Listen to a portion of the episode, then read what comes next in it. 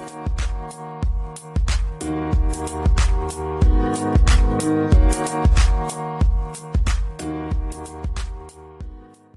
Salut, c'est Régis, t'es sur le point d'écouter le premier épisode que j'ai enregistré à Montréal. Bah, pour ceux qui n'ont pas suivi, je suis à Montréal pour quelques mois afin de progresser dans le stand-up. J'espère que cet épisode ce sera le premier d'une longue série avec plein d'artistes merveilleux, mais j'ai pas de doute là-dessus parce qu'il y a tellement d'humoristes incroyables à Montréal. Je les connais même pas encore tous et j'ai déjà hâte de les interviewer. Alors pour que cette série soit entendue par un maximum de monde, n'hésite pas à mettre 5 étoiles, à mettre un avis, à commenter sur YouTube, à t'abonner et si tu le veux bien, à partager sur tes réseaux sociaux c'est un super moyen pour que plus de gens puissent découvrir le podcast. Tu peux également financer le podcast si tu veux ou en t'abonnant sur Patreon, comme tu veux. Tous les liens sont dans la description de l'épisode. Si tu veux suivre mes aventures montréalaises, viens me suivre sur Instagram, Régis Canon humoriste, où tu peux taper humeur humoristique, tu devrais me trouver aussi. J'y partage mes scènes, j'en ai fait trois jusqu'à maintenant, car il faut du temps pour se faire des contacts, on en parle un petit peu dans l'épisode. J'y partage aussi mes galères, comme par exemple perdre ma valise deux heures après avoir atterri, mais également les scènes que je vais voir et croyez-moi, je vais me faire plaisir, je vais aller en voir un paquet. Tout se passe bien à Montréal, j'ai un logement, un boulot à temps plein en tant que commis vendeur, un énorme respect pour toutes les personnes qui travaillent dans la vente, dans le service à la clientèle. Franchement, respect. J'ai la chance d'accomplir des petits rêves que j'avais depuis longtemps, comme de franchir les portes de l'école nationale de l'humour où je suis deux cours du soir et ça se passe bien. On essaie de nouvelles choses. J'ai aussi eu la chance d'aller au Bordel Comedy Club, endroit où je rêvais d'aller depuis des années. J'avais des attentes très hautes et c'était encore mieux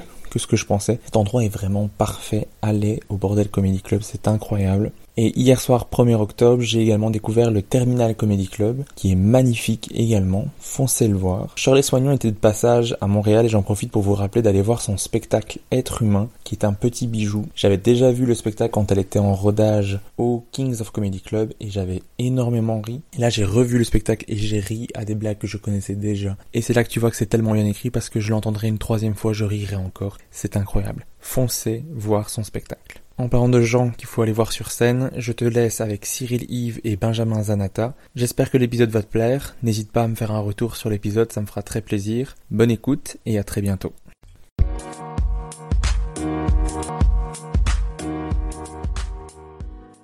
Alors bonjour et bienvenue dans ce nouvel épisode. Aujourd'hui je reçois deux humoristes français, tous les deux basés à Montréal, où ils sont tous les deux diplômés de l'école nationale de l'humour. Je reçois Benjamin Zanata et Cyril Yves. Comment ça va À toi, Cyril. Oh, wow Rare, rare politesse de la part de Benjamin. Euh, écoute, euh, je vais bien, merci. Euh, passer, une, passer une belle journée. Et, euh, et hier soir, euh, hier soir j'étais très content hein, parce que je suis allé au bordel euh, faire l'open mic. Oh. C'était, ça me fait très plaisir de pouvoir. j'ai j'ai demandé si c'était possible d'être ajouté un petit peu au dernier moment et euh, ça m'a fait super plaisir de, de, pouvoir le faire et de, et de croiser d'autres Français euh, qui sont là, Alice Lombard, Simon Pinto. Je, je, je, me rends pas compte à quel point la, la longueur de la réponse est, est longue, mais, et on, on, a vu, on a vu des, le show était vraiment cool et on a vu des trucs vraiment cool. Et ça m'a fait vraiment plaisir de voir d'autres Français pour qu'ils puissent voir des trucs vraiment cool euh, d'ici. Et moi ça va bien, merci beaucoup. Alors je ne vous ai pas prévenu pour cette petite partie, hein, parce que je voulais un petit peu de spontanéité dans la réponse, mais est-ce que vous pourriez vous présenter l'un l'autre? Comment est Benjamin comme humoriste Cyril? Comment Cyril est comme humoriste Benjamin? Comment il est sur la scène, de quoi il parle? Comment il est après les scènes, sur les scènes? Dites-moi un peu, qu'est-ce qui vous vient quand je vous parle de l'autre? Euh. Benjamin, Benjamin est un humoriste français qui a démarré il n'y a pas si longtemps et qui a été un peu euh, gêné par la pandémie. C'est un euh, garçon qui est très intelligent. je reconnais d'excellents, d'excellents angles et une, très bonne réflexion, une très bonne maturité sur sur, sur sa réflexion sur les blagues et sur l'humour. Si je lui présente une blague, il va, il va être capable de me la décortiquer et de dire bah oui, mais ça et ça et ça, est-ce que tu y as pensé euh, Là, moi, je mettrais peut-être cet élément ici. Euh, là, c'est quelqu'un de très intéressé par euh, l'excellente écriture et il la souhaite irréprochable. c'est pas quelqu'un qui joue autant et qui. Je pense que beaucoup d'humoristes sont pas juste des bons humoristes, c'est aussi des entrepreneurs. Mm-hmm. Et c'est peut-être là où il pêcherait. Mais euh, après, euh, c'est aussi quelqu'un qui, en venant ici, a fondé plein de soirées d'humour et euh, qui, au destin fini, parfois. Bah, désolé, j'avais gorge qui me serre, mais c'est celui, je pense, à la soirée rire qui a existé à une époque. Ouais, il y, a eu- il y a eu des hauts et des bas. Bah merci déjà pour les. Aussi, ça c'est. Bah j'essaye de compenser, mais euh, euh, Cyril, préambule, je- j'ai pas tant vu Cyril que ça sur scène, mais en tout cas, à chaque fois que je l'ai vu, ça a toujours été un, un bon moment. Je dirais ingénieur de la blague, est-ce qu'on peut se permettre ce terme? Dans le sens où Ça fait plaisir à qui- mes parents s'ils t'arrêtaient. genre, euh, ingénieur. Non, mais parce que t'as as ce côté-là à, à, à voir les rouages d'une blague et puis à, à vraiment penser euh, euh, l'humour comme un peu une mécanique et puis d'essayer de jouer avec et puis de modifier plein de petits morceaux pour voir ce que ça peut changer. Donc euh, un côté très bricolo, je pense, de la blague. Euh, méta même, est-ce qu'on peut dire, de, de jouer Oui. sur la sur la structure même de, de ce qui peut faire rire les gens et puis de, du moment, de créer un moment qui est très... euh, on se souvient, je pense, d'un numéro de Cyril parce que c'est, en tout cas moi de ce que j'ai vu, ça a toujours été quelque chose qui sortait un peu de, de la soirée dans laquelle t'es, où tu vas avoir plein d'humoristes, un peu. On, sait ce que c'est l'humour, mais il y a, quand il y a Cyril, tu sais que tu vas avoir un- quelque chose d'un peu plus euh, hors du commun. Euh, assez risqué péril, je pense. Euh, très généreux dans, dans l'écriture. On, on a déjà eu l'occasion de d'un peu se poser ensemble pour écrire, et puis c'est quelqu'un qui est très très bon pour euh, générer des idées et puis d'apporter un peu euh, une perspective que tu n'aurais pas forcément eu. Donc, euh, très content de l'avoir rencontré. Ok. Ouais, quand j'ai rencontré Benjamin, euh, j'étais euh, au, j'étais, je venais d'arriver à Montréal. Mhm. J'ai j'ai commencé l'école euh, une session après euh, tout le monde et euh, je me suis retrouvé enfermé euh, dans une euh, chambre étudiante euh, Ah oui, station c'est pile. Et tu étais venu avec Anthony Giuliani euh, me dire bonjour parce qu'il n'y avait pas grand chose d'autre à faire euh, ces derniers temps. Et, euh, et quand je l'ai rencontré, j'étais comme ah on va être amis. Alors euh, j'étais persuadé. Et aujourd'hui, non. Mais euh, Ah, on prend son temps, on prend son temps. c'est ça. Je déteste ça. Mais je suis assez content de votre présentation l'un l'autre parce que c'est un peu ce que j'ai ressenti quand je vous ai vu sur scène. Benjamin, je t'ai vu deux fois, Cyril, je t'ai vu une seule fois. Mhm. Mais vrai, c'est ce qui m'a fait aimer un peu vos styles à chacun. Je trouvais vraiment que, Benjamin avait une écriture et des angles super sympas. Il y a plusieurs sujets qu'il a abordés. Je me suis dit, ah merde, j'aurais bien aimé l'aborder comme ça. Et ça, c'est un truc que j'aime quand tu vas voir un humoriste, tu fais, Hum, ça j'aurais bien aimé la faire. Et Cyril, t'avais vraiment ce truc de jouer avec les codes du stand-up. Et du coup, je me demandais, est-ce que- ça fait pas encore plus rire les gens qui font du stand-up? Quand tu es avec un public qui connaît pas beaucoup le stand-up, est-ce que ça marche aussi bien? Je sais pas. Ah, l'éternelle question de euh, humour pour humoriste euh, et tout. Je pense que j'essaye de faire un peu des deux. Ok. euh, parce que, euh, comme par exemple, j'ai une blague où je dis Ah, ça c'est une transition. Je suis pas très bon en transition, donc je vais toutes les faire maintenant. Puis je liste toutes les transitions possibles. Euh, J'avais écouté euh, le show où t'étais. Oui. Évidemment, c'est une blague qui avait pris une applause, alors que c'est full une blague d'humoriste. Oui. Euh, ça n'a aucun sens. Mais donc c'est ça, j'essaye un petit peu de, de faire l'aller-retour euh, entre les deux parce Mhm. que aussi bah, j'a- j'adore j'adore le stand-up, mais euh, c'est plus difficile pour moi de commencer à apprendre à parler de moi-même et euh, parce que je trouve que c'est qu'est-ce qui est si important que j'ai à dire euh, et tout, c'est c'est vraiment une, une gageure euh, totale. J'essaie un peu de placer des bons mots. Non, mais, ouais, ouais. non, mais c'est fou parce qu'il y a vraiment toujours cette question de moi à l'inverse, jouer, euh, de faire ce que toi tu fais, de, de, de, de jouer sur les codes de l'humour et de jouer avec. Je me dis, ah bah je préfère parler de moi. Ouais. Dans le sens où c'est plus ça qui. euh, Moi, je suis- je suis de la même me- team. C'est beaucoup plus facile pour moi de parler de moi que de parler Pourquoi ne pas faire les deux Mais j'ai fait. enfin, je- moi, je suis quelqu'un qui, qui a essayé, bah, dans le sens où j'estime pas que j'ai un style particulier. Et, euh, et j'avais un peu fait des liners en essayant de jouer un peu ce genre de choses. J'aime ce- cet aspect-là de l'humour, hmm. mais j'ai l'impression que c'est moins ce que j'ai envie de développer. Mais, euh, mais j'adore euh, ce style-là de un peu méta. Mais, euh, mais je peux comprendre.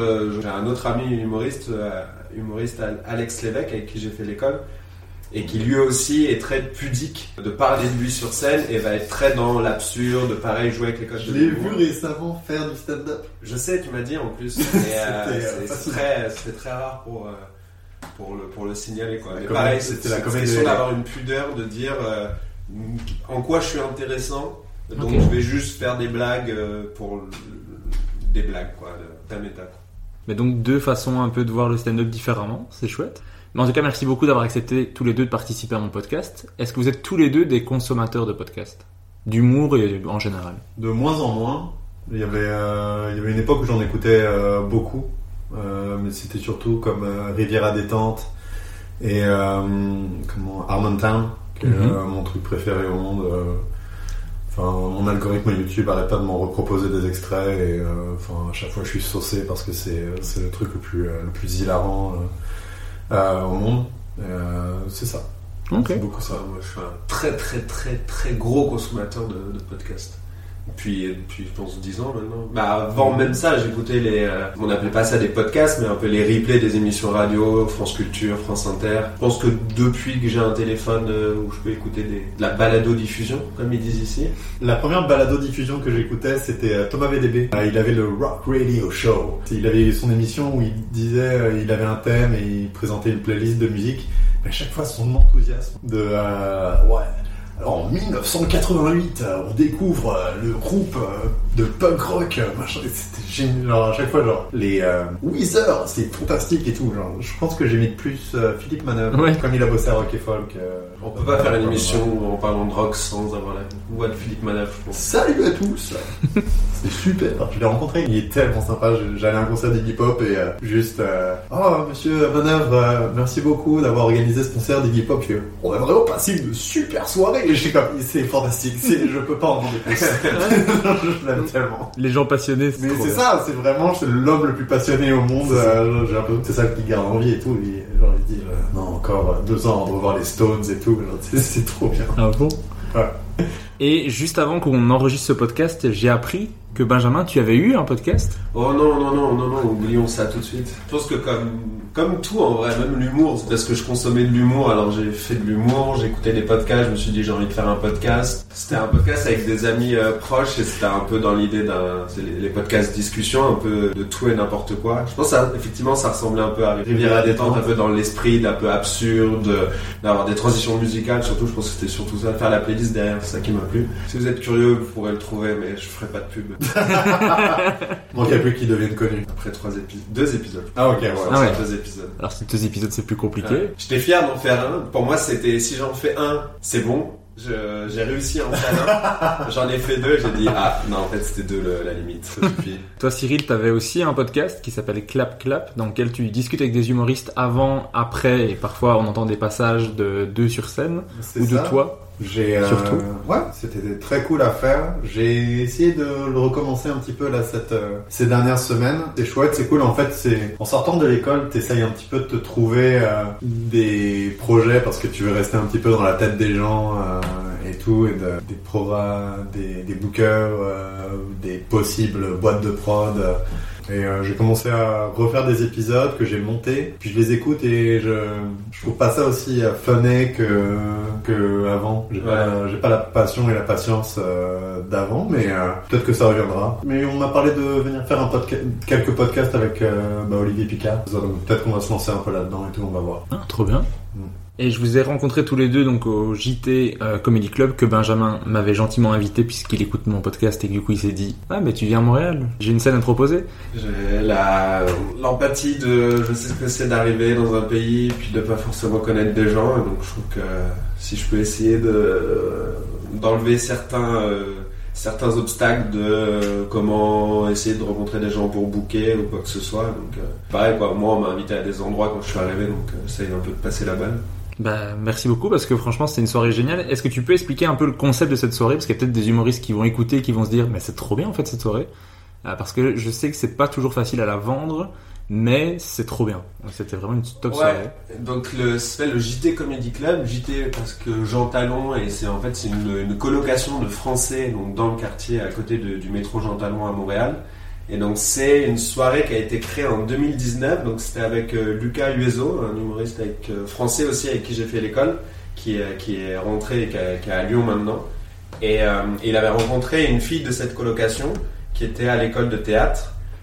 Et euh, ils avaient discuté et en fait elle avait dit euh, ah mais ce serait trop bien de faire une soirée d'humour dans, dans notre sous-sol parce que c'est un grand sous-sol et tu peux vraiment accueillir beaucoup de monde et, euh, et puis ils ont plein de potes et tout donc c'était en mode pourquoi pas on l'a fait et en fait très rapidement euh, ça a marché. On a toujours eu au minimum 30 personnes et puis celle où t'es venu c'était un record, on était à plus de 80 personnes et tout de suite c'est devenu un endroit cool que ce soit pour le, public et euh, pour les humoristes. Et donc euh, depuis on l'a fait, donc depuis 2019 on essaye de la faire en moyenne une fois par mois, mais bon ça dépend de plein de facteurs.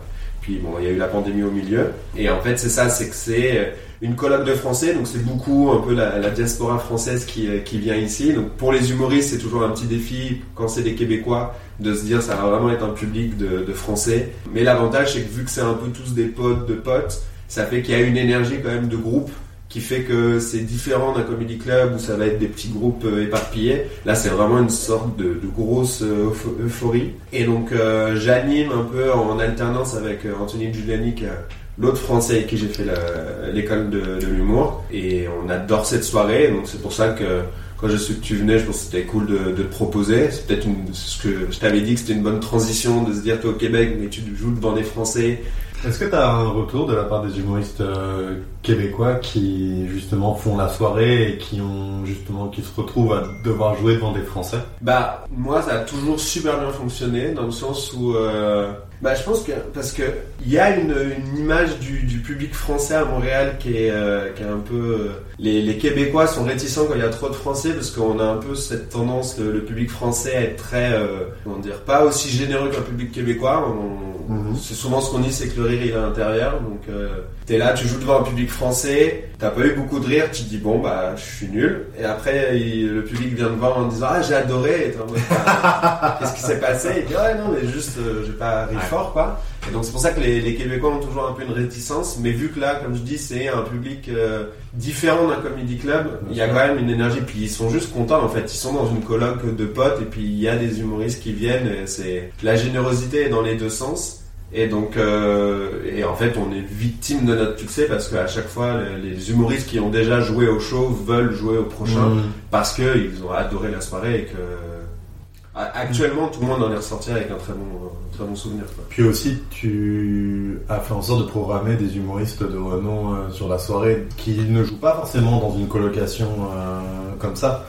Il y a eu Romain de Fressinet, il y a eu Farid. Il y a eu Charles, Deschamps, la scène qu'on a fait ensemble, qui était super content de la soirée. Ouais, ouais, on a eu Daniel Tirado, on a eu Thomas Levac. Euh, on, ouais, ouais, on essaye, on essaye de, de faire venir. De, bah, en fait, c'est ça, c'est que on se met un peu une exigence de proposer une soirée euh, avec un gros niveau parce qu'on sait que ça va être une bonne soirée, donc on est en mode on veut pas non plus. Enfin, on, nous ça nous fait plaisir, euh, et puis on sait que c'est un bon argument, on sait qu'ils vont kiffer, donc on veut être sûr qu'ils profitent de la soirée. Donc ouais, ouais on a on a eu quand même des, du beau monde, et euh, c'est ça, c'était vraiment cool. Farid et, et Roman, c'était un peu des surprises parce que on savait qu'ils étaient à Montréal et euh, on, a des potes en commun, donc euh, on a fait passer le mot de est-ce que ça vous tentait de, est-ce que ça vous tente de venir jouer euh, dans ces conditions-là? Ils ont dit oui. Et donc nous, on l'a gardé en surprise pour le public jusqu'au dernier moment. Et donc quand tu es dans un sous-sol et que tu te dis le prochain humoriste, je pense que vous le connaissez, accueillez Farid ou, Romain Fressinet, les gens rigolent au début en mode ah et puis après, il voit quelqu'un qui traverse la foule et puis il dit bah attends, c'est quand même vachement lui quand même. Et puis. Euh, Mais euh, c'était marrant. Euh, bah là, par exemple, Paul Mirabel, il est venu aussi à, à Montréal et il n'avait pas de. Enfin, il, ne juge pas les shows quoi. Il est allé faire des shows de parc, il est allé faire des open, les open mic, il a fait absolument tous les shows possibles et imaginables. Et je pense que c'est ça qu'il vient chercher à Montréal. Ouais, mais c'était cool aussi de la. C'est Genre, tu pourrais dire, oui, il pourrait aller jouer trois fois par soir au bordel et puis être très heureux. Il y a plusieurs humoristes qui sont un peu dans cette démarche-là. Je pense effectivement Farid, c'est ça. Euh, Farid, je l'ai vu aller jouer dans une chicha juste avant d'aller jouer au bordel, mais il le fait parce que il, veut tester, quoi. Il veut tester devant un public, il veut travailler. Moi, des humoristes avec qui j'ai pu en parler, justement, Paul Mirabel et Farid, c'est des gens qui te disent que c'est ça, en fait. Ils sont venus pour, euh, pour cette raison-là, en fait. Ils veulent un peu se casser les dents, de se dire, bon, bah, ok, c'est cool d'avoir sa célébrité en France, mais il y a aussi un désavantage à ça, c'est que les gens sont peut-être moins exigeants, c'est peut-être moins un défi pour eux, et donc à ce moment-là, quand ils viennent ici, euh, ils ont l'avantage de c'est la francophonie, ils sont moins connus, ils ont quand même un peu une célébrité, mais pas à ce point-là, surtout quand ils vont en région et que les gens les connaissent vraiment pas. C'est quand même un bon moyen. C'est un peu Gad Elmaleh qui va aux États-Unis pour euh, pour, Pour essayer. commencer. Tu vois, il y a un peu de se mettre ce défi et puis d'essayer de rendre les blagues un peu plus solides parce que le public il est pas là pour toi, il est là pour écouter des blagues et tu repars un peu à zéro. Si t'es drôle ou t'es pas drôle, mais c'est pas parce que t'es connu qu'ils vont te qu'ils vont te donner tout euh, gratuitement quoi. Et comment ça se passe pour vous à Montréal? Vous arrivez à jouer plus ou moins à quelle fréquence pour le moment? Parce que on en parlait juste avant le podcast. Moi, je pensais que c'était beaucoup plus simple de jouer à Montréal et de se booker plein de soirées. Et je me suis rendu c'est compte qu'en fait, ah, ouais, ça prend du temps. Faut se faire des contacts, faut faut trouver des soirées et, et je pensais que c'était plus facile que ça. Du coup, vous, maintenant que vous êtes là depuis un moment, est-ce que vous jouez à quelle fréquence? Benjamin, Moi- je, je serais intéressé d'entendre ta réponse. Ouais, bah moi c'est que ça dépend beaucoup parce que c'est pas une question de est-ce que euh, c'est enfin, c'est compliqué et en plus euh, je suis pas quelqu'un qui demande beaucoup de booking. Moi je suis un peu c'est des phases en fait, il y a des phases où en fait c'est un peu si en ce moment j'ai envie de jouer ou j'ai du nouveau stock à tester et puis que j'ai très envie de le jouer, je vais envoyer plusieurs mails pour essayer de me booker. Mais, euh, mais même si j'étais quelqu'un qui était très actif dans, le, dans la demande de, de programmation, ça reste compliqué à Montréal et je pense que c'est beaucoup parce qu'à Montréal c'est quelque chose qui est quand même très euh, établi. Donc déjà il y a un côté très euh, factuel de il y a beaucoup moins de monde à Montréal comparé à, Paris euh, où je pense que c'est peut-être quatre fois la population euh, à Paris. Donc il y a, quand même beaucoup moins d'offres. Et aussi, c'est quand même quelque chose qui est assez euh, standardisé dans le sens où c'est par niveau. Et je pense que à Paris ou peut-être même à, Bruxelles, je, je connais pas assez, mais c'est plein de comedy clubs qui sont créés, enfin de, soirées d'humour qui sont créées par des, des jeunes humoristes, donc ils vont faire jouer des gens de leur niveau. Et donc euh, ici c'est un peu ça aussi, tu vois. Il y a des soirées qui sont très euh, connues, qui existent depuis des années. Ils font, vont faire jouer des gens, euh, voilà, qui sont un peu plus établis, qui ont un peu plus d'expérience et qui connaissent.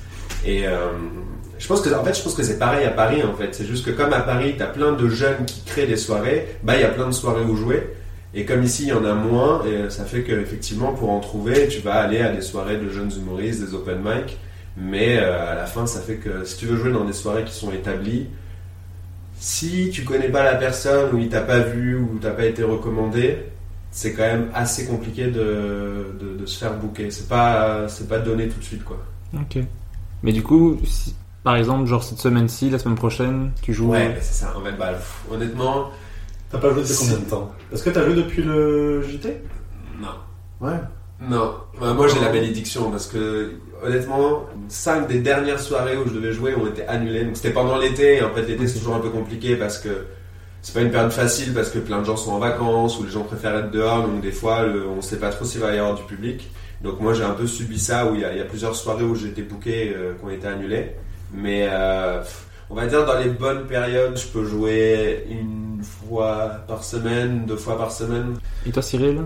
Étant un excellent humoriste, étant extrêmement bon, étant aussi sympa euh, et poli, ça me permet euh, de pouvoir jouer semi-régulièrement. Alors, pour répondre un petit peu plus sérieusement, mais quand même Mais euh, non, il y a, y a plein de facteurs qui rentrent en compte et, euh, et c'est pas pour euh, penser à Benjamin. Le matin, je me réveille et j'envoie des mails de booking encore et encore. Genre, je fais... Euh, à Montréal, l'information de booking est euh, égalitaire. Tout le monde est au courant de tout parce que euh, c'est sur une plateforme, il y a une feuille Excel qui s'appelle kibuku.com, K-I-B-O-U-K-O-U.com, euh, qui est fait par Dominique Samoisette, qui, euh, qui, qui fait euh, de la production de show lui-même. Et ça met tout le monde sur un pied d'égalité euh, parce que tout le monde sait qui book la soirée, la soirée est quand, la soirée est où, la soirée est à telle heure, donc tu peux faire ton booking à l'avance. Et c'est vraiment, euh, c'est vraiment pratique. Mais ça a été dur au début. Quand je suis arrivé ici, déjà personne me connaît. J'arrive, je suis à l'école, il y a des gens qui font du stand-up depuis longtemps à Montréal. Euh, mais au moment où euh, les shows ont commencé à reprendre, c'était quelque chose comme en mars-avril, c'était pour la préparation de galas euh, juste pour rire ou ZooFest, euh, des émissions qui allaient être filmées, donc ce n'était que des gens qui avaient besoin de rôder un passage. Il y avait aussi le prochain stand-up à ce moment-là, Mm. donc ce qui est une émission, qui est une sorte de télécrochet où des gens doivent revenir euh, chaque semaine faire un nouveau 5 minutes et tout. Et sur, sur Novo, je crois. sur nouveau. Ouais. Et euh, c'est une émission qui est, qui est intéressante. qui est- Il y a vraiment eu des choses euh, géniales qui sont passées Ouais, là- là-dessus. bah, Alex Lévesque, euh, dont tu parlais euh, tout à l'heure. Et, euh, c'est, euh, et donc, il y a, y a eu ce, ce moment qui a été extrêmement euh, frustrant Ça m'a permis de redécouvrir aussi un peu le plaisir d'être spectateur. Mhm. Euh, et en fait, euh, les Québécois apprécient juste énormément euh, que tu viennes à leur soirée, que tu te présentes. euh, la politesse, euh, ça fait un chemin euh, de malade pour, pour le booking. Et à partir de là, il y a aussi le fait de l'école. Tu es connu comme un étudiant de l'école, tu es connu comme un, un ancien de l'école. Ça aide énormément. C'est un peu plus difficile. Ça peut être un petit peu plus difficile pour des gens qui sont en dehors de l'école, qui sont des open micers et qui n'ont pas accès un peu à ce réseau-là, euh, je trouve. Euh, Ouais, je pense que ça t'aide à enlever euh, à c'est un peu quelques comme un, étapes quoi. un, un tampon d'approuve. Ouais. Ouais, t'es t'es quelqu'un qui, qui voit ça sérieusement en tout cas. Ouais, euh, qui a apparemment qui a envie en tout cas d'en faire une carrière et sur qui on peut compter pour au moins un bon 5 minutes. Mm. Euh, parce que c'est euh, l'objectif de l'école, c'est euh, tu sais euh, tu sais faire ça. Donc ça a pris du temps, euh, mais maintenant euh, je partage euh, mon temps entre, euh, je dirais, je pense que j'arrive à jouer au moins deux à trois fois par euh, par semaine. Ok. Je pourrais peut-être essayer plus, mais en ce moment, je, je travaille. Ça, la semaine dernière, je me suis retrouvé à jouer tous les soirs. Et c'était vraiment cool. Mais j'avais moins de temps et, euh, et j'avais peur d'être euh, pas assez bon finalement. Euh, Bah, c'était la semaine du, pardon, c'était la semaine du JT, donc Mhm. il y a deux semaines. Et euh, je me suis retrouvé à jouer par surprise au JT, merci encore. Et, euh, et c'était assez, j'étais comme oh mon dieu, genre faut que je, faut que je sois bon, j'ai envie de quelle blague je vais faire parce que j'avais pas du tout pré- prévu de jouer. Mais c'est sûr que c'est compliqué. C'est sûr que et surtout il faut être bon rapidement. Genre quand j'ai commencé ici, il a fallu, en fait, je, je, je pouvais pas tester, il fallait que je ressorte mon sur de France Pour que les gens euh, voient directement, ah, ok, non, il est correct, on peut commencer à en parler, euh, tel, un tel. Mais c'est ça, c'est tu rajoutes tout le monde sur Facebook, tu envoies des messages, euh, tu lui dis bonjour, tu reviens à des shows, tu montres que t'es sympa. C'est un, c'est un travail à temps plein de, c'est un gros travail de se faire booker à Montréal, en tout cas au départ. Euh, et si t'es pas comme un génie, tu sais, il y, a des- il y a des gens, ils arrivent, tu fais, bah bien sûr, on va le booker euh, partout. euh, En fait, c'est ça. À Montréal, il y a beaucoup, euh, il y a plusieurs humoristes où euh, quand tu fais ta soirée, euh, tu veux l'avoir. Mhm. Ok, ouais. On parle de quelqu'un comme Charles Brunet, par exemple, qui est un humoriste ici qui est excellent. Et euh, je pense qu'il n'y a aucune soirée qui se fait où dans ta tête tu te dis pas je veux que Charles vienne jouer. C'est un peu des gens que- à qui tu vas demander parce que tu sais que quel que soit le contexte, il va faire grimper le niveau de la soirée. Ça, va, ça va aider à ce que la soirée se passe bien. Et comme tu as souvent quand même ce truc là où quand tu montes une soirée ou que la soirée est encore jeune, euh, il faut que tu arrives à un peu fidéliser le public. Donc tu vas être sûr que tes premiers shows soient excellents parce que pour que le public ait confiance et revienne. Et donc euh, c'est pour ça souvent tu as, des humoristes que tu vas beaucoup revoir dans des soirées parce que c'est des valeurs sûres. En tout cas, c'est qu'il y a une place pour eux assez facilement. Et puis eux, s'ils demandent, ils peuvent jouer un peu n'importe quoi. Et si vous deviez comparer un petit peu genre le public en France et le public au Québec, est-ce que vous voyez vraiment une différence ou pas spécialement? Bah, moi, je vais juste euh, préciser que moi, j'ai quasiment peu connu la France. Parce Ok. qu'en fait, je suis venu à Montréal, j'avais fait 10 scènes. Ok. Donc, euh, Puis maintenant ici, t'en as fait quoi 25 ouais, au moins, tu vois, donc, je connais au moins deux fois mieux le public. donc, euh, facile. Non, mais pour de vrai, euh, c'est vrai en plus. Moi, que je joue souvent devant des Français à Montréal, donc est-ce que Oui. j'ai vraiment quitté la France Ça, c'est une Ça, autre ça, c'est aussi la, la question. Mais euh, donc ouais non c'est pour ça que je- je- j'aurais vraiment du mal à comparer le, le public à Paris comparé à- enfin de- à- par rapport à celui de Montréal parce que au final j'ai vraiment très peu joué à Paris donc je pourrais pas me permettre mais Cyril a probablement sûrement plus de choses à dire que moi là-dessus. Écoute, ça, ça fait plaisir que tu le reconnaisses. Euh, merci pour la balle. Alors, il y a, il y a quoi il y a... Non, c'est public, euh, public français. euh, J'ai fait du stand-up quoi, deux ans et demi, dans le sens hors pandémie. Euh, je fais du stand-up entre deux ans et demi et trois ans à- en France, et j'avais pu aller un petit peu ailleurs. J'ai pu faire Nantes, Lille, pu faire Berlin, j'ai pu faire, je suis allé à Marseille, et je, je trouve que ça, ça- une blague est une blague est une blague est une blague. Euh, si la blague est bonne, elle est, elle est bonne. Par- parfois, mais c'était très intéressant ça, d'ailleurs. euh, donc j'ai fait la tournée de l'école nationale de l'humour Mhm. et c'était full intéressant de voir que certains numéros euh, qui sont euh, connotés politiquement d'un bord ou de l'autre euh, peuvent super bien marcher en région dans des et par exemple un numéro qui se fout de la gueule des influenceurs marchait méga fort en, en région. Revenu à Montréal, ça prenait un petit peu moins. Euh, et c'était intéressant de, voir, c'est ça, ces, ces différences-là. Mais il y a aussi le fait que bah il y avait une affaire ici d'influenceurs qui avait euh, qui était sur un vol euh, pour Toulouse et c'était c'était une grosse affaire. Au, à la fin de la tournée, ça devenait moins actuel. C'était il y avait aussi un petit peu ça, mais c'est non je pense sais pas genre une bonne blague est une bonne blague. C'est vraiment c'est vraiment ça. Mais par contre je, sais pas je- euh, si une blague a pas marché de deux choses, je trouve que beaucoup d'humoristes ici se disent euh, sont plus prompts à dire euh, je vais la changer la blague parce que si elle a pas marché deux fois, c'est faut, faut être rapide. Bah, après, ça fait aussi longtemps que j'ai pas joué en, à Paris. Et encore une fois, je pense aussi il y a une différence entre un open mic, un show un comedy club. Le Paname, ne serait-ce que le Paname, si tu joues à 23h ou à 16h, c'est un monde, euh, c'est un monde de différence. Ouais, 100%. Ça, ça dépend aussi à quel point la salle est remplie. Je, je pense que la, la géographie est finalement pas tant le, le, le truc le plus important. Ok. Bah, ce qu'on en- ce qu'on entend souvent, c'est que le, le public québécois, il, il connaît plus le stand-up, donc il connaît plus les codes, donc c'est parfois un peu plus facile de jouer devant eux. Est-ce que vous, ressentez Alors, ça ou pas? Oui, la première fois que j'ai joué euh, au bordel, et là on va parler, ça va être méga nerd, mais euh, euh, j'avais un numéro de one line, et ce qu'il y a, c'est que je faisais trois fois le même procédé de suite. Hmm. C'était trois fois des pieds de la lettre. Et les gens avaient rigolé au premier, les gens avaient souri au deuxième, et les gens avaient dit non au troisième. Et, et on m'avait on m'avait expliqué, on m'avait dit, on m'avait dit ça, on m'avait dit ici c'est genre tu vas au bordel, c'est des gens ils, ils aiment l'humour quoi, ils, ils veulent euh, ils, Ils s'y connaissent les mécaniques. ouais. ils connaissent la mécanique et donc là, euh, si tu peux pas les surprendre, euh, tu peux les surprendre une fois, mais pour les surprendre tout numéro, c'est du travail.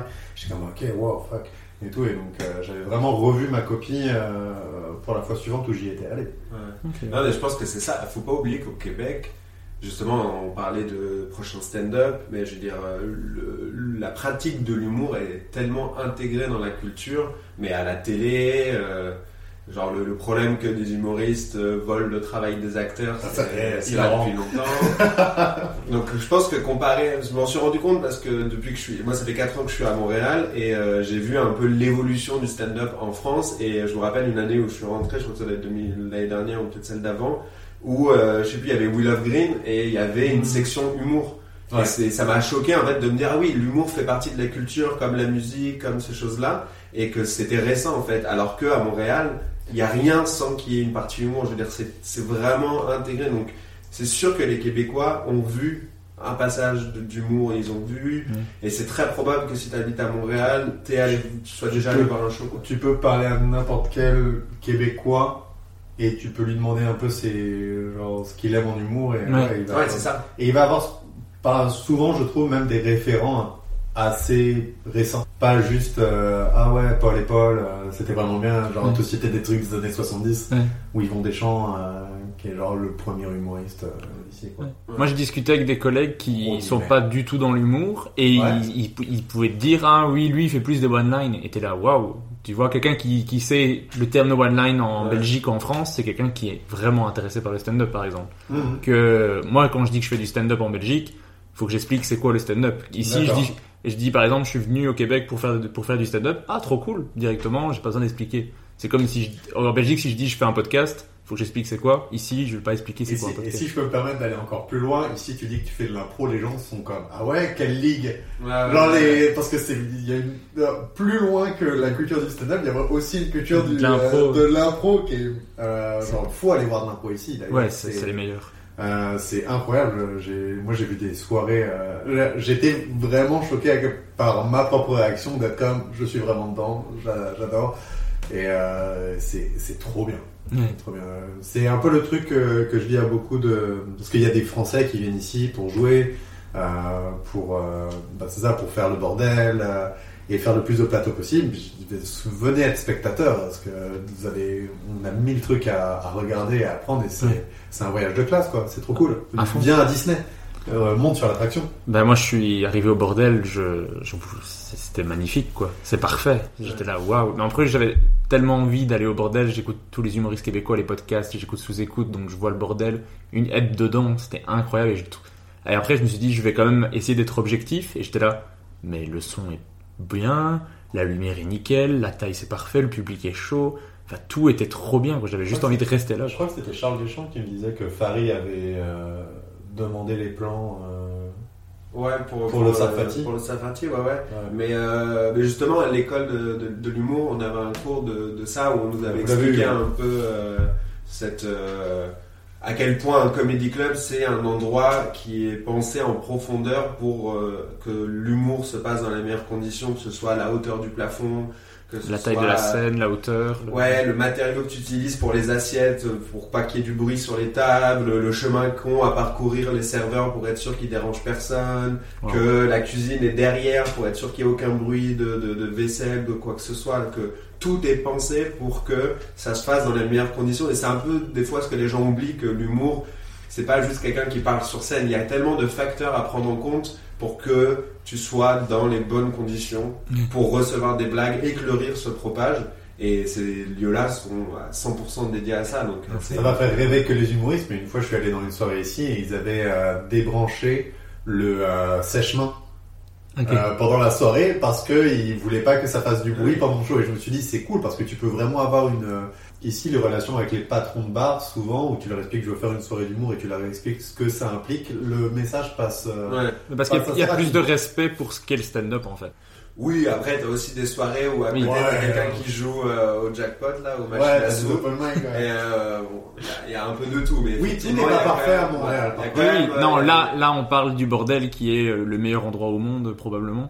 Mais il y a des. Je un sais pas, j'ai- dédié à ça. Un endroit excellent en tout Ouais. cas, mais euh, parce que j'ai pas fait le... Bah, en francophonie, c'est sûr que. Après, moi, j'ai pas trop euh, encore vu les, tous les comedy clubs à Paris, mais c'est c'est des endroits qui sont dédiés pour ça et tu le sens, Ouais. tu comprends pourquoi ça, ça fonctionne. Mais du coup, euh, Benjamin, pourquoi tu retournes en France? Hmm. Parce que j'ai cru comprendre que tu retournais en France. Mais non, si, si, si, si, c'est le projet, il n'y a rien encore de, de fixé, mais bon, quand même. Euh, non, ouais, je pense que je vais rentrer là avant la fin de l'année en France. Donc c'est- comme j'ai dit, ça fait 4 ans que je suis à Montréal. Euh, moi, j'ai fini l'école en 2020. Et euh, à la base, j'avais pas prévu de plus rester après l'école, mais bon, il y a eu la pandémie et je pense que c'était plus simple de rester là où j'étais à ce moment-là. Et, euh, et je pense que bon, je pense qu'il y a un petit côté aussi pour me mettre un petit coup de pied au cul de. Je pense que je me suis un petit peu trop laissé aller à Montréal et je me dis peut-être que de retourner en France euh, pour d'autres raisons aussi que la famille et les amis, mais en tout cas pour l'humour, ça va peut-être être un, bon moyen un peu de me remettre dans un nouvel écosystème qui, m'intéresse beaucoup parce que je suis très curieux de voir la scène à Paris justement. Puis ce truc-là, il y aura probablement plus d'opportunités. Et donc, euh, je dis pas, je sais pas, c'est sûr je reviendrai, c'est sûr que je reviendrai à Montréal dans le sens où, comme j'ai dit, mon plus gros de ma carrière d'humoriste, c'est à Montréal. J'ai des objectifs à Montréal. Il y a des, il y a des, il y a des scènes, il y a des, il y a des salles de, de théâtre où j'ai envie de jouer parce que j'y suis allé en tant que spectateur et j'ai l'objectif d'y jouer un jour. Donc, euh, c'est sûr que je reviendrai à Montréal.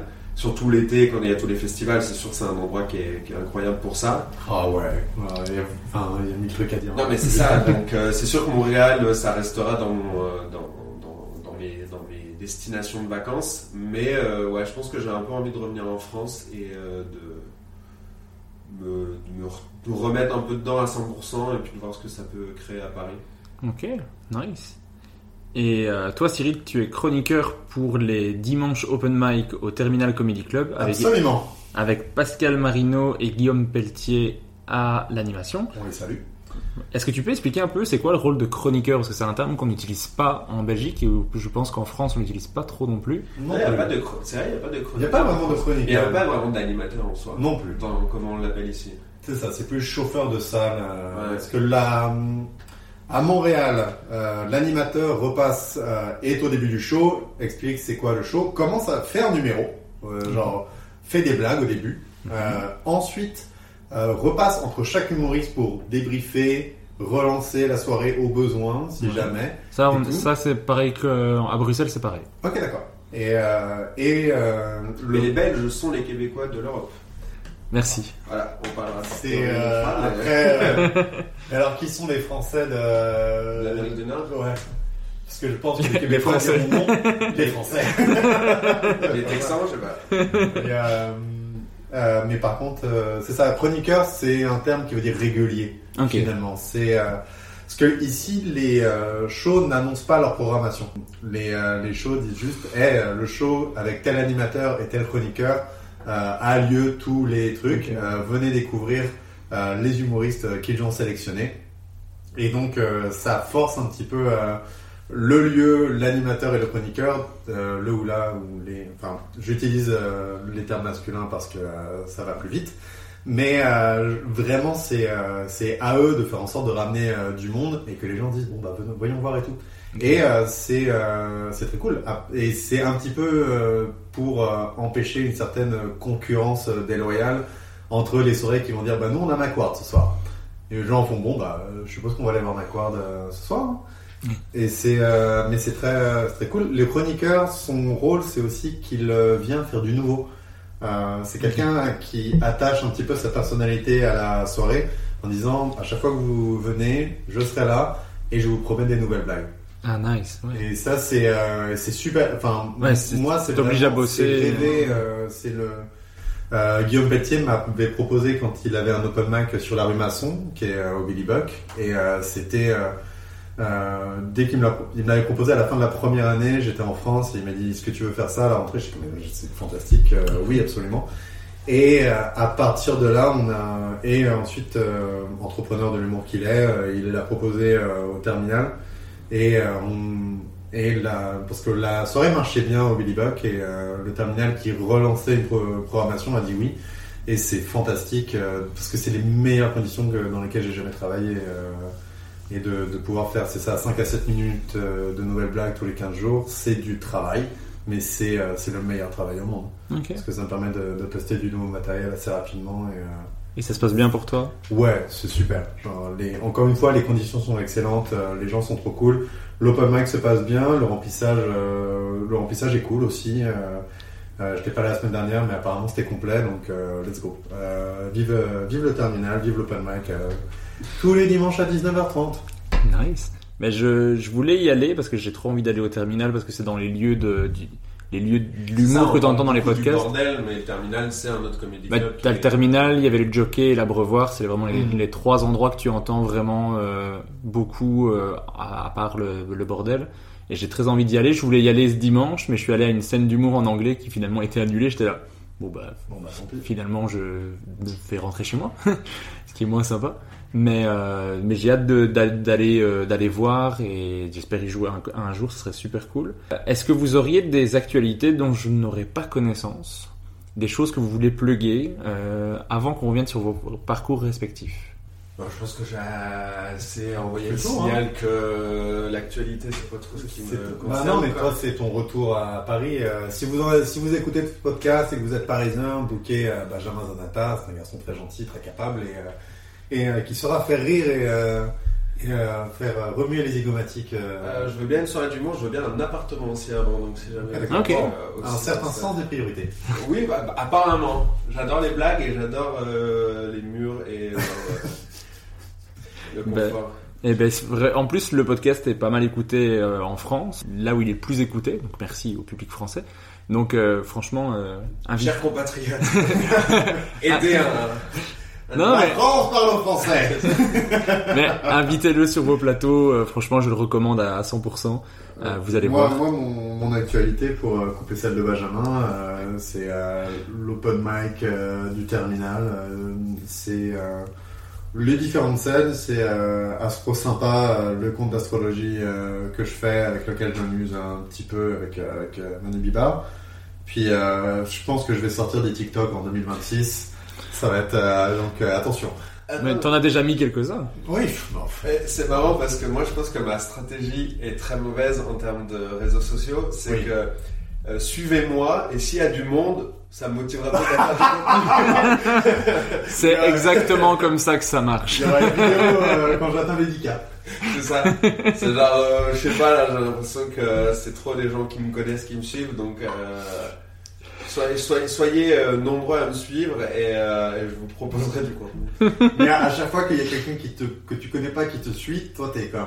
Qu'est-ce qui, Qu'est-ce qui C'est lui arrive incroyable. En vrai, non, mais c'est un vrai truc à vivre. Là, quand c'est arrivé où des gens ont commencé à me suivre parce qu'ils m'avaient vu sur scène ou pour X ou Y raison, mais ce n'est pas des gens que je connais euh, autre part, ça m'a fait une sensation très bizarre. De. Ok. Ah, c'est pas parce qu'on a parlé et que genre je suis, je sais pas, tu m'as trouvé sympa, c'est genre c'est vraiment ma création qui t'a dit ok j'ai envie de, de garder un œil sur cette personne et désolé à ces personnes-là de leur avoir proposé très peu de choses depuis. Ce n'est pas juste Ça arrive lourd lourd. Non mais ouais, mais c'est c'est euh, ouais. C'est C'est pas, pas simplement mon visage d'albâtre et euh, genre ce- toujours la théorie que ce ce soit des faucons pour l'instant, mais euh, T'es comme ils sont, ils sont déterminés. Bon, putain, il s'est vraiment fait un compte où il va en vacances et tout souvent, il y a une famille. Ils sont vraiment devenus bons les robots. Ah ouais, ouais. Sa meuf est enceinte. Genre. Mais j'avais vu que tu avais publié, c'était une série de vidéos qui s'appelait Sociable avec Anthony Giuliani. Oui, non, c'est vrai.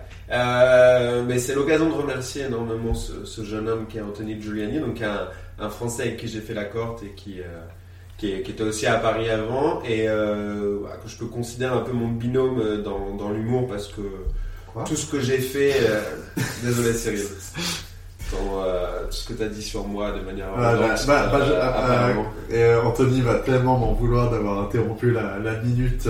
Sociable en plus. ouais. la, la minute, ça, genre, reprends.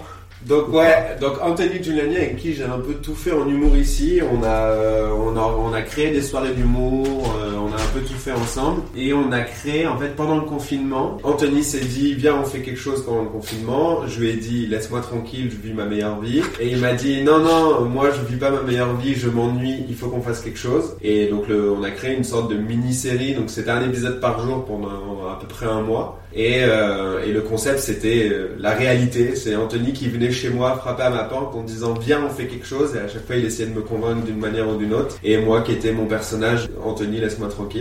Donc euh, c'était vraiment au moyen du bord. C'était moi qui filmais. On se voyait le matin, on écrivait euh, l'épisode et ensuite on le tournait, on le montait, on le diffusait. On a fait ça pendant un mois.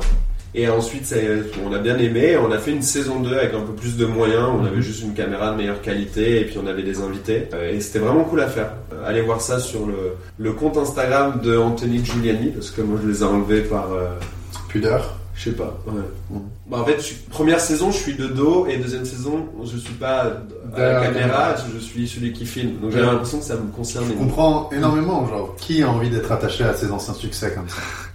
Après, tu parles de succès. euh, un, homme qui va de l'avant. Mais ouais, c'est un de mes faits d'armes en termes de création vidéo. Vraiment, c'est vraiment bien.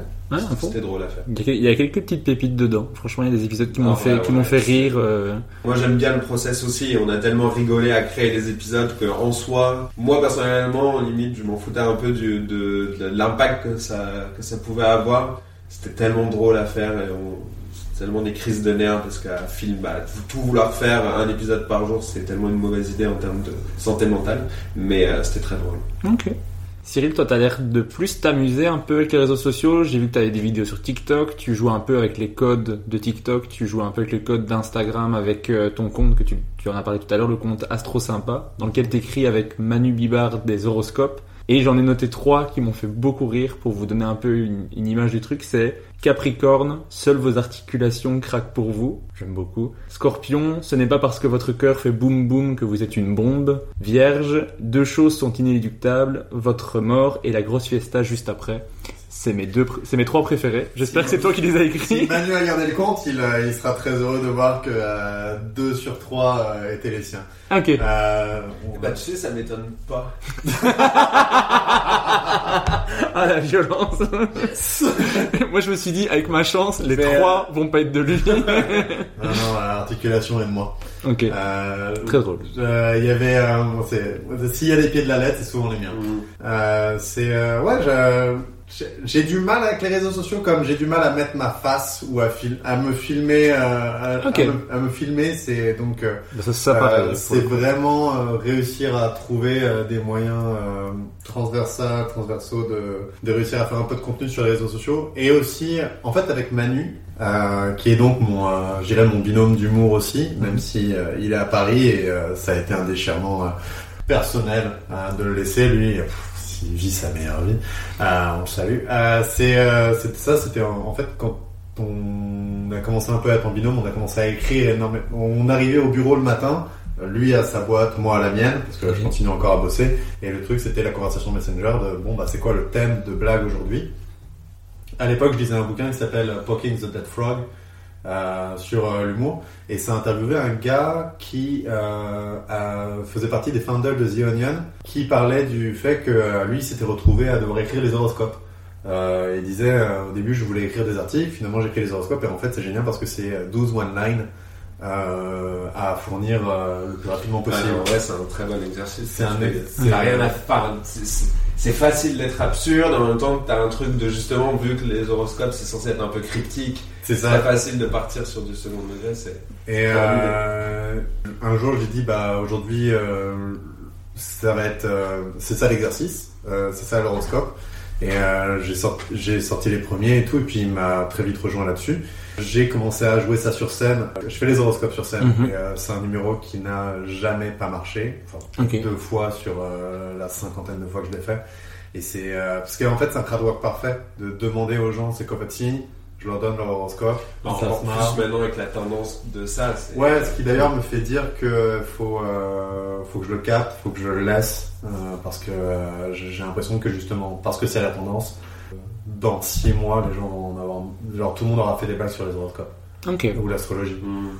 Mais franchement, euh, allez suivre le compte. J'en ai pris trois comme ça qui m'ont qui m'ont fait le plus rire dans ceux que j'ai lus un peu, mais il y en a il y en a plein qui sont vraiment drôles. Euh, J'aime bien l'exercice, je trouve ça. C'est super cool parce que c'est- en plus ça nous a fait capter genre des gens euh, qui ne suivaient pas du tout le stand-up mais juste des fans d'astrologie et en plus à Paris ça nous a fait ça nous a fait remplir un peu euh, des, une salle euh, qu'on avait pour notre 30-30 de gens qui bah, qui fait un compte euh, d'astrologie en disant Mhm. bah ouais vas-y on va voir les auteurs de ce conte rigolo euh, qu'on aime bien et tout et c'est ça, c'est cool Vraiment. moi j'aime Ok. vraiment ça mais c'est ça, on continue l'exercice et on continue à, le matin ou l'après-midi pour lui. C'est salut, c'est quoi le thème aujourd'hui?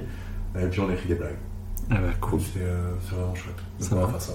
Mais donc on est trois personnes pas très à l'aise finalement avec les réseaux sociaux euh, parce que moi non plus me filmer, me mettre en, en caméra c'est compliqué. D'ailleurs je vous le dis maintenant comme ça, il y a trois personnes qui y pensent. Je voudrais bien qu'on fasse un selfie pour dire qu'on a fait un podcast ensemble parce que j'ai voulu le faire pour les 60 épisodes que j'ai enregistrés, je l'ai fait deux fois. Parce que j'ai osé le dire Donc, tu- tu deux fois. dis, euh, Là je le dis Mais comme ça. avec le. J'aimerais pas qu'on entende un sous-texte euh, dans, euh, dans ce qui est dit. Euh, Benjamin et moi sommes extrêmement beaux. Euh, Régis aussi, il n'y a pas de. Mais il est belge. Euh, c'est euh, rédhibitoire. Euh, mais c'est vraiment, il y a, il y a ce truc où on est effectivement extrêmement. Enfin, les traits sont symétriques, euh, la peau est claire, le- la barbe est taillée, les cheveux sont en ordre et tout. t'as C'est aucune. exactement pour ça que t'as- que t'es pas à l'aise de mettre ta. Bah, non, c'est vraiment, vraiment parfois je me dis, genre, qu'est-ce qui, qu'est-ce qui me retient Hmm. et est-ce que c'est, euh, est-ce que j'ai vraiment envie d'être connu pour ça Ok, tu veux que ce soit ton art plutôt que ta face. Quoi. Ouais. Tu veux pas être juste un visage. le contenu, pas le contenant. Ok, ouais. Ok, ouais. Mm. Ouais, si je, je comprends à quel point ça peut être. Mais je pense t'inquiète. Hein T'inquiète. Hmm. Tu peux y aller. Il aime bien laisser le petit malais derrière. Non, je comprends pas. tu verras sur cette fille. Dites-nous ce que vous en pensez en commentaire. Je pense que les Non. gens vont aller voir Mais ma non, mais faites un classement. On est trois personnes super à l'aise avec notre image. C'est facile, Benjamin, moi, Régis, je suis désolé, je, je l'avais fait en arrivant. oh merde. Ah, ex aequo. Ah, ok. Ah, pardon, désolé. mais- J'ai là, mais c'est très vexant. Maintenant qu'on est revenu sur votre actualité dans le podcast, vous le savez, j'aime remonter le temps. Du coup, pour vos futures pages Wikipédia, j'aurais besoin que vous complétiez les informations que j'ai déjà. Donc Benjamin, toi tu es né le 31 mai, mais il me faudrait l'année et le lieu. Waouh, euh, déjà c'est beau. Déjà. Tu veux aussi les trois derniers chiffres, les trois, les trois chiffres derrière sa carte bleue Je veux bien. 598, donc pour les chiffres. Et Non, je suis né en 1990 à Vierzon, dans le Cher. C'est pas vrai. Ah ouais? Exactement. Ok, marrant. Que j'assume peu, mais enfin dans le sens où je suis quelqu'un qui a grandi à Reuilly, dans l'Indre. Mais Vierzon étant l'endroit le plus proche avec un hôpital, c'est là où j'ai été déclaré euh, né.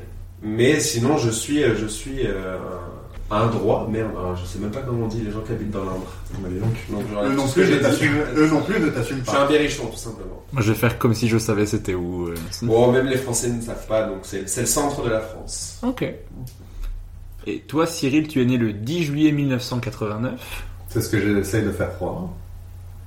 Encore une fois, genre, toutes mes informations sont fausses sur Internet. hein, je- Ok, c'est sur ton Facebook. Ah ouais. Ok, c'est pas, c'est pas ça. Non, mais euh, Parce que dans un, dans un des podcasts, t'as dit le 9 juillet et sur ton Facebook, c'est le 10. Du coup, je ne savais pas, j'ai mis le 10. absolument. C'est euh, les- le brouillage de piste. D'accord. Ok. Ça va, c'est pas ton vrai anniversaire? Le 10 Non. Ouais. Mais Est-ce que le 9 l'est? Peut-être? Tu veux laisser le doute sur. Absolument. D'accord. Et le lieu aussi, tu veux laisser un doute? La Roche-sur-Yon. Né euh, là-bas, je suis un Vendéen. C'est euh, la région en dessous de la Bretagne euh, euh, en France, le long de la côte atlantique. Ensuite, comme il n'y avait pas grand-chose à faire et que je ne suis pas un surfeur inné, mon grand désarroi, je, je suis monté, je suis venu à Montréal. puis ensuite, je suis revenu en France. Je suis venu à Montréal il y a 10 ans pour faire un certificat en journalisme. Ça veut dire une année d'école ici. Et ensuite, je suis venu, euh, je suis venu à Paris pour euh, bosser en musique et euh, c'est ça. Et d'ailleurs, bah, il faut le mentionner, mais que Cyril Yves, c'est un pseudonyme Absolument. en référence au groupe The Hives. Pourquoi avoir pris un pseudonyme en fait? Quand j'ai commencé à avoir un compte euh, Facebook, Mhm. je voulais pas avoir, je voulais pas avoir mon vrai nom dessus parce que j'étais déjà genre oui la protection de la vie privée. J'étais vraiment une personne super intéressante. Bah, ça se voit. Ouais, vraiment genre fun, euh, fun en soirée. Enfin, on sait pas si t'es né le 9 ou le 10, c'est quand même. euh, C'est genre- genre- En soirée, c'est- tu vois, ça crée un petit mystère, quoi. En tout cas, il y a le cancer. Et c'est euh, c'est quand j'avais, euh, c'est ça, je, je voulais me faire un compte Facebook et euh, j'étais comme euh, je vais prendre le nom de, fa- honnêtement à deux mois de m'appeler Cyril Weezer à l'époque euh, parce que j'aimais aussi beaucoup ce groupe. Mais euh, Cyril Yves, euh, Cyril Ives, euh, le bébé brune. ouais. Cyril, j'aurais été Nast, tu vois plus. Cyril Poutsik Dolls, moi j'aurais trouvé ça drôle. Ouais, on sait jamais, hein. Ouais, Cyril. Euh, Cyril Guinzou, tiens pour euh, les Belges. Ah, merci. Euh, Cyril Deus. Euh, mais euh, non, très, très, très, très fan euh, du groupe. Encore aujourd'hui, je ça me ferait plaisir de le revoir en, en live. C'est un de mes groupes préférés. Puis, euh, et c'est ça, quand j'ai commencé à faire du stand-up, euh, mon nom a commencé à apparaître sur des, euh, des petites affiches ou des flyers euh, au Café Oscar. On m'avait jamais demandé, Hey, euh, quel nom, est-ce que c'est ton vrai nom? On m'avait juste, genre, on a, ils ont pris ma photo de profil euh, Facebook, ils ont mis euh, ouais. ma photo de profil dégueulasse et puis euh, c'est ça. On a tous un peu ça, je sais pas, des fois si t'as des amis que tu connais pas vraiment mais tu les as ajoutés sur Facebook et leur nom Facebook c'est leur nom. Oui. Tu sais pas du tout leur vrai nom et tu les appelleras toujours comment ils s'appellent sur Facebook. Et... Ouais, ouais, et, c'est, euh, et en plus c'est vraiment très énervant pour moi parce que euh, je pense pas que j'apprends le nom de quelqu'un avant de l'avoir ajouté sur. euh, Ouais, à 100%. non, c'est euh, genre Facebook, trombinoscope, moi c'est, ça me sert vraiment à ça. Ouais. Et, si, et si j'ai vraiment besoin que les gens aient une photo d'eux, genre euh, limite photo d'identité. Ouais, je comprends. Et euh, la question que j'aime poser au début, c'est est-ce que enfant, vous étiez déjà quelqu'un de drôle Je pense que ouais. hein. Je pense que j'ai euh, pendant longtemps euh, classique le, le clown. Je pense qu'il a toujours été. euh, je pense que je, je révolutionne rien, hein, mais euh, je pense que pour beaucoup l'humour c'est un peu euh, le moyen de défense face à la vie, quoi. Donc, Non, moi euh, c'était le judo, tu vois. J'ai fait du judo et j'ai dit vraiment sois drôle. pour l'instant, je suis passé de la ceinture euh, blanche à la ceinture euh, orange, Ouais. sans passer par la jaune orange. Euh, et euh, pour moi, c'était une fierté. Et ils m'ont dit, on n'avait plus de a fait- et j'étais en mode, ok, bon, allez, je... Mais ouais, non, si, si, je... je- T'es pas allé voir à Harvard s'ils avaient pas un truc euh, comme là, on avait plus. euh, Ouais, c'est ça. De première année, euh, voici ton PhD. euh, je l'ai tenté dans tout après. Ouais, non, clairement, euh, le schéma classique de le petit clown qui fait rire ses camarades, qui... euh, et... euh, Mais c'est marrant parce que j'avais un peu... je- Tu le subis, je pense, à un moment donné d'être le clown. Parce que quand, moi, quand j'étais au collège, jusqu'au collège, j'étais le clown. Donc vraiment, j'étais Ah. Benjamin fait nourrir.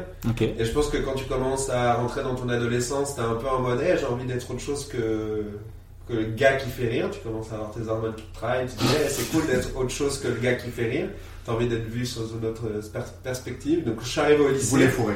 Je suis de, vraiment devenu un peu, euh, un peu froid. Mhm. Genre euh, un humour beaucoup plus euh, sarcastique, je pense. Ok. Et euh, Mais aujourd'hui, tu as retrouvé cette chaleur qui te caractérise. Benjamin fait nourrir. Ouais. Et tout le temps, quoi. Mm. Tout le temps, le gars. euh, Chaque instant. Bah après, je vais faire du jonglage devant vous et tout. Ça... La soirée me fait que commencer. podcast, Oh, Je vais pas m'arrêter là. Wow, les tronçonneuses Waouh. Donc, euh, ouais. un, gars, un gars drôle, euh, jeune, et puis C'est vrai qu'il a trois bras. Et dans, et dans ton entourage, est-ce que tes, tes parents, tes frères et sœurs sont des gens drôles ou euh, c'était toi le clou de la famille? Non, non, bah. Ma mère est drôle à ses dépens, je pense comme beaucoup de mamans. Elle Ouais. dit des, des choses et c'est un peu. euh, Ça a été souvent répondu ça. La maman est ça. souvent drôle à ses dépens et le papa est, a, des, fait des blagues de papa qui seront pas très drôles. C'est 100%. Je suis dans ce schéma-là. Mon, mon beau-père était très. euh, mais c'est grâce à lui que j'ai découvert vraiment l'humour. Il était très fan, genre je- Albert Dupontel, euh, des proches, tous ces Coluche et tout. Tout ça, je l'ai écouté euh, grâce à lui. Et, euh, et ouais, 100% blague de, blague de papa. Et, et ma mère. mais par contre, j'ai deux frères et j'ai une sœur qui sont tous plus grands que moi. Et mon frère qui est juste après moi, très drôle aussi. Enfin, il y a toujours eu une bonne ambiance dans les repas de famille. De... Toujours sur le ton de la rigolade, à s'envoyer des pics, un peu sarcastiques et tout. C'est. euh, ouais, ça J'étais pas le seul, au contraire, il y a un peu le défi de qui va faire la blague, quoi. Puis qui. Un peu. on- Il y en aura un qui veut avoir le dernier mot, euh, la dernière blague, quoi. Ok. Mm. C'est encouragé dans la famille quoi. Ouais, je trouve. Ok. Cool. Et toi Cyril? Bah l'orphelinat, euh, c'était euh, pas non plus le truc le plus euh, le plus simple. Euh, Ouais, c'était soit faire rire, soit se faire planter et tout, quoi. Mm, abso- absolument. Mais il y a, enfin, on en avait parlé un petit peu euh, la première fois qu'on s'est rencontrés. Euh, mais le, je me rappelle un petit peu qu'il y avait un, un talent show à l'orphelinat qui était organisé et, euh, et ça permettait d'obtenir quoi une, bah, une deuxième ration de, de c'était- pâtes. C'était le jour de ton anniversaire, non Le 9 juillet Précise-moi si je me trompe. Et, euh, et enfin, après, euh, tu sais, quand tu vas de famille d'accueil en famille d'accueil, ça t'apprend finalement un petit peu cette capacité d'adaptation euh, qui est un nouveau public, comment euh, les séduire, comment faire en sorte de, de me faire aimer euh, d'une certaine manière. Elise Moon ayant été un de tes pères d'adoption. Ah ok d'accord, je, je savais pas que t'étais au courant. Mais effectivement, euh, euh, ce qu'il faut savoir d'ailleurs, c'est qu'avec euh, Ellie, Il va euh, tenir tellement longtemps. avec Ellie, c'est euh, c'est un truc qui est fou, c'est parce que tu travailles le matin, tu sais pas dans quel personnage il va être. Ouais. Tu, sais pas, euh, tu sais pas quel personnage. Et donc toi, t'es un, t'as- est-ce que t'es son fils ce jour-là finalement, ou est-ce que t'es aussi obligé de rentrer dans un fucking délire J'ai beaucoup aimé, hein, j'ai beaucoup aimé quoi. C'est quoi, c'est deux ans passé avec Ellie. Euh, euh, j'ai Il le tient euh, tellement longtemps. ans, derrière huit la, caméra dans les petites annonces. Mais n'encourage pas. C'est pour, c'est pour ça que c'est filmé de bas. Est-ce que je peux avoir la vraie réponse ou pas pas. Ça sera jamais aussi drôle que ça. Mais c'est pas spécialement l'objectif. Ouais, que c'est pas un podcast d'humour, c'est un podcast euh, d'humorisme, mais euh, c'est pas un podcast d'humour. Euh, Mais fais-toi plaisir. c'est quoi déjà la. Est-ce que tu étais un enfant drôle Non, je... enfin oui, mais pour moi. c'est Ok. Toujours, impressionné par les gens qui disent Ah, j'étais vachement drôle. euh, Genre, moi vraiment, j'ai pas vraiment passé, euh, genre en tout cas au, collège ou. au collège ou. euh, je sais pas, au primaire, enfin le, dans mon système scolaire. Je pense même qu'il y a vraiment des gens qui m'ont dit arrête de faire des blagues, c'est pas drôle. Et j'étais comme je- non, Ok, je ouais. suis hilarant. Ouais, Euh, euh, ça, ouais, c'est ça. Ça, j'étais très vulnérable de ça aussi, justement, de. Ah, moi, j'avais, moi, j'avais très, j'ai très rapidement eu un ego de. euh, alors, je, vous n'avez pas compris à quel point c'est fucking hilarant. Genre, ouais. euh, je suis vraiment méga drôle. Euh, mais parce que j'en avais, il fallait. Sinon, euh, attends, si t'imagines admettre que t'es pas une personne drôle, c'est la fin. C'est. euh, enfin, Et parce que c'est parce que c'est super important pour nous d'être drôle. Il y a des gens qui disent je suis pas drôle et j'aime pas beaucoup rire. J'ai déjà entendu des gens dire ça. J'ai déjà entendu des gens qui disent je n'aime pas l'humour et c'est vraiment un truc. Moi je Alors, et j'ai quelqu'un qui m'a expliqué qu'il n'aimait pas l'humour, mais en fait, euh, par exemple, elle- cette personne n'aime pas aller voir du stand-up, mais parce qu'elle n'aime pas qu'une personne cherche à obtenir une réaction ok euh, d'accord. présupposée de sa part. Je pense que c'est beaucoup d'ego de la part de cette personne. hein, Je, euh, on la salue. Ouais. Euh, Mais bien sûr. Elise Moon. Ok. Mais euh, Heureusement. ouais, non, j'ai- j'étais pas très. euh, Enfin, moi, je je sais pas, euh, j'écoutais des proches, euh, j'écoutais les deux minutes du peuple. euh, euh, on regardait. euh, J'étais dans un lycée, euh, je m'en suis rendu compte l'autre jour, mais euh, il y avait, euh, il y avait un vidéoclub et il passait les Monty Python, il passait les premiers Woody Allen. Euh, en fait, je Wow. pense que le surveillant de l'école était comme, euh, je vais, ces gamins-là un jour me remercieront. Euh, je tiens à remercier, je me souviens plus de ton nom pour ça. Mais, euh, mais c'est honnêtement c'était cool. On a, j'ai vu plein de comédies à un âge euh, assez formateur et tout. Mais euh, et ensuite on citait les Monty Python avec euh, avec mes potes qui eux étaient fans de Noël Buck ou des ou euh, des trucs comme ça. Moi ça me passait au dessus, me passait au dessus. J'aimais beaucoup les domaines du pop, mais euh, et j'étais capable de les réciter. Ça c'était euh, c'est sûr. Mais euh, de là à dire que je me souviens vraiment de gens qui m'ont dit un jour. euh, mais je pense que c'est la fille du groupe parce qu'il y avait une seule fille dans le groupe qui un jour avait dit Cyril est pas marrant et tous les gars qui voulaient être avec elle ont fait ouais grave. Oh putain. Et, euh, Ah, la violence. et après est-ce que c'est moi qui m'invente cette histoire? Bonne question. Peut-être. Tout est dans- tout est- 9 juillet, 10 juillet? On ne saura pas. Est-ce que 1959 1989 ou, euh, ou une autre année? Ah oui, même, sur l'année, on, on a un doute. Oh là. J'avais besoin d'avoir 18 ans quelque part.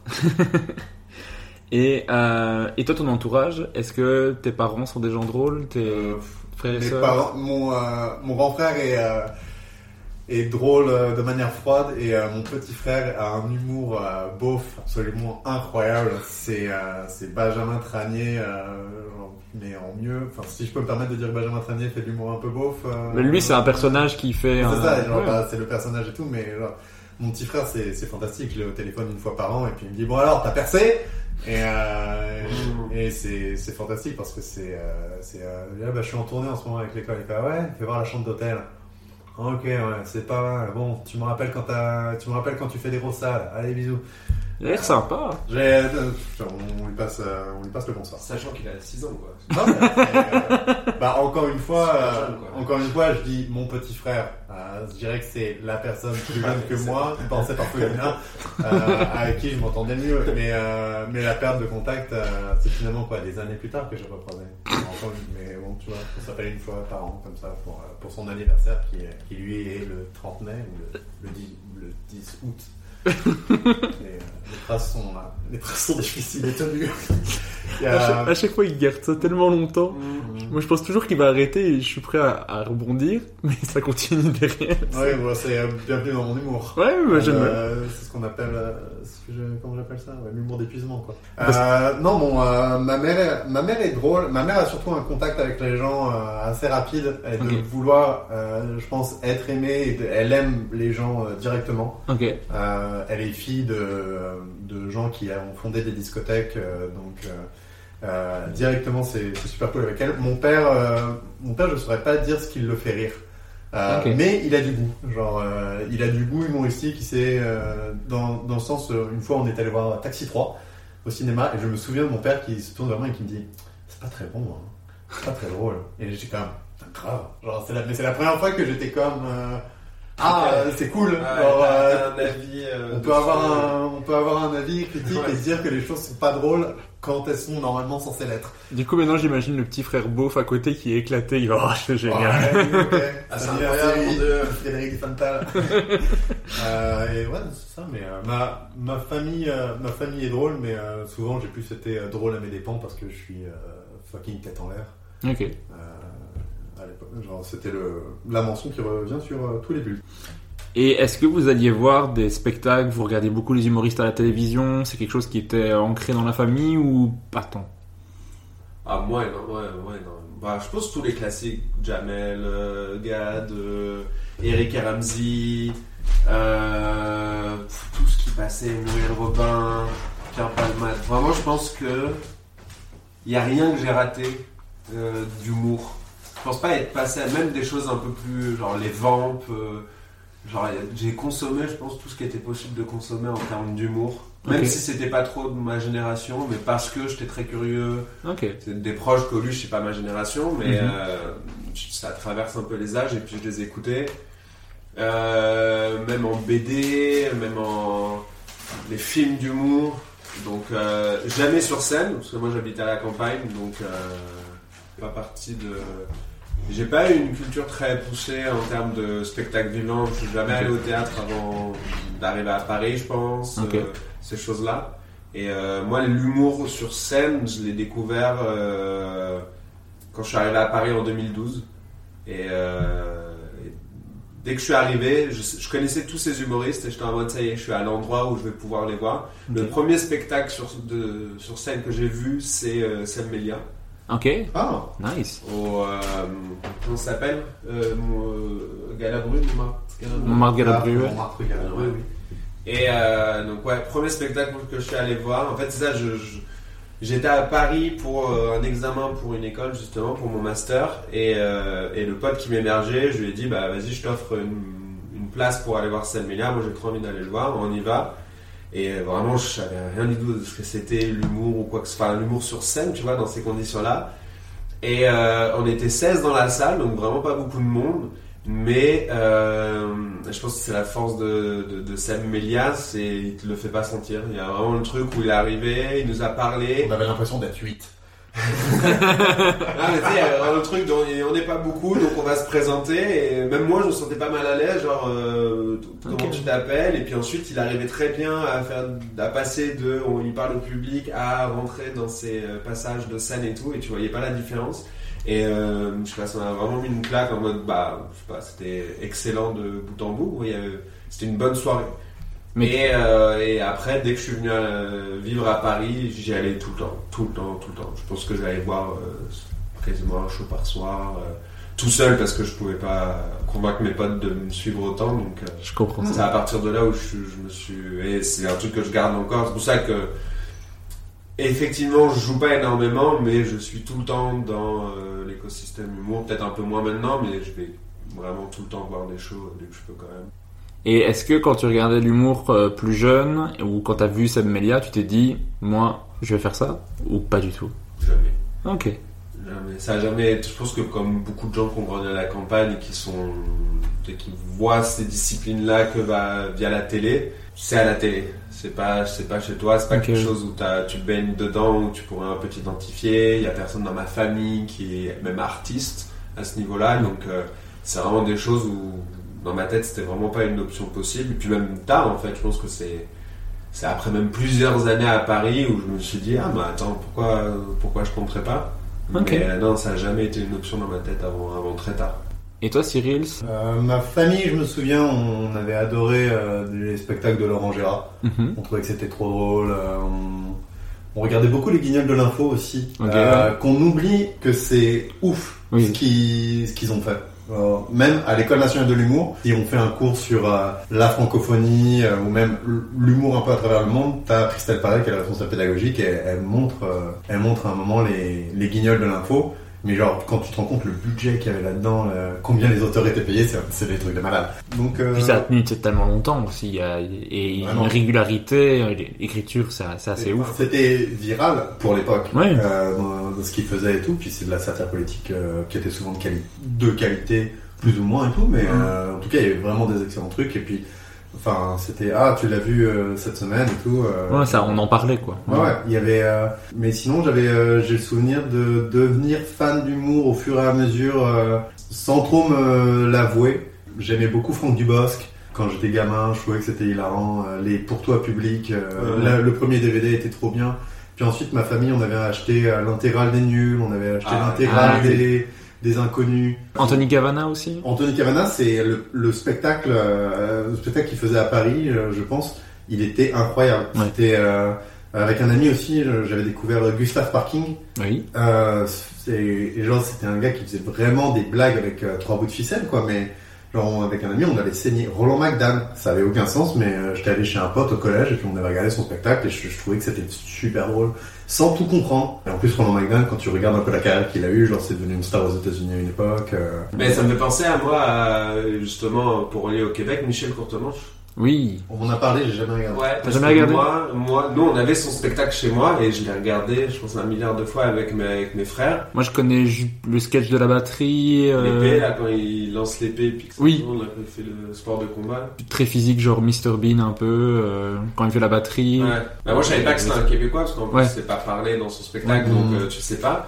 Mais, euh, mais quand je suis venu au Québec, en soi, c'était l'humoriste que je connais, que je- du Québec où je fais un mode. Et en plus, à l'école, on devait avoir un cours proposé par Michel Courtemanche. Oh. Et ça, pour des soucis de santé, il a pas pu le faire au dernier moment. Et ça m'a trop saoulé parce que c'était vraiment le seul fois où je pouvais flex avec les gens de ma famille, de mon prof, Michel Michel Courtemanche. Courtemanche. Alors Ouais. que Ici, je suis au Québec, on a eu des profs qui sont très réputés ici, où tous les Québécois ont euh, même des potes qui, euh, québécois, machin, ils sont me dire, ah, mais attends, t'avais lui comme prof, lui, et tout, je Comme connais André Robitaille. Ouais, ça, Luxonnet et tout, t'es en mode, oui, mais ça représente rien pour moi, et le seul où je pouvais un peu être, euh, que mon- pour moi, ça allait, allait signifier quelque chose, c'était courte manche, et Mhm. non, ça s'est pas fait. Ah, dommage. Mais c'est ça, au fur et à mesure. euh, quand même, je, je regardais beaucoup de spectacles, mais euh, quand je suis venu euh, il y a 10 ans à Montréal, je savais qu'il y avait le Juste pour Rire, mais quand je voyais les prix, c'était méga cher. Je, je trouvais, enfin, puis je connaissais à peine. euh, euh, je commençais à connaître euh, genre Louis C.K. et tout. J'étais allé à New York au Comedy Cellar, j'avais vu Louis C.K. Euh, à l'époque de Oh My God, il y avait aussi Judah Friedlander, le, le gars de 30 Rock, qui, a, qui a un special qui est, qui est fantastique et tout. Et quand il est revenu, je l'ai vu. J'ai rencontré Marc Maron, euh, qui est aussi désagréable euh, qu'on puisse euh, se l'imaginer. Ah ouais? Ah ouais, Ok. alors mais c'est mais c'est hilarant aussi, c'est c'est hilarant parce que c'est c'est lui quoi. Genre Ouais. s'il avait été genre ouais, ça va. c'est bizarre. Salut Cyril! Genre c'est au moment où j'ai commencé à aimer Community euh, la série euh, que je me suis rendu compte euh, que j'ai en fait je suis devenu tellement fan que j'ai commencé à m'intéresser c'est qui le showrunner, euh, les writers, j'ai- eu l'idée de l'écriture de comédie, de blagues parce que je me rendais bien compte que la série était méga bien écrite Mhm. euh, et euh, ça se genre entre Louis C.K. et et Dan Harmon, euh, je commençais vraiment à avoir euh, genre j'étais à une époque j'étais obsédé par Community. Ouais, ouais. Genre j'étais euh, genre ça, ça a été relou pour des gens autour de moi. Mais pareil, enfin le stand-up, ouais c'est ça, euh, Louis C.K. puis ensuite tu dis. Euh, mais quand je suis rentré en France, euh, j'avais pas, euh, j'avais pas l'idée de commencer le stand-up jusqu'à ce que un soir je tape stand-up Paris en me disant je vais aller au Jamel. En fait je découvre que j'habite à côté du Paname. Ok. Euh, bon, des mois j'aurais pu y aller, j'y suis allé un soir et puis voilà. L'histoire, l'histoire a fait que je me suis dit allez. Ok. Ouais. Mais avant d'arriver à votre première scène, est-ce que vous avez fait du théâtre, de l'improvisation, euh, un peu de la scène à un moment donné, quand vous étiez enfant, quand vous étiez ado, ou avant de faire de la scène, ou pas du tout? J'ai eu le rôle de, du roi. euh, C'est pas vrai. Waouh à, à la pièce de théâtre euh, de, du spectacle de fin d'année en au CM2. Ok. Ah. Donc voilà. Allez voir sur IMDb, euh, IMDb, voilà, il y a tout. Ouais, t'aurais pu faire tes recherches. Hein. Ouais, bah, je suis désolé, je suis désolé. Ah non, non, j'avais aucune expérience de la scène, euh, même, même en tant que public. euh, J'ai une histoire un petit peu marrante euh, comme ça, mais c'est euh, moi je jouais le quatrième chevalier dans euh, une production. Donc tu sais quand t'es un numbers euh, role, tout ça, c'est horrible parce que tu sais, t'as trois lignes euh, et dans Ubu Roi qui est- qu'on faisait au collège euh, et tout, et le gars qui jouait Ubu Roi euh, tombait malade pendant deux semaines avant, et moi j'avais tout appris.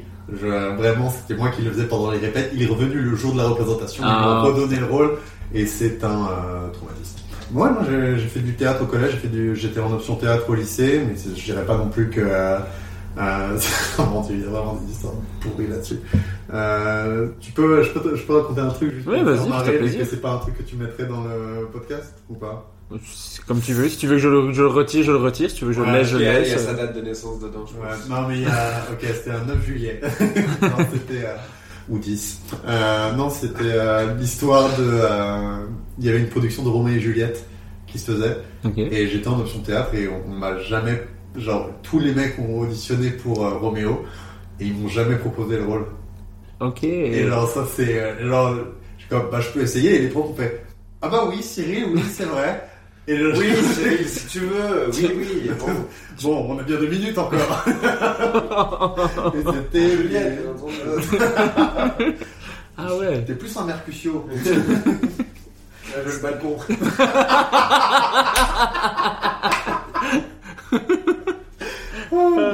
Tu peux faire le balcon. Je peux le laisser dans le balcon. Merci. C'était l'époque euh, sous roi Aquitaine, euh, full acnéique, euh, où j'étais comme. J'essayais un, un tantinet d'avoir confiance en moi et on était là, je, suis, je sorti du coin, je suis comme. On va pas poser quoi. Est-ce que je pourrais être Roméo Je mon fils, c'est Non, mais c'est pas. Ok, excellent. En vrai, j'avais, on avait fait une, une pièce de théâtre quand on était en primaire et euh, et c'était euh, merde le petit pousset. Et moi, je jouais un, un soldat, donc j'avais dans le sens où on l'avait filmé quand même, on l'avait, Ok. on l'avait, on l'avait capté. Et moi, j'étais un personnage donc qui n'était pas visible parce que j'avais un casque et tout. Et euh, le premier rôle, c'était le gars populaire. Et il y avait un truc de d'injustice très tôt dans ta vie de bah oui, c'est lui à lui qu'on donne les choses forcément, tu vois. Et donc c'est un peu ce truc où Oui, tu le- fais ta hiérarchie de euh, Le bah, casting, bah, là, c'est le quoi. casting et le casting. C'est ça. Le casting, c'est tu vas, tu regardes la cour de récré, les dynamiques, et tu dis bah forcément c'est lui qui, qui a le plus de charisme ou quoi que ce Ouais, soit. ça tu va, vois. ça va, Et euh, je ça bon. fou le, le truc de. Ce qui est un peu une paresse intellectuelle de la part des profs euh, aussi, mais. Ouais, monter une pièce de théâtre au CP, je pense pas qu'ils se sont dit attends, je pense qu'on va auditionner. Il y a peut-être une technique chez Benjamin. Je sens qu'il il a le Alors. personnage là. Votre nom? Je suis Benjamin Madame Cécile, enfin. non, pas de ça entre nous. Aujourd'hui, c'est casting. C'était très. Euh... Oh, c'est marrant. Mais euh, on avait fait euh, avec un ami, on avait euh, rejoué un sketch, La lettre de euh, Eric et Ramsey, ouais. pour un show de- d'école euh, au lycée. Hmm. Et euh, ça avait été un vrai bon moment. Euh... ouais, Il n'y avait pas, il y avait pas du tout d'aspect culturel moi, collège, lycée. Ah ouais? Ça, un spectacle. Bah après, moi j'étais en internat. Donc Ok, il fallait faire des choses. Moi, j'ai fait mes, dans mes premiers stand-up des spectacles à l'école où c'était il y a un, un Ouais. spectacle d'école où on devait faire c'est j'ai fait ça en cinquième en, en dernière année de avant dernière année de secondaire et la dernière année de secondaire Hmm. j'ai fait les deux années de, de suite où t'avais c'était un spectacle de talent en soi chacun venait avec un truc il y avait des trucs de danse de chant machin et moi j'ai fait deux fois du stand-up là-bas Mais comme ici, ils ont au. Québec. Ouais. Ils ont ce truc de Secondaire secondaire en spectacle. Ouais, et que, et c'est ça en fait, c'est que très tôt, on pousse les jeunes à avoir une pratique artistique et puis à la mettre en avant, tu vois. Et il y en a beaucoup qui font du stand-up et leur premier passage, c'était justement de, de, de Devant une salle quoi. immense. Ouais, en plus c'est ça, c'est que si tu dis que c'est, il y a vraiment Wow. une sorte de compétition un peu euh, au Québec et euh, si tu si tu vas haut dans les dans le dans le tournoi, on va dire, t'as tu joues devant beaucoup de monde, quoi. Mhm. Un vrai truc stressant, quoi. Et moi, pour la, pour la petite histoire, comme je voulais pas que mes parents sachent que je faisais du stand-up, parce que je voulais pas que mes frères sachent que je Ouais. du stand-up pour pas me faire vanner encore plus que d'habitude, euh, il y a des photos de moi pendant le festival, et du coup, je disais à mes parents, ah, mais j'étais venu pour présenter un autre numéro. C'est pour ça que j'étais sur scène. C'est passé crème, jusqu'à ce qu'un jour, il y a un festival d'humour et que ben, je leur ai dit la même chose, mais ils sont venus voir le spectacle, et du Ah coup, ouais. euh, ils disent, ben, euh, et on, on m'annonce, et ils me regardent, font, qu'est-ce qui se passe? Et du coup, je commence à faire des sketchs, ils sont là, Ah. mais c'est long cette présentation. Et en fait, j'ai fait le sketch, ils ont fait, mais tu fais du stand-up? Ouais, ça fait deux ans. Mais ils, sont, ils, sont, ils sont pas dit, mais en plus il y a des rires dans cette présentation ou genre, je sais pas. Là, ils ont compris, ils ont tout de suite compris que c'était un passage, Ouais, quoi, ouais. mais ils se sont dit, mais pourquoi tu nous avais pas dit? Je voulais juste pas que mes frères soient au Est-ce que ton courant. passage c'était. Euh... Mes parents sont tellement débiles. Je les vannais un petit peu dedans, mais pas en disant qu'ils sont débiles, mais je les vanne dedans. J'aime bien vanner mes parents. Ils sont bon public. Franchement, j'ai de la chance pour ça. Côté études, on va juste parler un petit peu de ce que vous avez fait. Benjamin, tu as fait une licence en sociologie et anthropologie à l'université de Tours, un Erasmus en Roumanie, puis un master en culture et métiers du web à Marne-la-Vallée. Pourquoi ces études-là? Est-ce qu'elles t'ont plu? Et est-ce que ça t'a apporté quelque chose au niveau de l'humour pour rester dans le thème? Pour, pour mon histoire personnelle, euh, je suis né en disant je vais être archéologue. Ok. Et euh, donc j'ai vraiment euh, grimpé euh, les études en me disant bah c'est ça, et puis c'est tout. J'ai passé le bac, j'ai fait un an d'histoire. T'es, euh... t'étais, euh... pour un archéologue, t'étais déter. Vous l'avez je l'ai. Allez le suivre sur les réseaux sociaux. Eh, Franchement, elle est pas mal. C'est son prochain passage au terminal. J'ai envie de sortir. Dès que t'as fait une bonne blague, c'est un peu ton Ils sont où les claps Mauvais public. Donc oui, non, pas de quoi. Donc j'ai fait un an d'histoire et je me suis rendu compte que c'est pas ça que je voulais faire de ma vie et donc en fait j'étais un peu perdu. Donc euh, et puis j'avais vraiment pas un bon dossier pour prétendre à quoi que ce soit d'autre. Donc je, je me suis dit je vais rester dans les sciences humaines. Par élimination, j'ai choisi la sociologie. Et ça, après j'ai fait mon année en, en Erasmus en, en Roumanie. Après ça, je me suis dit, j'ai quand même, j'ai toujours eu une, euh, une attirance vers les nouvelles technologies. Et en fait, le master que j'ai fait à Paris, c'était vraiment un master qui liait les sciences humaines et les technologies. Donc euh, c'était vraiment très large, code, mais aussi de sociologie, de, de droit, ces choses-là. Et donc euh, tout a été un peu fait par élimination, ou du moins euh, pourquoi pas, sans vraiment plan euh, sur le long terme. Et, euh, et en vrai, j'aime à croire que ça a du sens parce que la sociologie, puis maintenant je fais du ce qu'on appelle du design euh, utilisateur, euh, de user experience, comme on dit en anglais. UX, euh, Donc, qui, UX design, effectivement, et donc qui est une discipline qui vise à quand même observer comment les gens euh, utilisent une interface, euh, une application mobile, un site web, pour euh, essayer de faire en sorte que l'expérience soit la plus fluide, que tu te poses pas de questions quand tu vas sur un site, tu sais où est-ce que tu dois aller euh, pour faire telle action.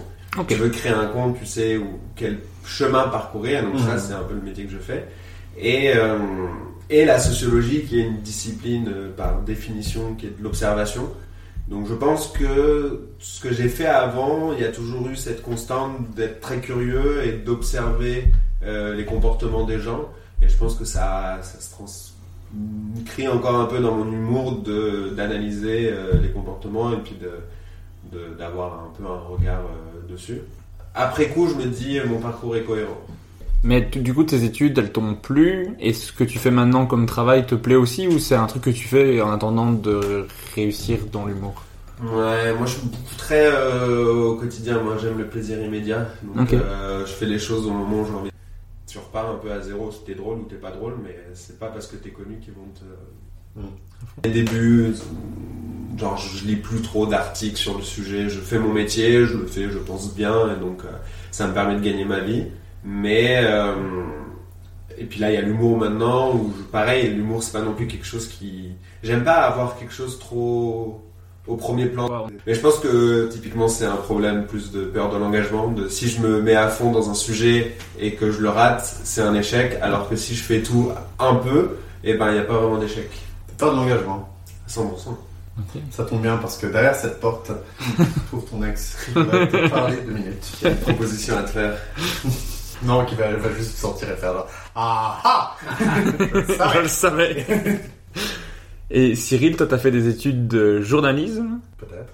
Ah, il va laisser des doutes sur tout. Ainsi qu'une licence en communication à l'Université catholique de l'Ouest à Angers. C'est bien ça? Ou tu vas laisser un doute aussi? Comme je t'en prie, je t'en prie, continue. Euh, je veux pas t'interrompre. Est-ce que tes études t'ont plu? Et est-ce que ça est-ce que ça t'a apporté quelque chose dans maintenant ta carrière d'humoriste? Je dirais que c'était une bonne couverture. Regarde, on est en train de préparer. Je dirais que c'était une bonne couverture euh, pendant que euh, voilà les, les choses se mettaient en place. Fallait dire que tu sais quand tu travailles pour euh, pour deux ambassades à la fois en tant qu'agent double, il y a, il y a toujours une certaine tension et, et il faut que Et quelque chose reste catholique crédible. Bah bien sûr, bien sûr. Enfin, le Vatican est assez est assez est assez sérieux sur vrai que sur très peu de blagues sur le Vatican, je trouve. Encore une fois, cette pudeur, cette pudeur de, de vouloir ou non parler de soi. Euh, certains l'ont, certains l'ont pas. J'ai décidé de l'avoir. Bon, aujourd'hui, je me livre. Euh, je m'ouvre un peu à, à vous. Mais après, est-ce que c'est finalement la bonne décision Donc, euh, ces études-là ont été, euh, ont été, je dirais, une bonne décision parce que ça, ça permettait de, ça d'apprendre, d'observer, d'être euh, à des endroits stratégiques tels que le voulaient euh, mes différents employeurs. Hein. Ah, t'étais encore dedans Tu vois, tu m'as eu là. Je pensais que t'étais devenu euh, Sérieux? euh, pendant ce qui est vraiment bien, c'est que quand c'est euh, discuter avec deux humoristes et improviser une blague, alors que les deux autres disent absolument pas, euh, c'est vraiment un plaisir. hein. Non, mais t'as dit, Euh, ton humour c'est l'usure. Et Ouais, ouais. euh, ça marche à fond. Ah, ouais. Mais moi je ris. tu es usé. Je suis usé. Je ris et en même temps je me dis ah bah j'ai quand même préparé beaucoup de questions. Donc mais, il y a les euh, deux, il y a les deux tu vois. d'accord. Mais en fait, c'est ça, je te laisse euh, faire ton montage après. T'as de la pizza. c'est vraiment sympa. En fait, c'est un podcast en deux parties où il y aura la partie réaliste. En vrai, en vrai, mec, partie, genre, euh, alors, je pense que c'est vraiment un bon, bon, bon concept. Ouais, j'ai j'ai fait, je savais pas trop quoi faire à la sortie du lycée. Je, enfin, je, je sais. Ouais, non, j'avais aucune, genre, je me souviens en de ma, C'est rare les gens qui savent quoi faire après. Oui, oui, non, mais je me, sou- je souviens d'avoir cette tension, cette anxiété, Mhm. d'entendre tout le monde autour de moi dire euh, ah moi je vais faire ça, moi je vais faire ça, euh, moi j'ai ah moi j'ai déjà appliqué à ça, faut se dépêcher parce que euh, ça Ouais. va bientôt. J'ai quoi, je fais ah quoi, euh, arrêtez, Ouais. euh, on a le bac à passer. Euh, Ouais, il y a y un gros stress quand même quand tu finis tes études de Mm. qu'est-ce qu'on va faire et après tu te rends compte que quasiment tous ceux qui ont fini leurs études ne travaillent pas dans le domaine qu'ils ont étudié et qu'ils ont changé trois années, trois ans après ou qu'ils ont voulu faire quelque chose toute leur vie et se rendent compte qu'en fait en le faisant ah ben j'aime pas en fait. Bah, c'est ça. mhm. C'est c'est fou. Hein. Parce qu'en vrai, on n'est pas, on n'est pas vraiment éduqué, je trouve, avec euh, tous les, les possibles imaginables. Et quand bien même, euh, 18 ans, et puis euh, c'est euh, méga. Pour peu que, imaginons que t'es redoublé. Euh, c'est. euh, Pour savoir quoi faire. c'est- Ouais, c'est un âge. Enfin, tu sais, ça m'a pris 10 ans après pour euh, savoir que je voulais, euh, je voulais devenir humoriste. Ouais. Mais. euh, et enfin, humoriste, c'est le, le truc que j'ai fait le plus, plus long- le plus longtemps de, de ma vie. Enfin, à pas respirer, bien sûr. Faire battre mon cœur à chaque instant. Mais euh, ça, la communication. hon- Honnêtement, pour euh, dire un peu ce qui s'est passé dans mon euh, euh, scolairement, euh, collège-lycée, j'ai essayé d'être délégué à chaque euh, à chaque année. Chaque année, c'était non. je suis arrivé à l'université. Au bout d'une semaine, les gens m'ont dit Cyril, euh, on a besoin d'un chef de promo. euh, et euh, on veut que ce soit toi parce que tout le monde te connaît et t'es cool. Et j'ai quand même quoi? Ça n'a aucun sens. Et, parce que j'ai commencé à juste euh, kiffer ma vie après. euh, après l'école, j'ai eu, des bons résultats, j'ai fait mes études, j'ai eu ma licence de, de communication, mais je vois, je... Euh, les études ne m'ont pas mené à l'humour, euh, parce qu'on passe des années à faire des choses sans vraiment s'écouter. Mais euh, c'est vrai qu'avant, j'étais très déterminé à travailler dans la musique, ou à devenir journaliste musical, journaliste musical comme Thomas VDB. Puis euh, aujourd'hui, je veux devenir humoriste euh, comme Thomas VDB. Donc euh, voilà. Objectif Thomas VDB. Et s'il saute d'apon, euh, tu sautes. Hein Ouais. Merci maman. Alors comment s'est passée votre première scène et de quoi vous parliez? Moi, ma première scène, c'était la soirée première fois de Yacine Bellous. Ah, Oh, oh, oh, hein. Ah, Mais comment t'as comment Monsieur, bah, la royauté directement. T'as vu, hein et comment t'as su qu'il y avait cette soirée là et comment tu t'es dit allez c'est parti je me lance. Bah en fait, comme je disais, j'ai vraiment, je suis allé à tout ce qui pouvait se faire en, en humour à l'époque à Paris. Euh, donc je pense que la soirée de Yacine a dû commencer en 2013, je dirais, un truc comme ça, je pense. À l'époque, c'était au workshop et c'était une soirée. euh, à l'époque, c'était mi stand-up, mi musique, où il y avait une partie stand-up et après les gens sortaient et ils refaisaient rentrer les gens pour la partie musique. Ok. Et euh, donc j'y suis allé parce que moi je connaissais déjà le travail de Yacine. En plus, il avait annoncé le, le line-up et il y avait Kian, il y avait Navo. Enfin, c'était que des, des humoristes que tu as envie de voir. Et donc j'y suis allé, j'ai adoré. Et en fait, c'était une mensuelle, donc j'y suis allé tous les mois pendant un an. Et je pense à peut-être la dixième, un truc comme ça. Je suis à la fin du show, je vais voir Yacine, euh, que je connaissais absolument pas, et je lui dis. euh, et euh, ça m'intéresserait de faire de l'humour, voilà. Et il m'a dit, bah ok, bah est-ce que tu veux jouer le mois prochain? Et bien entendu, j'ai dit oui, en sachant que je disais non dans ma tête. Et j'ai dit, bah oui, moi je te redis, euh, voilà. Et euh, donc forcément après je l'ai ghosté parce que j'avais trop peur de dire oui. Sauf que celle d'après, en fait, c'était la dernière de la saison. Donc, euh, mais après quand il m'a vu, je, je me rappelle qu'il m'a fait un petit regard, genre, Hum, tu m'as pas donné de nouvelles. Mhm. Mais j'ai quand même regardé le show et tout, c'était trop bien. Ensuite, donc c'était la, la fin de la saison, donc après ça reprenait à la rentrée. Et pareil, je faisais un peu, j'y retournais, mais je baissais un peu les yeux devant Yacine parce que j'avais peur qu'il me redise, euh, bah tu m'avais pas dit que tu voulais jouer? Et, euh, et une fois, on s'est recroisé dans la rue et il m'a dit, euh, mais là tu veux pas jouer et tout? Et euh, au bout d'un moment, j'ai dit oui. Et donc je crois que ma première scène c'était février 2015. Je pense qu'en fait, euh, ça a créé un très mauvais précédent chez toi.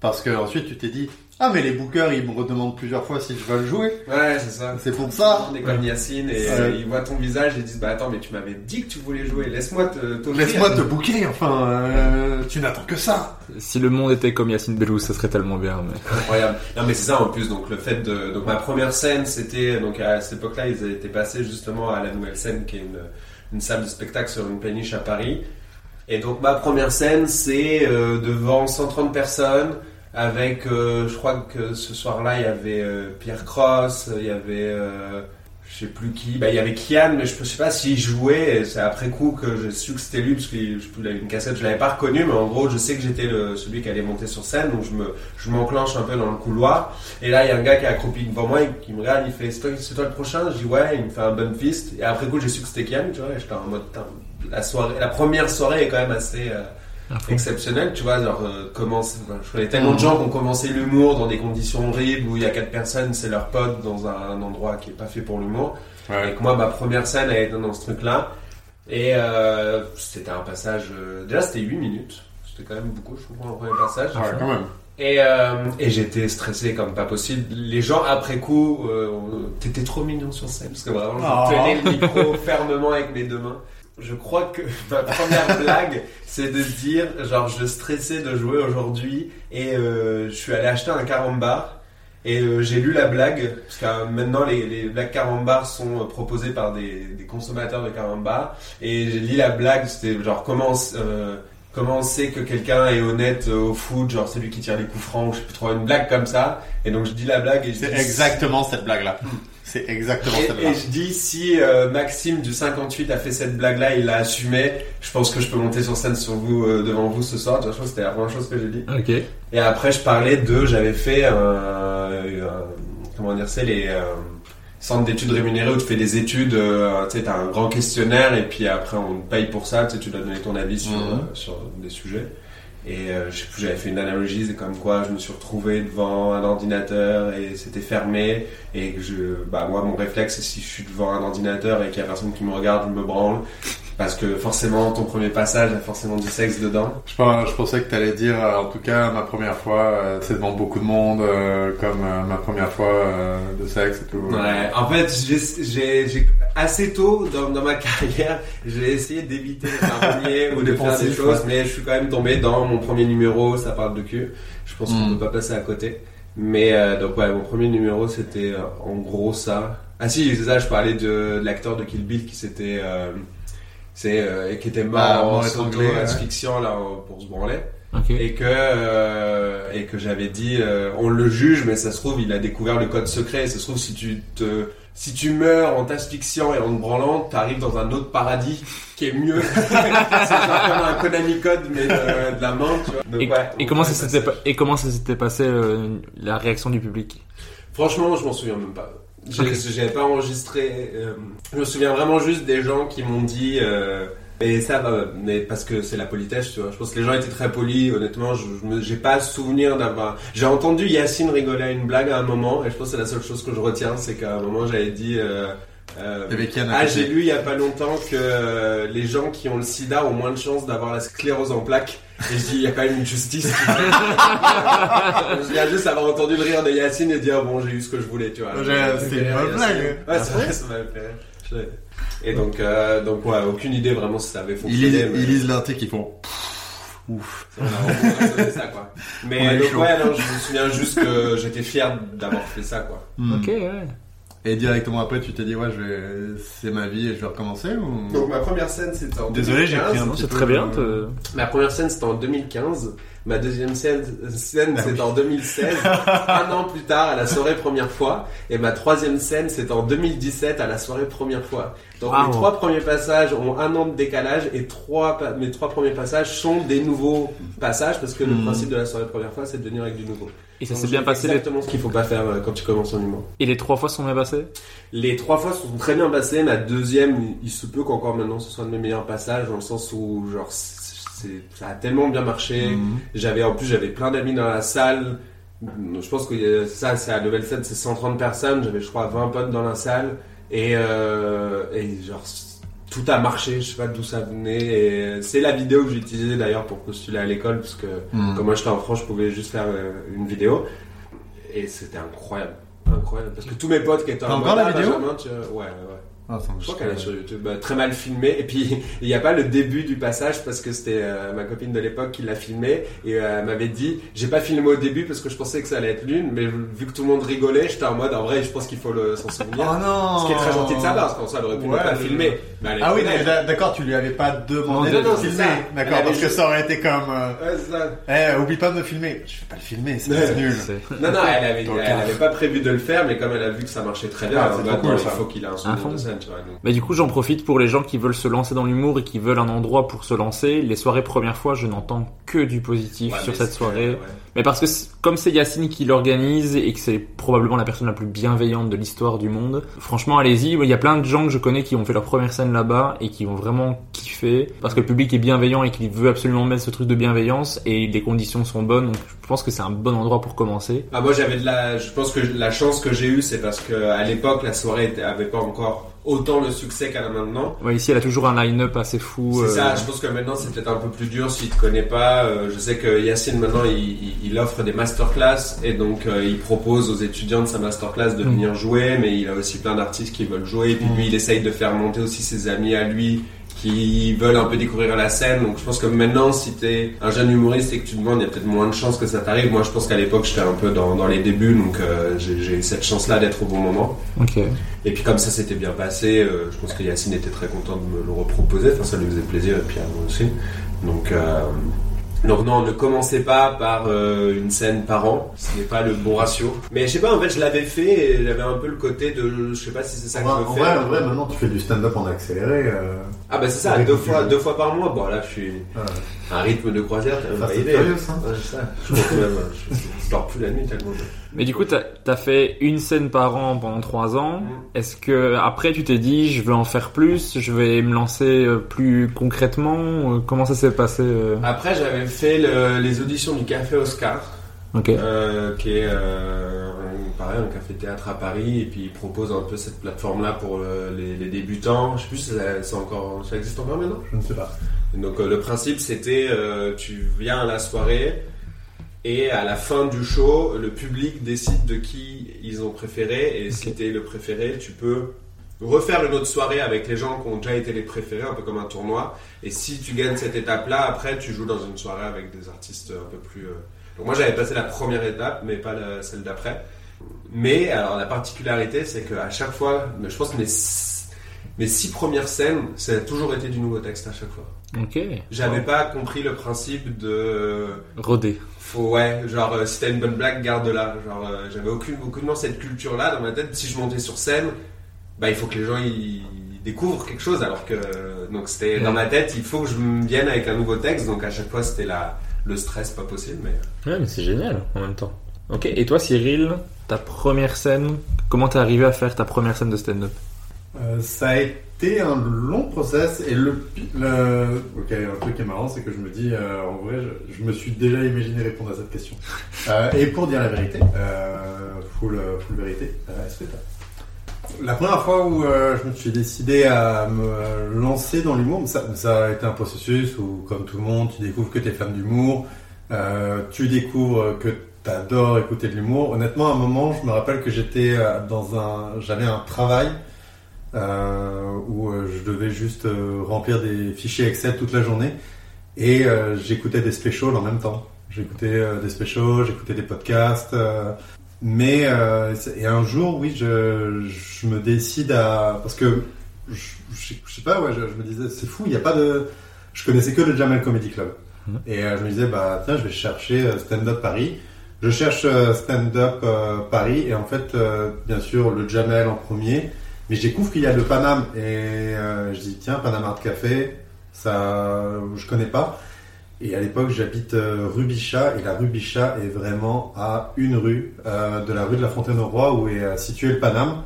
Je me dis ah tiens et donc je, je vais sur le site, je vois sur le site ah mon dieu tiens il y, a, des spectacles tous les soirs ok avec plein de gens que je connais vraiment pas et tout je me dis ok et je vois qu'il y a des il y a un spectacle dans 10 minutes si j'ai envie quoi.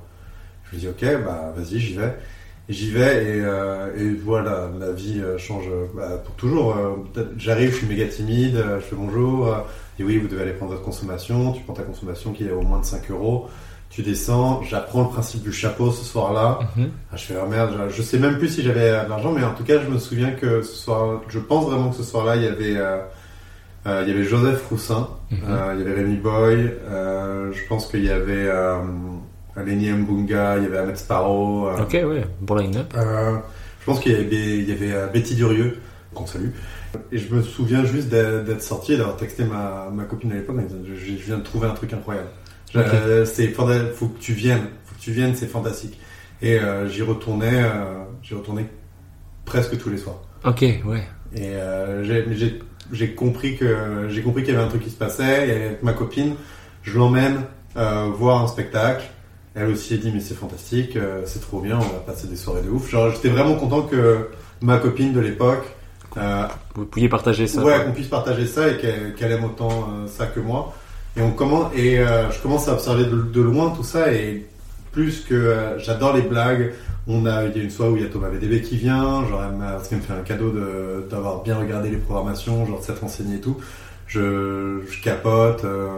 c'est c'était ex, enfin de euh, je découvre Jimo aussi, il y a Kim Gemili qui vient, euh, je sais plus s'il y avait Norman euh, à l'époque, mais euh, c'est vraiment genre je suis en train de je suis en train d'être retourné quoi. Il y a Tania Dutel, euh, il y a Laura Domange, c'est fantastique. Vra- vraiment en fait euh, le stand-up c'est pour quelqu'un qui le découvre et qui en tombe amoureux. Enfin moi j'étais j'étais tellement heureux. Ouais, c'est comme si ça t'avais a changé. débloqué un. Ça a changé pas, Paris pour moi. Ouais. Parce que Paris, euh, j'étais comme ok, je suis là et en fait au départ je voulais travailler dans la musique, mais finalement j'avais échoué à rentrer dans le milieu, quoi. C'était euh, c'était impossible. Et à l'époque j'avais aussi des groupes euh, de rock. Ça décollait jamais parce qu'il y avait tout le temps genre un, un batteur qui disait ouais, en fait j'ai envie de passer plus de temps avec ma meuf Hmm. ou j'ai envie d'arrêter de, de faire du, de la musique. T'es comme bon bah et en fait euh, je pense que j'avais l'idée que l'humour ça allait être mon. Je voulais pas faire de la musique en solo, mais l'humour par contre euh, surtout que j'avais l'impression de voir évoluer. Bah il y avait Louis Dubourg qui traînait avec euh, Rémi Boy, qui traînait avec Nathan Bensoussan, qui traînait avec Joseph Roussin, euh, Fred Cham. Euh, et ça avait l'air d'être un crew, ça avait l'air d'être des gens qui. T'avais Guilhem Malissen à l'époque aussi, qui avait le- la brasserie Barbès, où il y a des, des trucs de combini qui ont été tournés là-bas. T'as un truc de Farid, un truc de, de Roman, t'as un truc de Marina. Marina Rollman qui est excellent aussi. Et vraiment, il y a, il y a tout ce truc où très vite tu découvres que waouh, c'est incroyable. Quelle chance. euh, et, eux, ils ont l'air de s'amuser, mais énormément.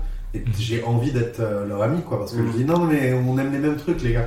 Et, euh, et en fait, euh, tu commences. euh, genre, je commence à aller non seulement au Paname, mais je comprends qu'ils ils ont leur propre soirée euh, de temps en temps. euh, donc, euh, je vais voir ces soirées-là. Je dis, yo, c'est trop bien parce qu'ils font pas les mêmes trucs, ils testent des blagues. J'adore voir les, les gens tester des blagues. C'est fantastique. Et euh, un moment, oui, un soir, euh, je, je me souviens que j'étais allé voir la Topito. Je pense que c'était la Topito était au Paname à l'époque. Et là, il y avait euh, Clément Andréoli, euh, un ancien collaborateur de, euh, bah, de Rivière à détente, euh, Mhm. qui était aussi sur. euh, et bah, il faisait du stand-up à, à l'époque aussi. Et puis, je le suivais sur Twitter et puis je me suis remis à envoyer yo, enfin, qu'est-ce que t'en penses? Moi, je, je voudrais me lancer dans le stand-up, je sais pas du tout comment commencer. Il m'avait, il m'avait dit, tu pourrais demander à la brasserie Barbès. et genre, non, c'était clairement genre trop haut et tout, mais il m'avait aussi parlé des auditions publiques du Café Oscar. Hmm. Puis j'y suis allé un soir, je me souviens plus qui y avait, mais j'ai attendu toute la soirée. J'étais seul pour aller parler à Louis Dubourg et dire bonjour Louis, euh, j'aimerais pouvoir euh, jouer une prochaine fois. Et euh, il m'a dit lui écrire, ou alors il m'a donné une date directement, puis c'était dans un mois. Et à l'époque, j'étais étudiant à Paris 8 euh, pour un master. Je n'aimais pas ça, mais j'avais repris des études parce qu'il fallait que je fasse quelque chose. et j'arrivais pas à avoir des postes intéressants avec juste une licence. C'était vraiment, genre, l'impression qu'il fallait un master absolument. Je dis ok. Donc euh, je fais ça, mais euh, je faisais Eloquentia, qui est un programme euh, d'éloquence. Il y a eu un, un film sur ce programme qui est allé à Cannes, euh, qui a eu genre un prix du meilleur documentaire Ok. à voix haute, je pense que ça s'appelle. Euh, c'était sur l'année qui était avant, avant la mienne. Et euh, c'était donc, euh, fallait écrire des discours et donc c'était concours d'éloquence où euh, tu prends une position tu Mhm. dois y rester. Et c'était génial parce que la formation c'était du théâtre, euh, de l'écriture. Donc c'était déjà, il y avait du slam. Genre moi ça me faisait tout ce moment, j'étais comme le slam.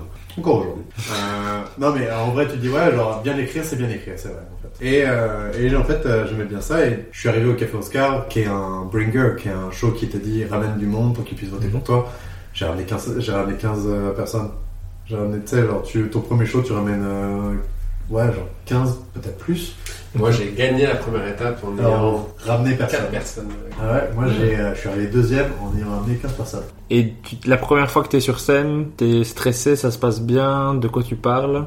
Euh, J'avais parlé du fait de. J'habitais dans. euh, ma première blague, je pense, c'était. euh, je sais que j'ai l'air d'être un gars qui s'est fait, euh, qui s'est fait victimiser euh, au lycée, mais euh, c'est pas vrai. euh, C'était aussi vrai au collège et au primaire. Donc, euh, pff, alors, aujourd'hui, je suis comme ta tocard. Euh, non, parce que les blagues dépréciatives, euh, j'aime pas trop ça. Aujourd'hui, je suis comme. C'est vraiment.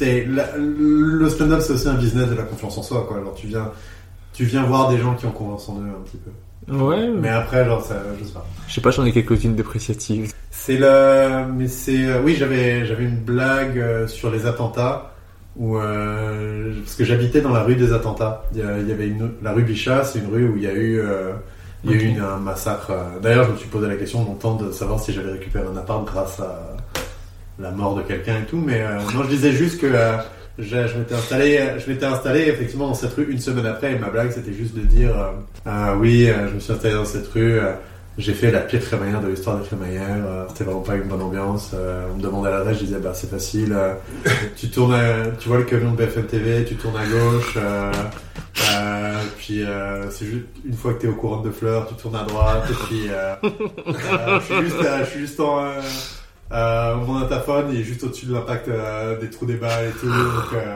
voilà. C'est. Pas, sonne pas trop fort parce que c'est sensible au bruit. Mais euh, j'avais fait cette blague-là, genre, j'avais, kiffé. Puis j'avais fait une blague euh, qui m'a accompagné longtemps. Où, euh, c'était un, mon premier, un je pense, de dire. C'était une blague longue. C'était, euh, oui, euh, ma première fois, c'était avec une fille. euh, je la ramène chez moi, et puis euh, quand on arrive là, elle m'embrasse, elle se déshabille, elle se met sur son, elle se met sur mon lit, puis elle se met à se toucher. Et moi, je sais pas comment réagir, je sais pas quoi faire. Il y a une sorte de malaise qui s'installe et bah vas-y, toi aussi fais quelque chose. Et moi, je fais comme d'habitude. J'ai pris mon PC, je l'ai ouvert, j'ai passé YouPorn, j'ai commencé à me masturber furieusement. Elle m'a regardé avec un air dégoûté. Elle m'a dit, ah mais t'es dégueulasse. T'as même pas un Mac. C'était méga lent pour euh, le payoff, mais euh, j'ai. Mais euh, bonne vanne. ouais, j'ai gardé cette, euh, j'ai gardé cette blague longtemps. Mais pas, par contre, j'ai fait un move. Il y a deux trucs qui sont marrants, je pense vraiment sur cette, première soirée. C'est que ma copine était là et je suis sorti de scène et honnêtement, ça s'était bien passé. C'était un bon premier passage. Je suis sorti rouler une pelle parce qu'elle était genre au deuxième rang, genre vraiment. C'est-à-dire après ton passage, Juste après mon passage, genre le gars, Louis Dubourg était sans doute en train de monter sur Genre, une Non, tape à la main des ah, gens. Non, non, non, genre elle me regarde et dit embrasse-moi. et je- Moi, je roule des pelles. Elvis, quoi, vraiment. Chérie. J'y repense et je suis comme oh là là, genre non, ça va pas du tout. Et un truc qui met en perspective encore plus ce moment-là, attention, tenez-vous bien, euh, Roman était là. Ah. Euh, parce qu'en fait, c'est un. Euh, Roman Fressinet est un pote, il sait pas du tout qui je suis, euh, mais est un ami d'amis d'amis, c'est un ami en troisième degré, et euh, donc il me connaît pas du tout. Mais euh, l'ami d'amis euh, savait que je me lançais dans stand-up, il m'a donné des conseils pour ma première fois, il m'a dit apprends par cœur ton texte. C'est le truc qui va te sauver, tu dois apprendre ton texte à l'endroit et à l'envers, je veux que tu le saches par cœur. Si je viens de voir, genre, je veux vraiment. Et il est venu, il y avait Roman, qui était pas connu, c'était 2018, c'était pas encore. euh, Pas encore la folie. ouais. non, et euh, genre, il, il était sans doute déjà un très bon humoriste et tout, mais j'étais. Euh, oh mon dieu, je suis tellement gêné de Parce que je suis d'accord, c'est ridicule. Et tu l'as embrassé aussi, c'est ça? Hein? Ah, c'est magnifique. Et toi, comment ça s'est enchaîné ensuite? Est-ce que tu as attendu un an pour la prochaine scène? Non, j'ai euh, j'ai vite euh, demandé. euh, je que j'ai demandé à Louis Dubourg assez rapidement. euh, j'ai vraiment aimé faire du stand-up. Je J'ai limite appelé mes parents euh, quelques jours plus tard en disant Je pense que je, ça va être ça euh, toute ma vie parce que j'ai adoré ce qui s'est passé. On m'a dit d'aller au Paname à 18h. À l'époque, c'était Michael Cohen, c'était John Sulo aussi. Pour les labos, c'était Merwan B aussi. Mais euh, c'est ça, en fait, comme je... C'est pas que je traînais avec eux, mais c'est juste genre... Mélanie Boy, les Joseph Roussin, euh, ils- j'arrêtais pas d'aller les voir et puis ils avaient compris que j'aimais les blagues et tout. Donc Mhm. assez rapidement, c'est disaient, ah bah tu dois aller demander à telle personne, tu dois aller demander à telle personne. Et ça, ça a aidé un petit peu, euh, genre à juste euh, savoir à qui s'adresser. Parce que l'information n'est pas publique euh, facilement comme ça. Et puis, tout ça, au fur et à C'est genre, c'est ça, au début, tu fais une scène par mois, puis t'es frustré, et puis assez vite, euh, t'essayes de monter le plus possible.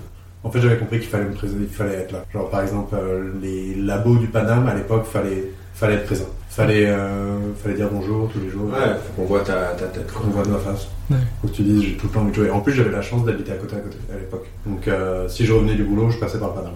Et après, rapidement, t'as commencé à animer des soirées. T'as animé à la comédie passagère. C'est ça. Euh, L'ancien bar, euh, l'amnésie passagère, c'est Betty Durieux à l'époque qui m'a filé la soirée. Et c'est là que j'ai vu Cyril, moi, pour la première fois. C'est vrai que t'es. Ah ouais venu à une de ces soirées-là. Ah, Ouais, j'avais vu Betty, je t'avais vu toi, et euh, c'était drôle parce que c'est c'est ce genre de soirée dans un bar où tous les clients ne sont pas au courant qu'il y a une soirée d'humour. Ouais. Et le soir où j'étais venu, il y avait euh, un groupe d'anglais Et qui étaient là parce qu'ils étaient touristes, je pense. Ils étaient en mode, bah nous on est dans un bar et on est là pour discuter, tu vois, et que oui, mais genre on fait des blagues à côté. Le propriétaire du bar est allé voir le One More, euh, qui est le plus gros plateau qui existait à Paris, euh, je pense, Mhm. et a dit euh, à Certes Mathurin, ouais, moi je veux la même chose dans mon bar. Et euh, Certes a dit ok, et puis il a filé le, bébé à, à Betty Durieux. Euh, puis honnêtement, c'était une chouette, euh, c'était un chouette apprentissage, parce que c'est ça, au bout d'un an de stand-up, avoir ma propre soirée où il y avait eu du très beau monde. Il y a eu du monde absolument magnifique. Enfin, honnêtement, je regarde les. J'ai encore les line-up sur ma page Instagram. Puis honnêtement, je me dis quoi Attends, en une soirée, j'avais eu Douli et Paul Mirabel. Nice. Enfin, et euh, Omar des bébés, euh, c'est euh, c'est fantastique. Et, euh, Enfin, ouais, j'ai- honnêtement, j'ai organisé des super soirées. Ça n'a pas été facile. Et en plus, à l'époque, j'avais un personnage de mec un peu euh, bizarre et creepy euh, qui allait avec des blagues. euh, euh, mais c'est ça, genre, tu fais de l'animation, tu es obligé de sortir du personnage parce que je repassais pour dire Eh, maintenant le prochain nanana, mais à la fin aussi je me donnais le droit de faire un 5-6 minutes euh, pour tester les nouvelles blagues. C'était vraiment fun. Alors euh, merci encore Betty Durieux parce que ça m'a permis de me faire des contacts euh, dans le Ah mais monde et c'est tout. soirée, c'est énorme. super bon, euh, bon apprentissage. Mais toi, quand tu commences à animer, Benjamin, toi, tu intègres l'école nationale de l'humour avec la vidéo que tu as faite à la soirée première fois, c'est ça? Ouais, exactement. ouais. Ok. En création humoristique pour laquelle tu es diplômé en 2020, j'ai envie de te demander ben, comment tu as entendu parler de l'école déjà, parce que en France, c'est pas encore si connu que ça. Qu'est-ce qui t'a donné envie de l'intégrer vraiment l'école? Bah, en gros, moi, l'histoire, c'est que fin 2017, la, la start-up où je travaillais a fait faillite. Donc, euh, je suis au chômage. Bravo. J'avais, euh, c'est pas de ma faute, promis. J'avais un peu déjà fait des scènes et je décide de, j'ai envie de me concentrer sur l'humour. Donc là, on est dé- début 2018 et je me dis, ok, je retrouve pas un boulot tout de suite, euh, je me concentre sur l'humour. Et euh, dans un podcast, j'entends Roman Fressinet dire qu'il a fait l'école de l'humour à Montréal. Et donc dans ma tête, ça me dit, bah en vrai, pourquoi pas, je veux me concentrer dessus. Sûrement dans un café au Losset ou dans Nouvelle École. Ouais, ben, ouais, je sais plus trop, ouais, je sais plus dans quel podcast c'était. Mais il fait souvent la promotion de l'école parce que. Ouais, bah souvent les gens ils, ils en parlent aussi de, Ouais. de son parcours. Et donc je décide de, de postuler, même si je sais pas euh, vraiment ce que ça va donner, mais en tout cas je me dis c'est- c'est postuler. Donc en fait la première étape c'est ça, c'est que moi étant donné que je suis en France, j'ai le droit de juste envoyer une vidéo, parce que si t'es à Montréal tu viens faire le, les autres, enfin tu viens le faire devant un jury. Donc j'envoie le passage que j'avais capté, donc le seul passage capté de moi qui était à la soirée première fois que j'avais fait. Et euh, à partir de là, moi après j'en- j'attends. Après ça ils te contactent quand même, même si il n'y a pas de sélection, il y a quand même une, une discussion, discussion. avec le jury. Donc euh, je me rappelle que j'ai discuté donc avec trois profs de l'école et euh, juste ben quitter, euh, c'est quoi ton approche de l'humour, enfin quelque chose de un peu juste un entretien d'embauche quoi on va dire. Mais pareil là il n'y a pas de réponse qui est, qui est donnée. Et je me rappelle euh, je partais en vacances en Californie avec, euh, avec une amie d'enfance et donc moi j'attendais le mail qui dit est-ce que je suis pris pour la deuxième étape de sélection qui est la journée d'audition? Donc où là tu dois être en présentiel à Montréal. Il y a des exercices d'écriture et d'improvisation. Ouais, c'est ça, euh, de théâtre et tout. Et euh, j'attends le mail et on m'envoie le truc de tu es pris dans cette euh, dans la deuxième étape de sélection et euh, viens à Montréal en mai 2018 pour passer la dernière étape. Et donc je dis bah vas-y c'est parti quoi. Et donc je viens et euh, donc je fais la journée d'audition et, euh, on a la réponse deux jours après. Euh, C'était un moment rigolo parce que j'étais dans une auberge de jeunesse et euh, j'étais avec, euh, j'étais tout seul, mais je m'étais fait quelques amis à l'auberge. Donc on est sur le toit de l'auberge et, euh, et ils savaient que j'attendais les résultats et donc je reçois le mail où il y a les résultats et c'était c'était assez ouf de le vivre avec des purs inconnus mais qui étaient tous très contents pour moi parce que Mhm. la sauce avait un peu monté et j'ouvre le mail et euh, t'as été pris. C'était un moment assez unique je trouve de, de vivre ça de- dans ces conditions là et je voilà je dois être à Montréal en septembre 2018 alors que j'ai commencé l'année avec euh, pas du tout ce projet là donc euh, je me suis laissé même l'été pour me décider vraiment jusqu'au dernier moment de est-ce que je me lance dans ce gros projet et en vrai je pense que dans ma tête je me dis tu peux pas passer à côté de ça et puis C'est ça. ouais. tu vas le regretter si tu le fais pas donc, euh, et donc c'est ce qui fait que je suis venu euh, à l'école, mais j'en avais jamais entendu parler. Et c'est ça qui était un peu bizarre parce que quand on fait la première journée d'école et qu'ils disent où est-ce que vous avez connu l'école ou quoi que ce soit, et puis que tu entends des Québécois qui depuis tout petit rêvent de faire l'école et que toi t'arrives en disant il y a deux mois je savais pas que vous existiez. Ouais. Il y a un truc un peu bizarre de tu te sens même un peu imposteur en te disant merde peut-être que je mérite pas ma place parce qu'il y a des gens qui fantasment tellement dessus que moi pour qui ça a aucun intérêt, enfin aucune valeur émotionnelle on va dire. Ouais, moi je te jalouse énormément. Ouais, mais je pense qu'il faut Il y a, dédramatiser. il y a hein. énormément d'autres personnes que tu rencontres qui te disent euh, je l'ai testé trois fois à l'école. Oui, mais c'est ça. Et puis euh, tu, tu te rends compte qu'il y a un peu d'aigreur aussi, parce qu'il y a des gens Mm. qui, justement, tu dis que tu fais l'école et, euh, et qui te disent euh, Moi, ça fait des années que je postule et que je suis pas pris. Euh, et Ok. Tu sens l'aigreur là-dedans. Et je peux très bien comprendre. J'imagine que dans leur situation, Mm. je. Mais c'est pas de ta faute euh, si c'est pas Non. Non, non, mais bon, tu peux jamais. Mais ils peuvent se dire euh, oui, c'est toi qui as pris ma place et je fais non. Non. Ouais, non, mais je Ça pense marche- que là, pas comme peut-être qu'ils se disent est-ce que c'est légitime que les Français euh, viennent euh, aient le droit d'être acceptés dans une école d'art Ah, au Québec? ça, vrai- ah, j'avais pas ce, j'avais pas cette idée-là. Bah, je sais pas, c'est une école d'art québécoise qui est financée par le gouvernement québécois et euh, On a qui a place. avec nos frais hein, de- Bien sûr, bien sûr, mais bon, les subventions, euh, je pense que. Je sais pas à quel point on représente le budget de l'école comparé à des subventions, tu vois. Ça. Mais quand même, tu vois, je pense que. Ouais, ça c'est un truc de mauvais, de euh, j'ai pas ma place alors que je, je trouve quelque chose. Oui, oui, je pense que C'est juste- ça moi, qu'il je trouve du ça- racisme de base aussi. Hein, Oui. c'est juste des fois. Ouais, de-. Enfin, je dis pas qu'il y a du racisme envers les Français, mais que le racisme est souvent parce que des gens se sentent, euh, comment dire, supplantés par euh, d'autres gens et qui disent. euh, T'as même pas la légiti- légitimité d'être là, tu n'es pas citoyen du pays, donc euh, ouais. c'est moi d'abord en fait. D'abord les gens du pays, je pense que pour beaucoup le racisme repose Bah, là-dessus. si je sais pas la proportion de Français qui ont appliqué ces dernières années. Enfin, on reste que euh, il y a eu trois Français dans ta cohorte, il y en a eu deux dans la mienne. Il y en ouais, il y avait quatre dans, on était quatre dans ma cohorte, ce qui était le record, mais sinon je pense que dans l'histoire de l'école, il y a dû en avoir une dizaine, pas plus, tu vois. Et Mhm. puis sachant que la plus grosse partie c'était. Bah ici c'est marrant, euh, au cours du soir, on il y a deux Français pour le cours du lundi et il y en a trois pour le cours du euh, mercredi. Donc euh, même pour les cours du soir, ça attire euh, des gens qui viennent à Montréal pour en suivre, bah, comme moi par exemple. Mais donc moi je trouve ça génial parce que ça va ça va ouvrir les horizons, ça va développer le truc. Ouais. Bah, c'est pour ça qu'en France, l'Académie de l'humour euh, se lance et Ouais. euh, on se mit partenaire avec l'école dans le sens où ils ont eu des discussions euh, avec l'école pour, euh, Ok. Que pour le, créer ça. le Barbès aussi a lancé Feu, le Barbès a lancé euh, le campus à Ouais. un moment. Ouais, il y a eu des écoles qui ont, qui ont été faites à plusieurs endroits à Paris. Il y a du bon, du moins bon. Mais ça en a lancé quelques-uns. Genre euh. Pierre Thévenoud, c'est, il a commencé là-bas. Il a commencé avec des cours qu'il a- Oui, avait suivis. il y a du une- one-man show, Ouais, c'est ça. puis il y a, One l'école de Man Show One Man Show aussi, mais euh, ouais, euh, enfin, plein de gens. Il y a des gens qui ont fait les deux, euh, qui ont fait euh, One Man Show et euh, je, ne me souviens plus de son nom complet, mais euh, c'est ça, c'est ça a lancé énormément de monde et ça a fait rencontrer aussi énormément de monde. Mm.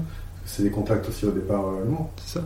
Et toi, Cyril, comment t'as découvert un peu euh, qu'il y avait l'école? Toi, tu l'as fait, t'as, intégré en 2020, t'as été diplômé en 2022. Je viens d'être euh, diplômé de l'école nationale de l'humour, mesdames et messieurs. Félicitations. Merci. Euh, comment est-ce que j'ai entendu parler de l'école? Pour bien On a entendre n'importe qui quand même ce diplôme maintenant, je trouve. Mmh, je, euh, prochaine surprise, si tu veux bien mon avis. Euh, mais euh, quand j'en ai entendu, euh, quand j'en ai entendu parler, bah, bien sûr que oui, Roman Fressinet, j'en ai entendu parler, mais euh, c'était plus par rapport à. euh, j'ai fait euh, le Printemps du Rire, un festival euh, à partir de euh, d'un dispositif qui s'appelle les Bestes de l'humour. Mhm. Euh, ça avait été un concours, il y avait une finale à l'Alhambra et Ino JP, qui est un Belge que tu, que tu connais, a gagné. qui est un ancien invité du podcast, si vous voulez l'écouter. Et Ino, Ino, on passe donc une tournée très sympa ensemble. Je découvre un personnage assez adorable. Et arrive le confinement. Il nous restait deux dates euh, dans cette tournée. Euh, chacun repart à ses pénates. On est euh, très tranquille chez, chez nous. Puis un jour, il m'envoie une publication de l'école qui dit il vous reste moins d'une semaine ou 48 heures pour postuler à l'école nationale de l'humour en création humoristique. et puis je lui dis, enfin, ah, qu'est-ce que t'en penses? Il me dit, bah, pense que ça tirait bien. Et c'est vrai que à cause du confinement, j'étais vraiment dans un moment de, ça allait pas bien, euh, je joue pas, je suis très triste, ouin ouin. Et surtout, en fait, je- pour la tournée du printemps du rire, j'avais dû jouer des demi-heures devant des gens. Et euh, je m'étais rendu compte que j'étais pas prêt à ce palier-là de euh, jouer devant 100 personnes, une demi-heure qui avait du sens. Ok. J'avais pas, j'avais pas du tout le, le niveau et tout. Et euh, je l'avais pris un peu personnel et finalement je m'étais dit mais ouais, je, je, je m'imaginerais bien aller faire soit le cours Florent, soit un, un truc en tout cas genre améliorer ne serait-ce que ma présence euh, sur scène parce que euh, il y avait rien quoi. Genre, les gens m'écoutaient, ils avaient la politesse euh, de le faire. Mais après je, m'étais rendu à un niveau qui était correct euh, pour pouvoir accéder à des trucs, mais je me rendais compte que ah ces trucs-là étaient pas bien. C'est dans cette optique que j'ai postulé à l'école. Euh, quand on a passé les entretiens, c'était euh, j'ai sorti cette phrase et je suis sûr que j'ai dû la prendre quelque part. De, je préférais être découvert deux ans plus tard qu'une seconde trop tôt. Et, euh, et je sens que ça, ça avait, c'était mon message et tout, mais euh, j'avais envoyé une vidéo aussi parce que de toute façon à cause de la Covid, on pouvait postuler que comme ça. Mais d'ailleurs, l'école nationale de l'humour avait fait une journée d'information à en France, à Paris, au point virgule. Ouais, justement. Romain Fressinet qui était là. Et une fille de ma, de ma cohorte, Ouais. Euh, comment- Stéphanie Machard. Ouais, qu'elle était là aussi. Ouais, Ouais. parce qu'elle est, elle est, elle est française, elle vient de Lille, Mhm. et donc euh, il avait euh, l'école voulait ce peu, jour-là. euh, ouais, pour euh, faire euh, la pro, enfin, faire découvrir un peu l'école en Ok, France. Oh, le mot propagande a failli sortir de cette bouche. Euh, euh, non, c'est même pas le mot que j'allais dire, mais euh, non, non, mais promotion quoi, ouais. De- Mais euh, c'était, euh, je me souviens qu'il y avait beaucoup de gens qui étaient venus euh, pour voir Romain Fressinet sur scène par les écoles et pouvoir poser la question à la fin de est-ce que c'est possible de faire ta première partie? Et j'étais comme Ah, genre juste- Ouais. Mais, Ah mais ouais. à, la, à la fin de la journée, j'étais pas full convaincu euh, de la à la conférence, j'étais pas full convaincu, mais parce que Ino était méga fort, Ouais. je le trouvais, je trouvais que l'écriture était excellente. Je trouvais que c'était un gars, il- j'avais l'impression qu'il pouvait, c'était un tout terrain de l'humour. Ouais. euh, Mais Ino, il est, il est, il y a eu un avant et un après l'école assez impressionnant. Quand il est revenu en Belgique après l'école, moi je le trouvais déjà très fort avant. Quand il est revenu, j'ai fait waouh, hum, c'est impressionnant. Mais je l'adore. hein. C'est un- pour, Ouais. pour le moment, pour le moment en Belgique pour moi c'est le plus fort. ok. Euh, très plaisir d'entendre ça, euh, puis je suis très content pour lui. Quoi. je- moi, je, le- Et- mais je le trouve incroyable et il- s'il était juste un peu plus doué en promotion et Ah oui, en sait pas story par exemple. Je- Voilà. Je t'avais écouté là-dessus. Voilà, là-dessus, c'est, c'est juste ça. Parce que il a le talent d'être le prochain Guillermo Guise et, euh, et d'avoir une carrière et il est gentil, il est drôle, il a, il a des bons sujets, c'est intelligent, c'est drôle, il y a, il y a un- franchement incroyable InnoJP. Moi je le, je le recommande à tout le monde. Vive InnoJP. Voilà, c'était ma petite parenthèse euh, InnoJP. Il y a juste, euh, c'est ça. Et, enfin, mais mo- moi, le fait qu'il m'en parle, ça m'avait convaincu. Puis j'étais comme, bah vas-y, j'ai rien. À... En fait, j'étais comme, j'ai rien à faire, autant postuler Ok, ouais. pour m'occuper l'esprit. Donc j'ai vraiment postulé dans l'idée de, euh, vas-y, je vais, je vais faire quelque chose de ma- mes journées. Ok. Euh, mais je le fais bien. Je suis pris pour les auditions, puis ensuite je suis pris pour le stage. Donc euh, en fait pendant une journée sur Zoom, on a fait comme si on faisait une journée d'école. Ok. Euh, donc c'est-à-dire on a un exercice de prémices, on a un exercice de genre c'est-à-dire on te donne une liste de prémices et tu dois trouver des punchs Mhm. et ensuite dire les blagues devant les gens. Et je finis le truc et je me dis je crois que je l'ai. Euh, j'ai fini les auditions et j'étais comme moi je pense que Ah ouais, toi tu. j'étais j'étais comme si je l'ai pas euh, c'est bizarre. Parce que t'as trop bien fait ça ou tu te comparais aux autres en disant je- les deux, je- je- les deux, je- euh, les de- deux, j'étais quand même franchement, euh, j'ai réussi cet exercice-là, j'ai réussi cet exercice-là, j'ai réussi cet exercice-là, j'ai été drôle ici, ici et là. Il n'y a pas vraiment un truc sur lequel j'ai vraiment, vraiment euh, pêché. Puis j'ai écrit aussi un, j'ai écrit un message à deux personnes, euh, Francis Legendre et Dominique Babin, euh, en leur disant yo, vous, vous étiez fucking drôle, euh, bonne journée, j'espère que vous serez pris. On euh, advienne que pourra. C'est, on a tous les trois été pris. Ah, trop bien. Bah moi, si je peux raconter mon expérience de cette journée, euh, Bien sûr. pour le coup, moi, je l'ai vécu en, en présentiel. Ce qui, j'étais ultra, enfin, c'était, c'était, c'était tellement bizarre en fait comme situation. J'ai- J'ai joué dix fois dans ma vie. Je suis pas dans mon pays. J'étais vraiment Ouais. euh, juste stressé, tu vois, aucune idée de ce qui va se passer. Et en plus, j'avais aucune idée vraiment de quel est, de quoi on, qu'est-ce qu'allait être le sujet de la journée. Et genre, j'avais vraiment aucune idée. Personne m'avait briefé sur quoi que ce soit. Au dernier moment, il nous avait dit qu'il fallait qu'on joue un numéro. Le numéro des auditions qu'on avait envoyé, il fallait qu'on le joue devant, et ça, ils nous l'ont dit la veille. Oh. Et donc, j'étais en mode, oh mon dieu, mais ça va être horrible. Bref, on y va. Et euh, puis en plus, c'est au début, tu fais un tour de table où tu te présentes, et euh, c'est un exercice que je j'aime pas trop faire. Et euh, donc, un peu stressé, et puis. Sais, dans ce genre de truc-là, t'as toujours un peu des, des personnages qui sont très forts, tu vois. Au moins, il y en avait plusieurs qui étaient très charismatiques, ou du moins, c'est qui parlaient fort, voilà, qui imposaient leur présence. Et donc, euh, moi, à ce moment-là, j'ai toujours un peu tendance à me mettre en retrait. Donc, je me suis dit, je vais être trop timide, ça va vraiment pas marcher. Et en fait, premier exercice, c'est un exercice d'impro, Mhm. euh, je pense voulu pour vraiment nous, nous Briser la glace. Ouais, c'est ça, nous mettre dedans. Et euh, et en fait, tout de suite, parce qu'en fait, ce dont j'avais peur, c'est que ce soit une compétition. Forcément, à la fin, euh, tout le monde va Non, en fait, pris. ils font ça pour voir euh, si les gens euh, travaillent ensemble. Ouais. Mais je pensais que même à- à- entre eux candidats, il y allait avoir un peu de se tirer dans les pieds ou avoir un regard machin. Et en fait, je suis arrivé et tout le monde était généreux. Tout le monde était. Mmh. Et on avait des exercices où on était en solo devant le reste du groupe. Et tu fais ton passage, tu fais ton exercice et tu reviens à ta chaise et le gars à côté de toi il te serre la main en disant ah c'était drôle. Je t'en mode, on il y a une- à la ouais. fin ça se trouve toi tu vas pas être pris et moi oui genre et cette attitude là en fait tout de suite je me suis senti à l'aise et je me suis juste dit, on est tous là pour passer une bonne journée, on est tous des kiffeurs d'humour. Euh, tant mieux s'il y en a qui sont pris, et Ouais. tant pis s'il y en a qui ne le sont pas. Euh, et, euh, et en fait, je pense que tout de suite, ça a fait que je me suis libéré et j'ai passé une excellente journée. Et à la fin, que je sois pris ou non, j'étais en mode, j'ai- c'était une journée incroyable, je suis trop content. J'ai déjà vécu mon expérience, tu vois, limite. En plus, euh, moi j'avais pris des mini cours d'impro sur Zoom à part- avec euh, le copain de la personne qui a passé l'audition avec moi, euh, qui s'appelle euh, Céline de Chaise Martin. Puis euh, ça m'avait vraiment aidé à comprendre que l'impro, faut dire euh, t'es qui, tu fais quoi, on est où. Moi, j'arrive à l'audition et je sais que l'exercice, il va y avoir de l'impro. Je n'ai jamais fait d'impro et je ne sais rien de l'impro. Et je suis en mode déjà l'humour. Je, débute, je suis mauvais. Et là, on me dit impro. Bah, clairement, je me suis fait dessus en me disant c'est impossible que je puisse rivaliser avec des Québécois. Et ensuite, bah, le confinement a fini et j'attendais la réponse. Et euh, je me rendais à un date. Je sens mon téléphone qui vibre. Je l'ouvre et je vois que c'est ça. J'étais accepté. Je me suis rendu à la date. Elle me dit ça va. Et je lui ai dit, euh, ouais, je vais te parler franchement, mais je sais pas ce que je vais faire de ma vie euh, dans le prochain mois et tout. Genre, je viens d'être accepté et tout. Puis ensuite, j'en ai vraiment parlé à beaucoup de monde autour de moi.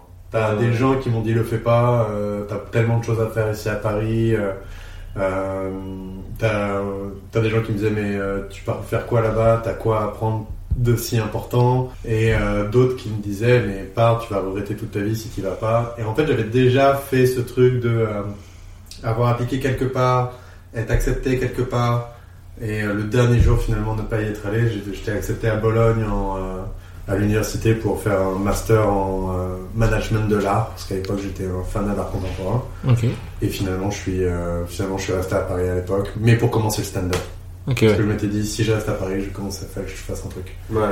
Mais euh, c'est ça, j'ai été pris, puis euh, ensuite, ça a, ça a été très dur de partir de Paris, parce que c'était dire au revoir à plein de gens que... C'était la première fois que j'avais tellement l'impression d'avoir trouvé ma communauté, mes potes et tout. euh, J'aurais arrêté l'humour si j'avais si j'avais pas autant apprécié les gens autour de moi.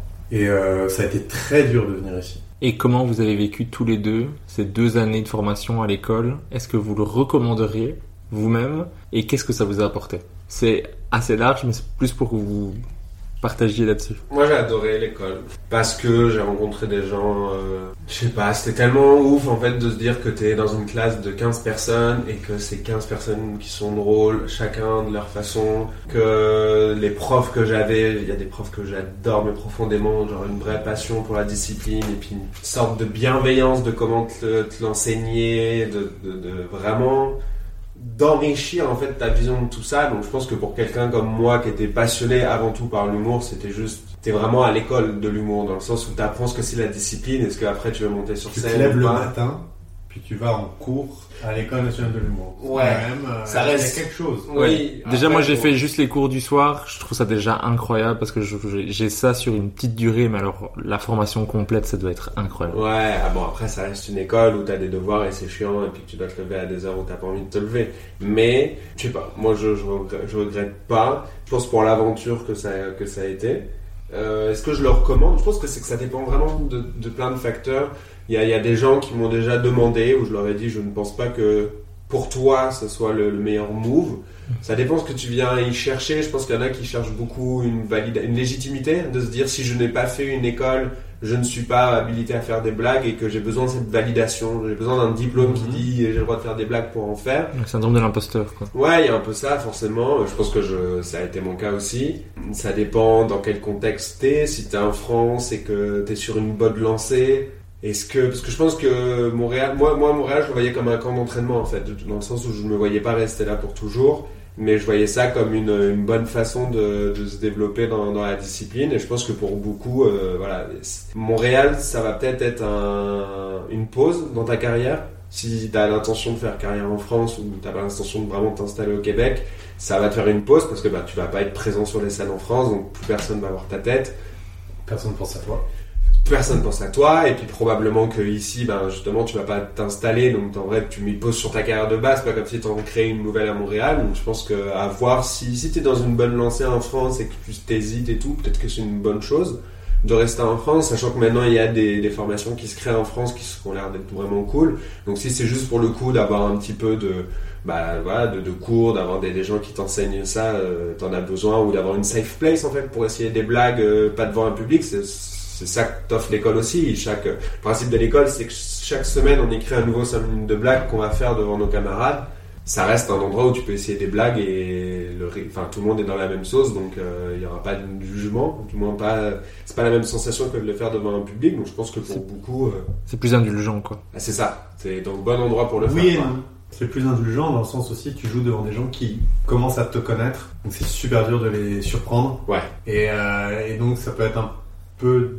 Ils te voient à travers- avoir les mêmes travers de semaine en semaine et ils disent ouais, tu corriges pas euh, ce problème que t'as et tout. Et tu fais, je sais pas si c'est un problème. ou- Ouais. Mais ils sont plus indulgents dans le sens, s'il y a une blague qui passe pas, ils sont conscients du fait que toutes tes blagues vont pas passer. Ouais. Et que ça fait partie Ouais. du, du truc, quoi. Qu'un public n'a pas cette conscience toujours, et c'est normal parce que eux, ils viennent passer juste une bonne soirée, ils veulent se faire rire, et ils veulent pas à un moment où tu es pas drôle, quoi. Mais donc c'est pour ça, je pense que ça dépend vraiment de, de plein de choses. Je pense qu'il faut juste avoir conscience de ce que peut t'apporter l'école, ce que ça représente de changer de pays pendant plusieurs années. Mm. Enfin, les profs sont extrêmement qualitatifs. Euh, L'enseignement, je pense qu'il y a rien, de, de- tu vois, c'est des. Puis c'est un enseignement à la nord-américaine, c'est-à-dire que les profs sont euh, disponibles. Euh, Il y a quelque chose où en France, euh, le prof donne son cours et ça s'arrête là. Euh, tandis que ça vaut le coup de... euh, je peux continuer encore à écrire aujourd'hui à mes profs euh, et je pense que je, je peux avoir une réponse dans... euh, Mm. sinon dans l'heure, au moins dans la, la journée. Vraiment des passionnés d'humour, quoi. Ouais, des gens qui, Qui, veulent que tu qui te progresses. voient et- non seulement en tant qu'un élève, mais en tant qu'une personne. Waouh. ouais. Ma réponse, si tu... Ouais, ouais, vas-y. Euh, Est-ce que je recommanderais l'école? Ouais. Ça a été très dur, comme je le dis, parce que moi j'ai dû faire une session en Zoom, la première session. Ok. Euh, ça, a été, ça a été très difficile, mais d'un autre côté, genre, je pouvais continuer à jouer à Paris pendant que je prenais des cours de l'École nationale de l'humour en Zoom. C'était, euh, et c'était des cours qui n'étaient pas des cours euh, physiques. Donc euh, j'avais les cours de créativité, j'avais les cours de, euh, Écriture. d'écriture. Ouais. Ouais, mais c'était un truc où je regrettais de ne pas être présent pour les vendredis euh, à l'école. C'est les premières fois où tout le monde joue devant tout le monde. Euh, je recommande l'école parce que toi, je sais qui y avait dans ta corde, puis je me dis, waouh, ça, ça doit être fou vos vendredis. Mais j'échangerais contre rien au monde le fait de voir les vendredis de mon école. J'ai pris des photos euh, de tous les vendredis et parfois je retombe sur des photos et je me dis, mais c'est fantastique. Genre euh, Olivier Trahan qui, euh, qui fait un personnage de gars qui est avec un cône sur la tête. Euh, ça dure 5 minutes, c'est fantastique. c'est ça. Des, des, des essais absolument incroyables et ça a été dur aussi de se mettre dans le truc de réussir à tester, réussir à, à se lâcher euh, là-bas, à, à être, euh, à essayer de perdre un peu le contrôle et tout, euh, parce que tu es en remise en question euh, tout le temps, totalement. C'est très violent. Ouais, c'est ouais, c'est c'est violent sur ton ego. Euh, l'école conseille de ne pas jouer en dehors de l'école pendant euh, les deux ans. Euh, parce qu'ils veulent vraiment que tu, euh, tu te détruises un petit peu, puis tu te refasses euh, à neuf. Parce que donc tu fais six vendredis, puis ensuite on choisit un que tu travailles que tu fais à la fin. Puis tu refais ça. Puis tu refais ça, et à partir des 18 euh, vendredis que tu as fait, t'en choisis un. Et euh, ça devient ton vendredi de tournée que tu vas jouer une trentaine de fois. Euh, plus ou moins. C'est un processus qui est extrêmement dur. Moi, j'avais besoin à un moment d'aller jouer ailleurs que l'école, juste parce que j'avais besoin d'entendre du public euh, dire non, mais c'est drôle aussi. Genre, oui, ça va, c'est pas juste. T'es pas juste euh, Le gars dans qui joue devant l'école. euh, pas- Ouais. pas dans le jugement, mais dans le sens dans l'analyse. Quelqu'un écoute ton Mhm. texte pour ensuite te faire des retours dessus. Quoi. C'est ça. Tu veux juste des quelqu'un qui rigole. Puis tu veux voir aussi, est-ce que ça fait rire quelqu'un de lambda qui est dans un public, puisque c'est ce que tu vas devoir faire après? Ah bah oui, que, ça. que là, c'est des humoristes qui sont déjà dans l'analyse de ce que tu fais, ce qui n'est pas le cas pour un public. euh, Puis aussi. aussi, euh, je joue pas la même chose devant des humoristes que euh, j'ai pas les mêmes idées. Genre, je me dis, ah, si je vais jouer devant des humoristes, je vais, qu'est-ce que je vais vouloir jouer? Plutôt que euh, là, maintenant que je fais de la chronique, je me dis, ah, je vais jouer devant un public. C'est, c'est une réflexion qui est beaucoup plus normale. Donc, de Mhm. me dire, ah, ok, bah, je vais jouer quelque chose que j'ai envie de jouer parce que s'il y a un public. C'est, c'est une réflexion qui est beaucoup plus normale. Donc, de Mhm. me dire, ah, ok, bah, je vais jouer quelque chose que j'ai envie de jouer parce que s'il y a un public. Genre, je, je repayerais euh, l'école euh, 50 fois juste pour avoir la chance de pouvoir avoir vu ce que j'ai vu à l'école. Euh, c'est une, genre, je, pourrais citer tous les élèves et dire, ah, j'ai eu tellement la chance de voir un tel, tellement la chance de voir un tel. Les, je, pourrais citer tous les élèves et dire, ah, j'ai eu tellement la chance de voir un tel, tellement la chance de voir un tel. Les, euh, les 12 autres humoristes de mon école sont fantastiques. Et aussi, l'école a un programme d'auteur.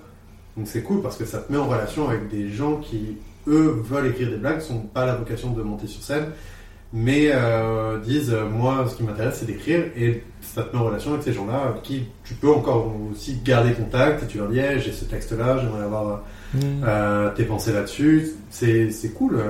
Enfin, j'ai j'ai rencontré des, moi j'ai rencontré des gens fantastiques. Et puis, comme je disais, ça m'a réappris, un, ça m'a réappris un bonheur d'être face à l'humour. Genre, je sais pas, tu sais, il y a ce truc où est-ce qu'on apprend trop en apprenant trop l'humour, on fait perdre la magie?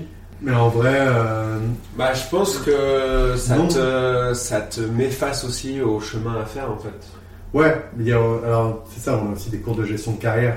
Ok. Bon courage. Euh, tu peux t'imaginer n'importe quoi sur ta carrière, elle passera jamais de la même manière. euh, Ah, moi, tu vois, bah, Tu par penses exemple, tu vois, pour détruire, le truc de détruire la magie, c'est que par exemple, moi, le cours de gestion de carrière, je l'ai euh, vraiment volontairement bâclé parce que euh, je, je ne voulais pas. Enfin, je, je fais pas de l'humour pour une carrière actuellement dans ma vie. Mhm. C'est un plaisir que j'ai et que je veux maintenir et que le cours de carrière, quand le prof me disait mais euh, tu m'as pas rendu cet exercice ou genre t'as rien mis dans ces cases-là, il fallait remplir un peu de sorte de, de document un peu avec tes ambitions, où est-ce que tu te mets dans 5 ans ou quoi que ce soit et j'ai dit euh, là en fait si tu me demandes de voir l'humour comme une carrière, je vais perdre le plaisir de le faire parce que j'ai quitté ma carrière de designer pour faire de l'humour. Donc si l'humour devient ma carrière, il va falloir que je le quitte parce que dès que quelque chose c'est ma carrière, j'ai plus envie de le faire. Ça de l'engagement, Ouais. mesdames et messieurs. Ouais. Ça. Non mais je me rappelle, j'avais cité un tweet qui me reste depuis des années. C'est euh, la vie, c'est de choisir quelque chose qu'on qu'on aime et de le ruiner en le transformant en carrière.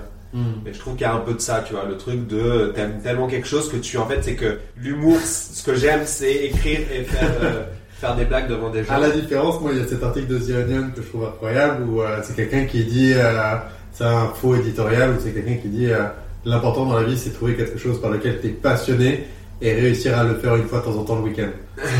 Alors, pendant que tu détestes le reste de ta life euh, et tout, et c'est et c'est juste le même point tout le temps répété à travers l'article, mais c'est euh, ouais, genre, bon, après, c'est effectivement genre si ta passion c'est l'humour, c'est que c'est- Non, je sais, mais c'est quelle juste que- chance. Oui, mais c'est- mais- déjà génial d'avoir un truc dans lequel on est passionné. quoi. Il y a Ouais, des gens non, qui sont ça, pas mais c'est que passionnés. parce que carrière implique d'autres choses. Oui. Carrière implique administratif, carrière implique relationnel, carrière Ouais, implique euh, mais, marketing. euh, hein. mais, mais ce- si ta carrière d'humoriste, ça reste au départ les blagues. De toute façon, ta oui. carrière reste les blagues. 100%. Et pas autre chose.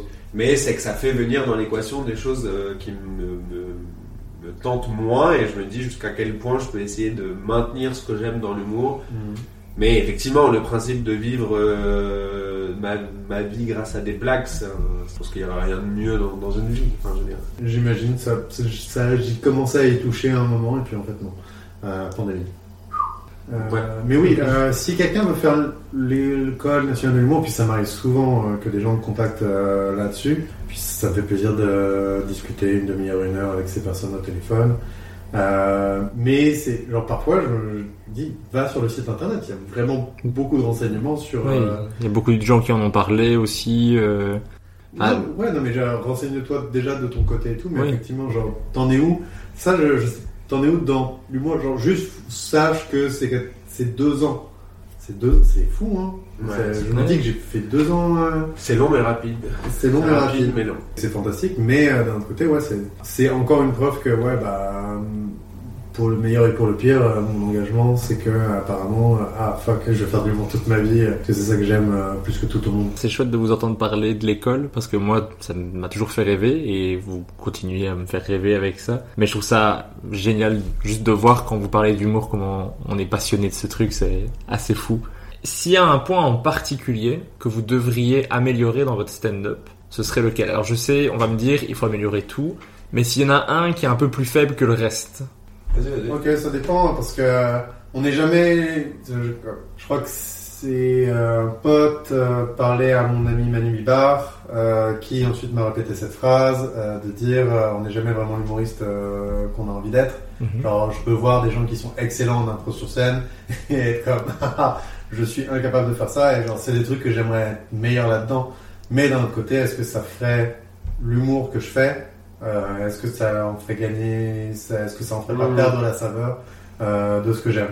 J'aimerais savoir être, j'aimerais être meilleur juste en impro dans l'humour euh, parce que je pense qu'aussi c'est un excellent moteur dans les idées.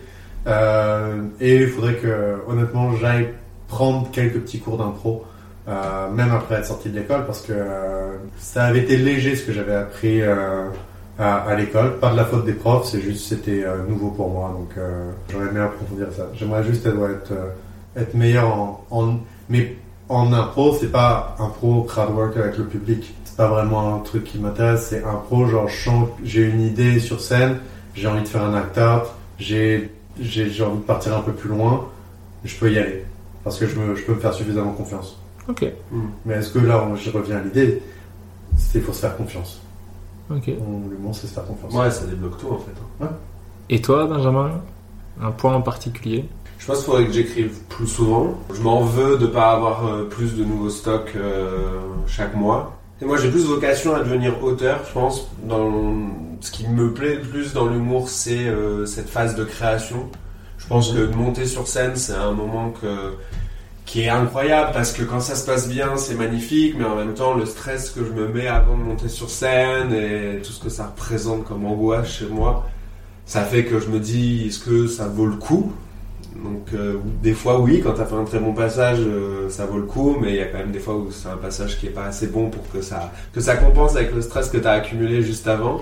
Et donc c'est pour ça que moi je pense que j'aime plus la- l'aspect euh, créativité, réfléchir, brainstormer sur des blagues. Je pense que c'est ça qui m'amuse le plus dans l'humour. Et je pense que c'est ça, mon aisance sur scène serait beaucoup plus, euh, enfin serait moins un problème si j'écrivais plus, parce que si j'écrivais plus, je serais plus en confiance de me dire j'ai du nouveau stock, je suis content, genre j'ai bien fait mon travail, je vais vous présenter ça. Donc je pense que le, le creux du sujet, c'est euh, avoir la discipline d'écrire plus souvent. Ok. Alors, je suis pas d'accord avec toi. Je pense que hum, tu aurais plus d'aisance si tu montais plus souvent sur scène. Oui, mais je serais, j'aurais plus envie de monter sur scène si j'avais plus de, de stock à essayer, parce que je sais que c'est ça qui me motive souvent à envoyer des mails de booking. C'est j'ai écrit aujourd'hui euh, trois nouvelles blagues et je suis en mode oh mon dieu, elles sont, Ouais. je suis trop content de ces blagues là, j'ai trop envie de les essayer. Et donc c'est à ce moment-là que j'envoie un message euh, aux gens en disant euh, faites-moi jouer parce que là j'ai un petit truc qui me motive, tu vois. Qu'est-ce que vous aimez le plus et le moins dans le fait de faire de l'humour? Ce que j'aime le plus dans l'humour, Ces amitiés que tu formes avec euh, des gens comme Cyril. Benjamin, c'est vraiment sympa d'avoir dit ça, que tes amitiés euh, que tu formes comme avec des gens comme Cyril, c'est fou. Ça Alors, ce que j'aime plus dans l'humour.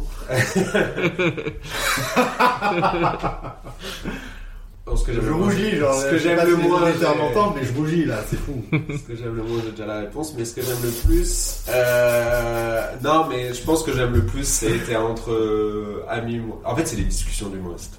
Ok. C'est vraiment un truc, je pense, de, c'est quelque chose qui me passionne, c'est quelque chose que j'aime décortiquer, j'aime parler de ça. Donc quand j'ai une discussion avec des euh, avec d'autres gens qui partagent ça, comme ce qu'on fait là ce soir, franchement, c'est je pas, tu connectes avec des gens qui ont cette même passion quoi.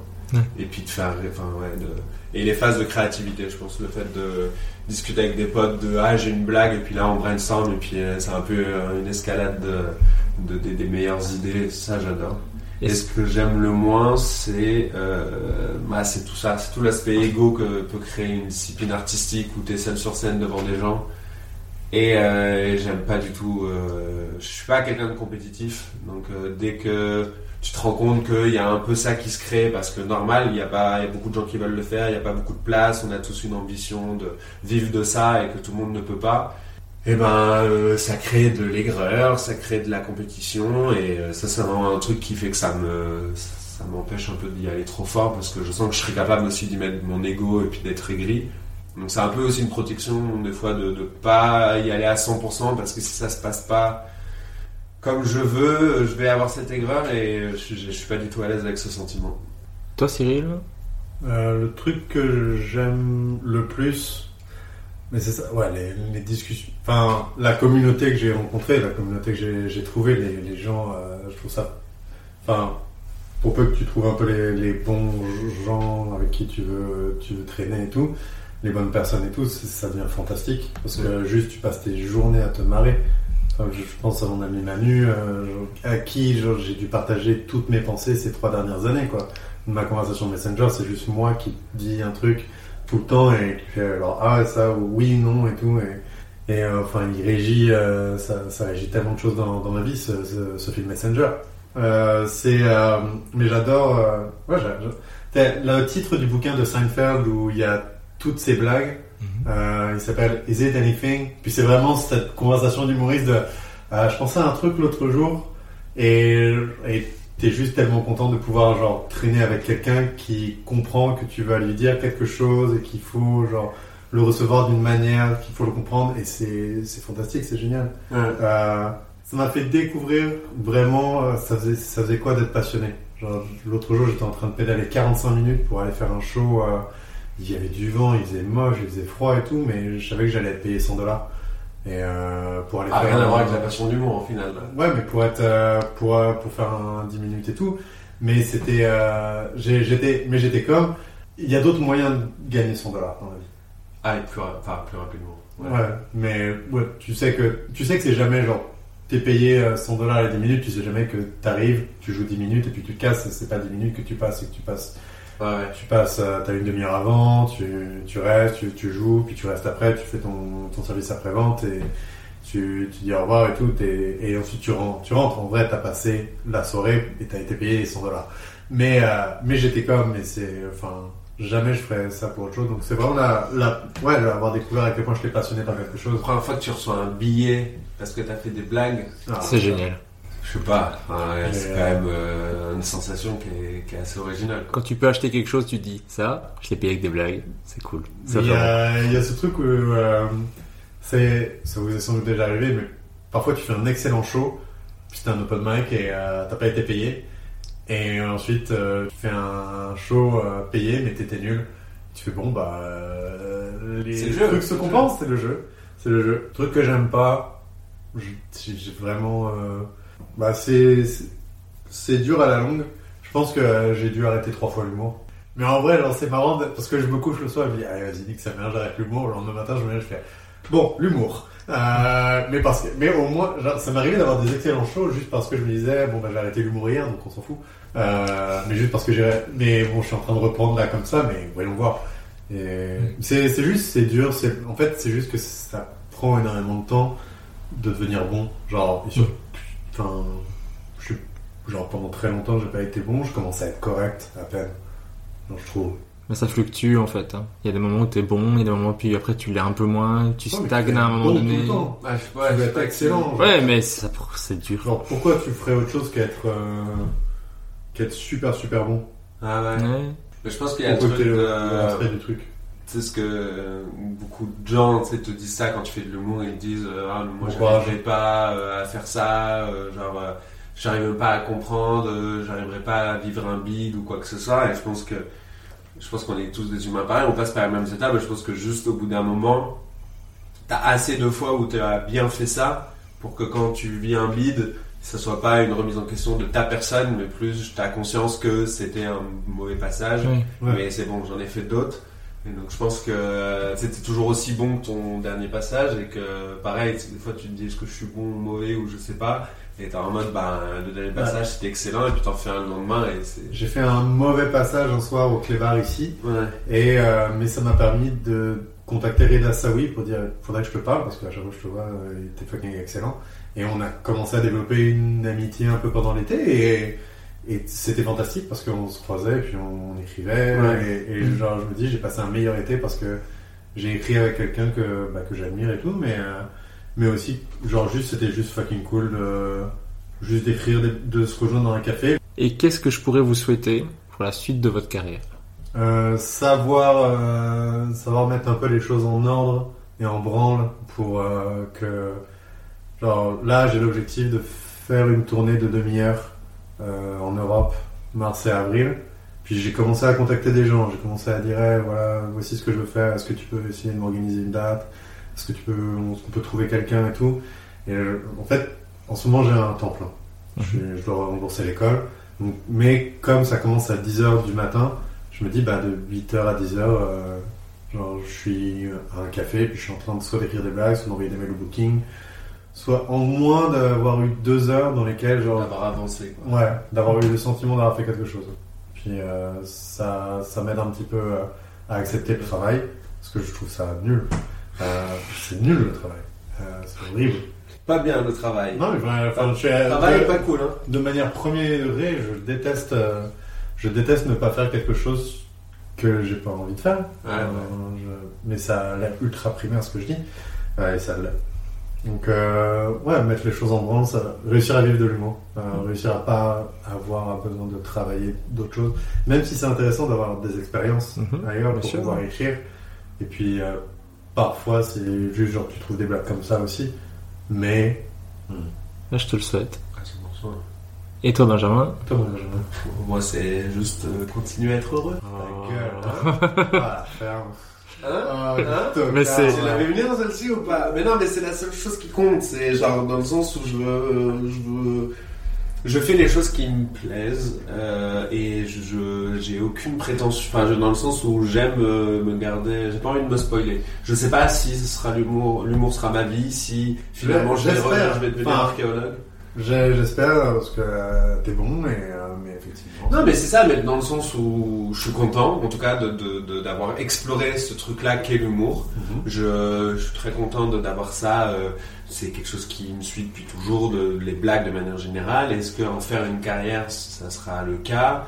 Est-ce que euh, j'ai aucune idée de. de tu vas ça. collaborer avec quelqu'un sur un 5 minutes incroyable, Ouais, et ça sera pas? ton... euh, Et pourquoi pas en vrai je, je serais, En fait, c'est que je reste très ouvert à des opportunités et euh, et c'est pour ça que genre euh, bien sûr si si euh, dans six mois euh, ça se passe super bien à Paris et puis que je suis très content de ce que je fais, je vais continuer. Si je sens que je sais pas, il y a des choses qui fonctionnent pas et que ça me plaît plus, ou qu'il y a quelque chose qui est tombé et puis que je suis en mode ah bah ça j'ai envie de faire ça maintenant. Et je le ferai et puis je serai très content, je pense. J'ai, j'ai pas de. Mais je te souhaite d'être heureux. Mais je vous le souhaite aussi. Je vous le souhaite vraiment. On peut passer à l'interview name dropping pour conclure euh, cet épisode. Donc ici, je vais vous demander à chaque fois un nom d'humoriste. Vous devez dire à chaque fois une seule personne pour chaque catégorie. Ça peut être un homme, une femme, québécois, français, allemand, peu importe, mais une personne pour chaque catégorie. L'humoriste le plus sympa que vous avez rencontré. Reda Sawi. ouais, je pense que ouais, c'est... L'humoriste c'est le sympa. plus sympa. Bah oui, bah personnellement ça peut être Yacine, hein, effectivement. Yacine Bellous reste une personne qui. euh, parce que c'est ce côté, hein, c'est cette générosité, je pense. euh, sympa, je le connais pas trop dans la vie privée, c'est quelqu'un de sympa, mais c'est quelqu'un qui, pour la discipline, euh, est une, une bonne chose. C'est une bonne, une bonne énergie pour la discipline qu'est l'humour. euh, D'avoir quelqu'un comme ça qui, qui, qui ouvre des portes, qui, qui est généreux et tout. Donc, ouais. Ok. C'est- L'humoriste qui, qui vous inspire ou qui vous a inspiré le plus? Louis C.K. C'est bateau, hein, mais euh, ça Ah reste euh, l'humoriste qui. euh, C'est quand même Louis C.K. quoi. Ah, c'est ça, hein, mais je veux dire, bon, je trouver peut-être d'autres choses, mais mais euh, Louis C.K. par son par le fait que je l'écoute encore en boucle et que j'arrive encore à trouver ça génial et à et à pas comprendre les rouages de tout ça. Donc ouais, 100%. Dé- Moi, souvent avant de monter sur scène, si j'ai un show le soir, j'écoute un passage de Louis C.K. Je sais pas, ça me met dans le mood stand-up. Ok. Donc euh, ouais, on peut pas l'enlever de la liste. Euh, Nick Nemerov. Euh, Nick Nemerov. Euh, Nick Nemerov, qui est un excellent humoriste euh, montréalais, anglophone, qui s'était installé à Toronto, qui a réussi à, à aller jusqu'à jouer chez Conan. Et euh, il avait sorti un album pendant la pandémie qui s'appelait euh, The Pursuit of Comedy Has Ruined My Life. C'est un euh, bête d'album de comédie basé sur euh, le fait que le gars il parle pas fort. Il est mort cet été, euh, au début de l'été, puis ça m'a vraiment énervé euh, parce que je trouvais qu'il était méga talentueux. Puis c'était un gars qui il commençait à faire des trucs intéressants. Il, montrait que son personnage pouvait aussi de gars qui parlent pas fort, parlent lentement, alors que ça va à l'encontre de énormément de, de choses dans le stand-up et tout. Donc c'est ça que j'aimais, c'est que le gars montrait que il avait une idée très précise de ce qu'il voulait faire et il a creusé là-dedans, il a creusé là-dedans, alors qu'il y a plein de gens qui lui ont dit parle plus fort et, et accélère. Et il a dit bah non, euh, si tout le monde, euh, genre le stand-up c'est intéressant d'avoir la meilleure blague et c'est aussi intéressant de faire un pas de côté par rapport à tout le monde. Mhm. Et là le pas de côté et des excellentes blagues, euh, c'est ce qui se passe sur cet album que je trouve incroyable. Et que je continue à, à recommander à tout le monde. J'ai eu la chance de le rencontrer, puis genre, il- c'est vraiment, euh, c'est vraiment triste, euh, mais c'est ça. Genre, moi, ça continue à, je continue à penser à lui de temps en temps.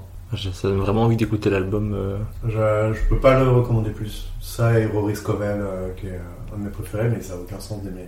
Genre, les deux ont aucun sens ensemble. Ok. L'humoriste qui pour vous écrit le mieux? Adib, Adib Al-Khalidé, je pense, j'ai envie de dire. Dans cette idée de- d'avoir un, un numéro, moi j'aime bien le côté un peu biographique, j'aime bien le côté de. Il y a un début, une fin, euh, et, que, c'est drôle à l'intérieur. Je pense qu'il y, en- a d'autres que j'ai pas en tête, mais en tout cas, celui-là qui aime bien en pensant à, à l'efficacité d'écriture, je trouve que. euh, ce que j'aime, ce côté un peu. Je dirais pas que c'est du storytelling, mais le côté juste d'avoir euh, un vrai truc à dire et un début, une fin, et puis de, de pas juste balancer l'idée de la blague et la blague qui est associée, mais d'essayer de le faire rentrer dans, un, dans une histoire un peu plus large et de dire, ok, c'est balage est beau, quoi. Ok.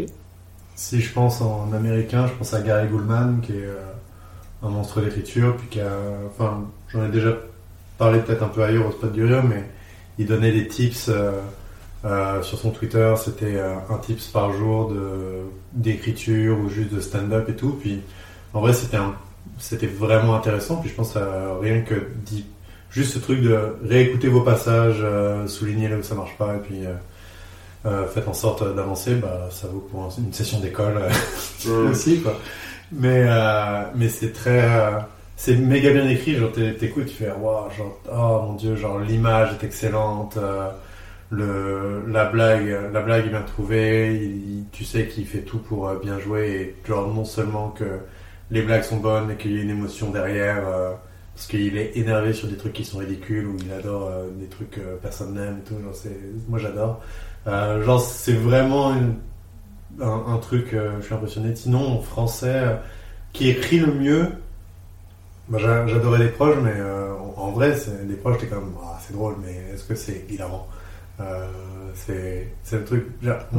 En vrai, genre, j'a- j'adore euh, Omar des bébés, euh, mais je l'ai pas vu depuis deux ans. Mais moi, je considère que j'avais de la chance de pouvoir le voir évoluer. à l'époque du Comédie Paradiso, puis du, café, de la Plage, et je trouve que c'était c'était génial. L'humoriste qui pour vous joue le mieux.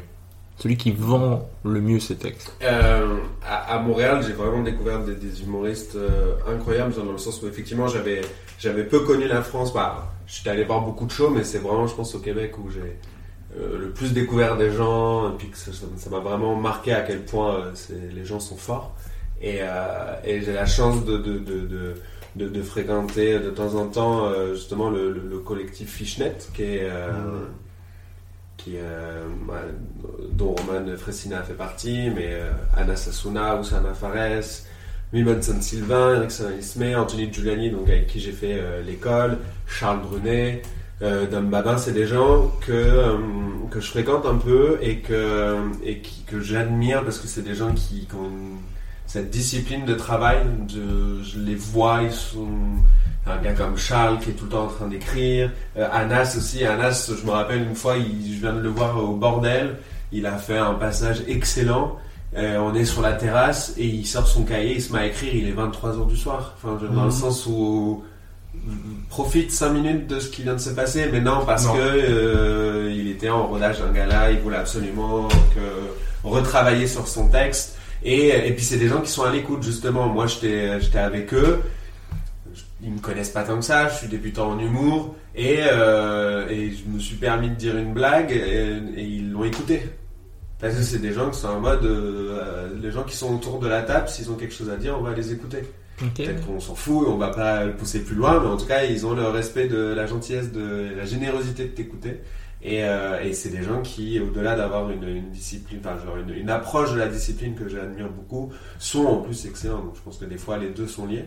Ok. Et euh, je vous recommande euh, énormément tous ces, tous ces gens-là. Et en plus, l'avantage, c'est qu'ils mettent pas mal de choses sur les réseaux sociaux. Donc, euh, même en étant en France, vous pouvez avoir accès à, à leur humour. Il y a un truc d'ailleurs qui est intéressant dont tu parles, c'est que je trouve que euh, à Montréal, et aussi c'est un truc peut-être que l'école apprend, c'est qu'il faut pas hésiter à collaborer avec des gens 100%. euh, que euh, genre, combien de fois je sors de scène et que euh, euh, on a fait le JT et euh, j'ai un numéro sur Mourir par orgasme euh, sur Félix Faure. Charles Deschamps euh, m'a approché juste après pour me dire Hey, j'ai une idée de punch-out euh, pour toi. Charles Deschamps, qui est, pro- qui est proprio du bordel, euh, qui est un excellent humoriste, euh, il pourrait en avoir rien à foutre et tout. Euh, non, il a à cœur que le niveau s'améliore pour tout le monde. Euh, Bah, déjà, c'est ouais, quelque de chose regarder. retrouve- ouais, de regarder, d'écouter et, euh, et par la suite de, de vouloir proposer. Ouais. Et Puis tu veux que les bonnes blagues existent aussi.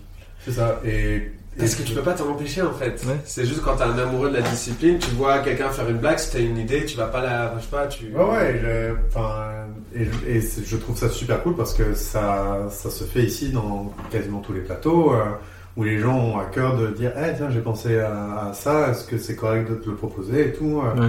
Et c'est vraiment chouette. Moi, euh, ça me fait, euh, trouve que ça donne une idée de camaraderie aussi Mhm. euh, qui me soulage euh, sur plein de choses. Je sais pas du tout comment ça se passe à Paris euh, maintenant euh, là-dessus. J'en ai pas d'idée parce que encore une fois, pas été depuis deux ans.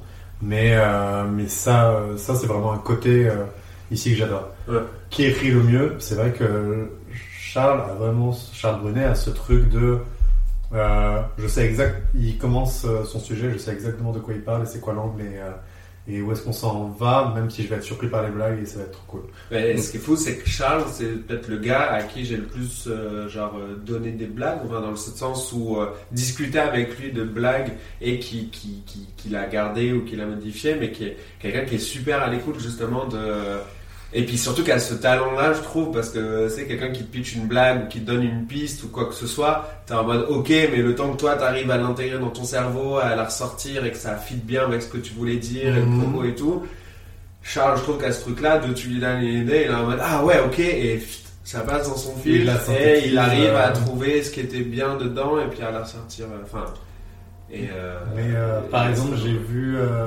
Pierre-Yves Roy Desmarais. Oui, Euh, et incroyable. je trouve que euh, au niveau créatif, euh, ça écrit, enfin l'écriture de son show, euh, de son one man euh, qu'il euh, chapeau, magie, euh, maman, euh, et tout, euh, tout, enfin c'est c'était génial. alors, euh, c'est un peu le, c'était déjà été dit, mais c'est un peu, c'est un peu le Bob Burnham. du Québec et tout, Mhm. et puis c'est c'est assez fantastique à voir. Euh, pareil, euh, enfin, mais j'adore euh, l'absurde d'ici. euh, je trouve que euh, comment, euh, bah Alex Lévesque, euh, Jean-Michel Martel, ils écrivent super bien. Euh, c'est trop, c'est trop cool à voir. C'est trop cool à voir ce qu'ils font. Bah, c'est que c'est de la, pure magie. Oh oui, c'est euh, un spectacle du tout. vraiment dans le sens où euh, regardez une blague et genre Wow, elle tombe dessus. encore. ça. Mais comment il a fait? Mais du coup, l'humoriste qui joue le mieux, j'ai pas eu une réponse. euh, C'était pas ça. Ah, mais t'as Ah oui, t'as expliqué avec Fishnet, j'ai tout- Ouais, j'ai tout euh, mis de- là-dedans. mais j'ai Bah. pas eu un, nom pour la. Ah, qui vend le mieux, ouais. Ah, Pierre- Roy Desmarais vend ses blagues euh, comme si sa vie en dépendait. Ouais. Et ça, c'est vraiment génial. Bah, moi je dis Alex Lévesque. Alex Lévesque. Ouais, C'est vrai parce que c'est quelqu'un qui, qui a une, euh, une physicalité sur scène qui est quand même assez. euh, et il se donne corps et âme sur, sur scène et je trouve que c'est- un sketch en soi de juste le voir euh, partir dans ses délires. Ça marche. Là maintenant, je vais vous demander de choisir entre deux humoristes. Vous devez me dire lequel des deux vous fait le plus rire. Si vous avez envie de justifier, vous pouvez. Mais c'est pas parce que vous choisissez pas quelqu'un que l'autre n'est pas drôle. C'est juste ça vous fait un tout petit peu moins rire. Ça J'aurais peut- aucun souci. Alors, premier choix entre Louis C.K. et Rory Scovel. Ou Chiquet. Hmm, alors, en fait, ouais, c'est pas facile. Choisir entre Louis euh, J.K. et Rory Scovel.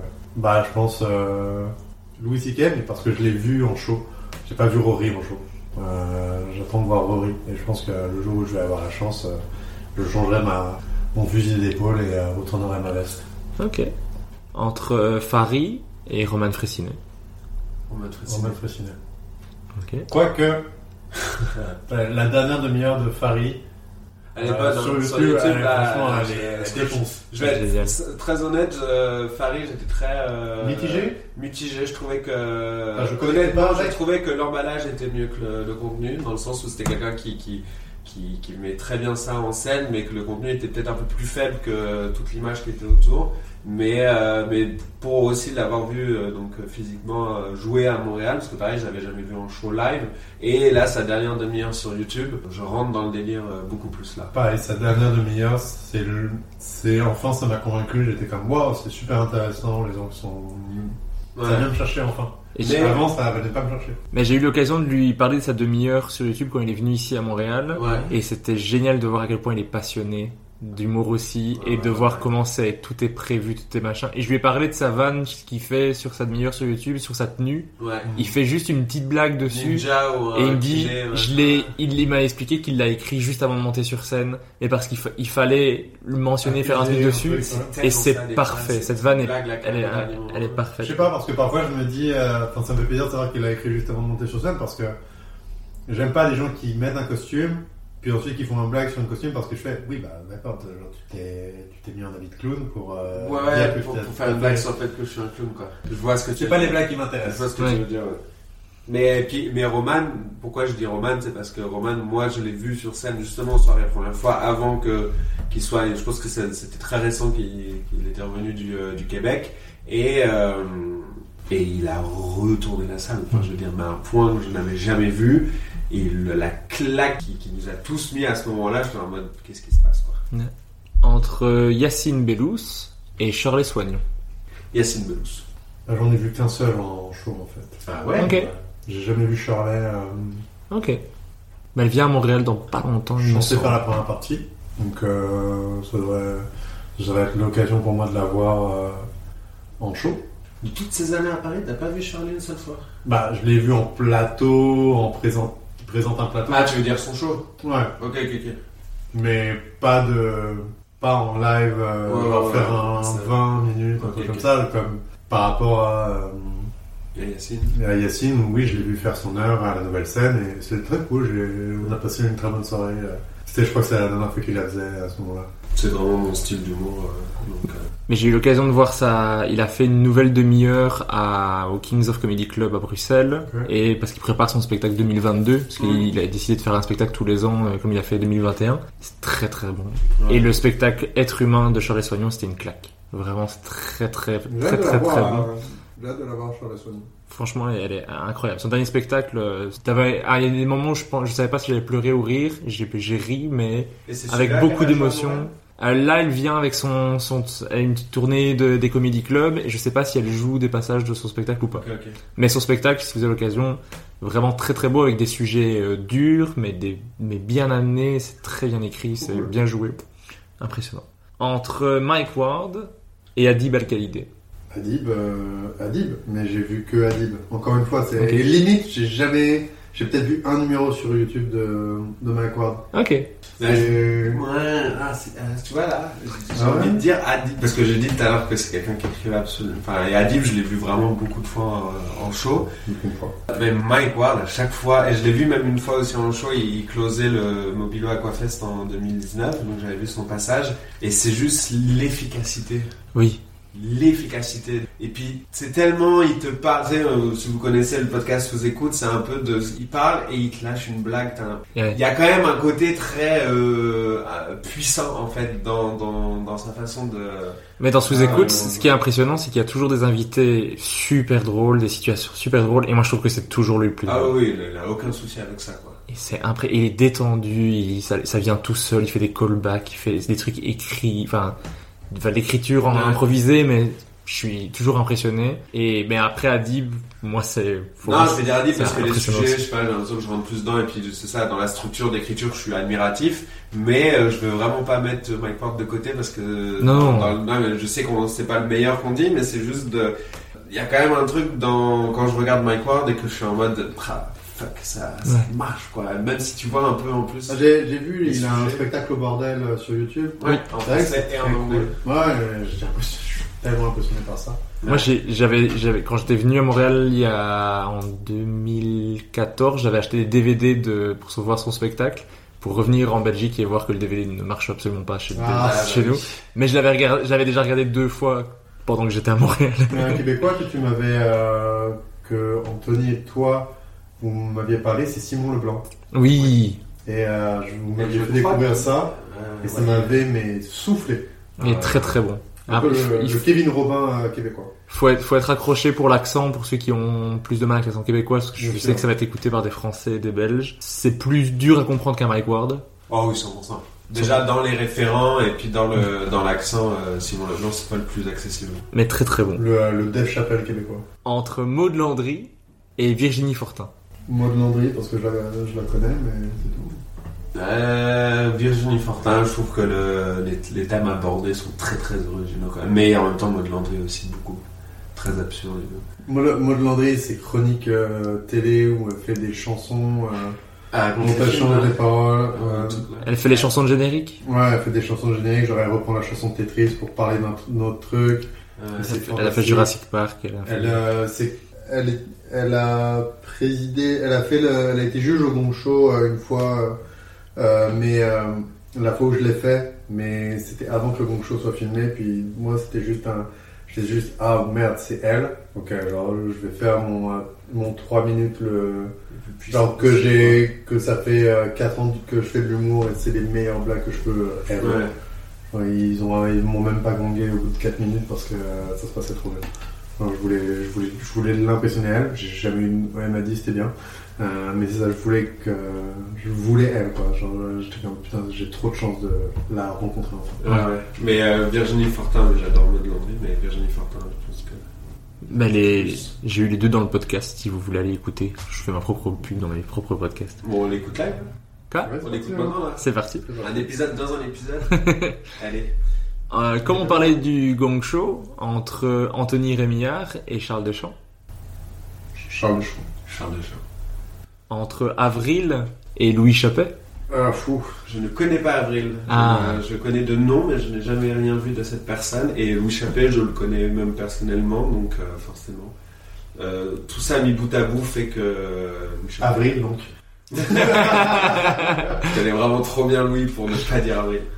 Je connais bien les, je connais bien les deux. Euh, euh, je vais dire Avril, je, je suis très, euh, enfin même si je suis très admiratif des deux, euh, Avril il y a quelque chose qui me fascine. genre il a sorti une vidéo sur euh, des pâtes au pesto et c'est quand même Oui. le premier gars à utiliser le mot écart-type. Euh, enfin le mot, mot composé, tu me diras euh, dans, euh, dans une blague quoi. Ouais. Il y a, enfin, je sens que c'est quel- j'ai l'impression de voir quelqu'un tester vraiment quelque chose, un, un truc très différent, Ouais. qui est pas immédiat, qui est pas, euh, mais enfin que je trouve fascinant. Il a euh. du, il a du stock en ligne? Ouais, ouais. Moi, je trouve ça. Il, il a d'ailleurs fait tout son spectacle euh, sur euh, Spotify. Tu peux écouter par bout de son spectacle, Ah, en- uniquement en audio. Et il y a quand même, il y a quand même des belles petites perles dedans. Après, il l'a fait de manière à ce que tu comprennes, parce qu'il y a des, il y a des choses qui qu'il faut voir et Ouais, donc ouais. il a il a fait un système pour que tu puisses comprendre. Mais c'est très drôle. Enfin, il y a vraiment des passages où j'ai ri fort dans ma voiture en écoutant ça. C'est c'est quelqu'un de. Enfin. un- euh, C'est un auteur, euh, c'est un auteur génial. euh, il écrit super bien. C'est c'est quelqu'un de passionné. Et euh, j'espère qu'il va bien, mais euh, c'est. euh, Il va bien, il te, il te dit bonjour. Ouais, ouais, je, moi, je- je l'aime beaucoup. Euh, mais Louis Chappet aussi, enfin, euh, on, a, on serait tenté de faire une connexion Charles Brunet, euh, Louis Chappet, euh, des deux côtés de, des deux côtés de l'Atlantique, quoi. Ouais, pas Mais- la même euh, discipline quand même. Non, non, mais, mais, euh, mais Louis Chappet, euh, c'est, fou impressionnant aussi, euh, ce qu'il, qu'il réussit à Ah, faire. 100%. Et, Euh, c'est une force euh, humoristique énorme. et comme celle-ci était plutôt destinée à Cyril, puisque c'était le choix entre deux amis, euh, je vais faire pareil pour Benjamin. Entre Anthony Giuliani et Xavier Boiron. Ah, c'est marrant. Donc, euh, ouais, Xavier, avec qui j'ai fait aussi l'école, et puis on a eu l'occasion de, de travailler sur quelques projets. Mais. Euh... Ouais, genre, genre, désolé, je, je- moi je connaissais la réponse avant même le second nom, quoi. Non, mais c'est sûr que je dis Anthony Giuliani. C'est contractuel. C'est C'est ton binôme, quoi. J'ai rien le droit de dire. Non, non, et, et- Et maintenant, faites entrer Louis Chappet et Xavier mais on a, on a Mais deux, euh, on a, on a, on a vraiment un humour euh, assez différent avec, euh, avec Anthony. Il me surprend. euh, Anthony est quelqu'un que, qui- que je, que je, j'admire beaucoup sur euh, ses prémices. Je- il- il- il- non, mais parce que trouver des bonnes prémices, on pense que c'est la chute qui compte, mais trouver des bonnes prémices. Et Anthony arrive toujours avec des, pistes où je dis, ah, pourquoi t'as pensé, qu'est-ce qui t'a fait penser à ça? Et puis, même si c'est des fois des, sujets un peu marronniers, on pourrait dire, il arrive quand même à venir avec un angle qui, que je vais trouver assez original. Et en fait, en fait, je me rends compte d'à quel point j'apprécie le travail de quelqu'un quand, quand je le vois jouer, ça me crée plein d'idées dans ma tête. Ok, ouais. Tu sais, quand tu vois un passage et que ça te dit Ah ouais, mais tu pourrais aussi faire ça, faire ça, faire ça, c'est tu vois, t'as, un peu galvanisé de voir le contenu et puis de dire Ok, ça m'a, je sais pas, ça m'a titillé et j'ai envie de, de continuer. Ok. De, de, de- pousser plus loin les idées. Je trouve que c'est un bon indicateur de est-ce que la personne t'a, t'a, t'a marqué. Ah, donc, euh, forcément, Anthony, ouais, je, et puis, voilà, humainement, c'est quelqu'un que j'apprécie beaucoup. Et toi, Cyril, est-ce que tu as eu l'occasion de voir les deux? Malheureusement, Xavier Boiron, non, pas encore. Euh, D'ailleurs, je pense que je le vois aux portes ouvertes de l'École nationale de l'humour. Ok. Mais peut-être au Clébar, je sais pas s'il reprend la. la Il reprend la chronique. Euh, Peut-être avec un peu de chance, euh, j'aurai la chance de le voir. Et la dernière question que je pose à chaque épisode, c'est qui est-ce que vous, vous aimeriez entendre dans le prochain épisode? Alex. J'essaie de Euh, voir qui, oh, ouais. qui j'aime bien euh, entendre parler d'humour. T'as t'as eu Aaron, plus. je l'ai eu, Oui, tu l'as eu. ouais. Parce que j'adore euh, Aaron parler d'humour, parce que Oui, pour, c'est- euh, pour quelqu'un comme moi qui essaye un peu de prôner de l'humour, n'est pas forcément une carrière, ou enfin, sais, c'est quelqu'un qui a un peu de. Le, sa vision de ça peut être une activité comme euh, faire des cours de danse le Mm. soir, si tu peux faire l'humour comme autre chose. Euh, il l'a dit plusieurs fois dans, dans, dans des interviews et j'aime beaucoup cette approche-là. Euh, Ça me rassure un peu de me dire que je suis pas obligé de, de me lancer corps et âme dans l'humour et que ça peut rester quelque chose sur le côté euh, jusqu'à temps que, je- que ça change. Mais euh, si t'as une idée, vas-y, sinon je, je continue. Euh, j'aimerais un, j'aimerais un Alex Lévesque ou un Simon Duchesne. Simon Duchesne, ça me ferait vraiment plaisir euh, de l'entendre parce que c'est un, je- sans déconner, je pense que c'est la personne qui me fait le plus rire au Québec. Euh, vraiment. Alors, Ah bah, euh, mais tout confondu. C'est la personne qui m'a fait le plus rire avec. euh, à chaque fois que je l'ai vu sur scène, un éclat de rire que je ne connaissais pas euh, sortait parce que c'était, c'est fantastique. C'est des, c'est des personnages. euh, c'est- il fait du personnage. Ok, bah, j'ai hâte de les découvrir. Ah bah si, tu sais quoi? Tu, tu, tu me fais un duo euh, Pierre-Olivier Forger et Florian Brucker. Oh waouh! Euh, donc c'est Ah, deux, ce euh, deux humoristes. Bon, tu vois, euh, Cyril qui faisait des blagues pendant le podcast, sache que ce sera pas un podcast sérieux si tu fais avec ces deux-là. Mais euh, c'est deux, humoristes donc, qui étaient à l'école euh, l'année euh, donc avant moi. Pierre-Olivier Forget, c'est- il fait le spectacle avec, euh, Avec Yannick, Yannick, avec Yannick de Martino. Ouais. Incroyable ce ça. spectacle. J'ai pas encore vu, mais je vais aller voir. Florian Bricard, donc un Français qui est là depuis, euh, depuis, depuis longtemps maintenant et que, et que pareil que j'adore. Je trouve que c'est deux gars avec une écriture qui est fabuleuse. Enfin, c'est, ils arrivent à, à trouver les bons. Je sais pas. C'est, des gens avec le naturel de, ils sont drôles. Ils sont drôles, point. Et ils arrivent en plus à l'être sur scène. Et euh, les deux me font extrêmement rire. Et euh, en plus, ils sont potes entre eux et puis ils ont une bonne synergie. Euh, les deux dans un podcast, je suis sincèrement désolé pour toi parce que tu vivras pas forcément un moment euh, parfait en termes de structure de podcast, de, ils vont répondre à tes questions, mais c'est sûr que c'est un podcast qui sera rigolo. Je me disais aussi, euh, enfin moi j'aime bien euh, Megan Brouillard ou euh, Véronique Isabelle Fillon euh, parce qu'ils me font marrer et tout, puis je pense que ce serait intéressant de les, de les avoir. C'est tout. Ouais, donc ce sera, mais il faudra faire en vidéo avec des sous-titres quoi. Parce que Megan Brouillard étant considérée comme la personne la plus québécoise que tu puisses rencontrer. Ouais. En termes d'accent, mais qui est d'une, elle par contre c'est quelqu'un, pareil, une valeur sûre dans une soirée quoi. Absolument. Elle va détruire le public quoi. Littéralement. Merci beaucoup Régis. Merci beaucoup d'avoir répondu à toutes mes questions. Merci, que ça fait trois heures très qu'on peu parle. posé de questions à toi, mais j'imagine que c'est le principe C'est le principe, c'est le principe. En plus, j'ai probablement répondu à toutes les questions que j'ai posées déjà dans cet épisode, donc euh, Pas si intéressé. donc, ça marche, je comprends. euh. Wow, Benjamin C'est pas sympa euh, de ta part. Il y a une spécialité avec le micro.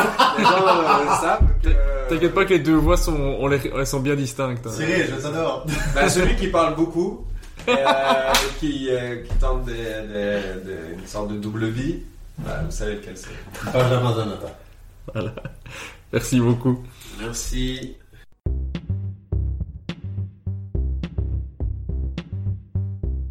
Merci d'avoir écouté Humeur humoristique. N'hésitez pas à donner votre avis, à vous abonner et à le partager autour de vous. Si vous avez détesté, écoutez le suivant. Il sera mieux. Bisous.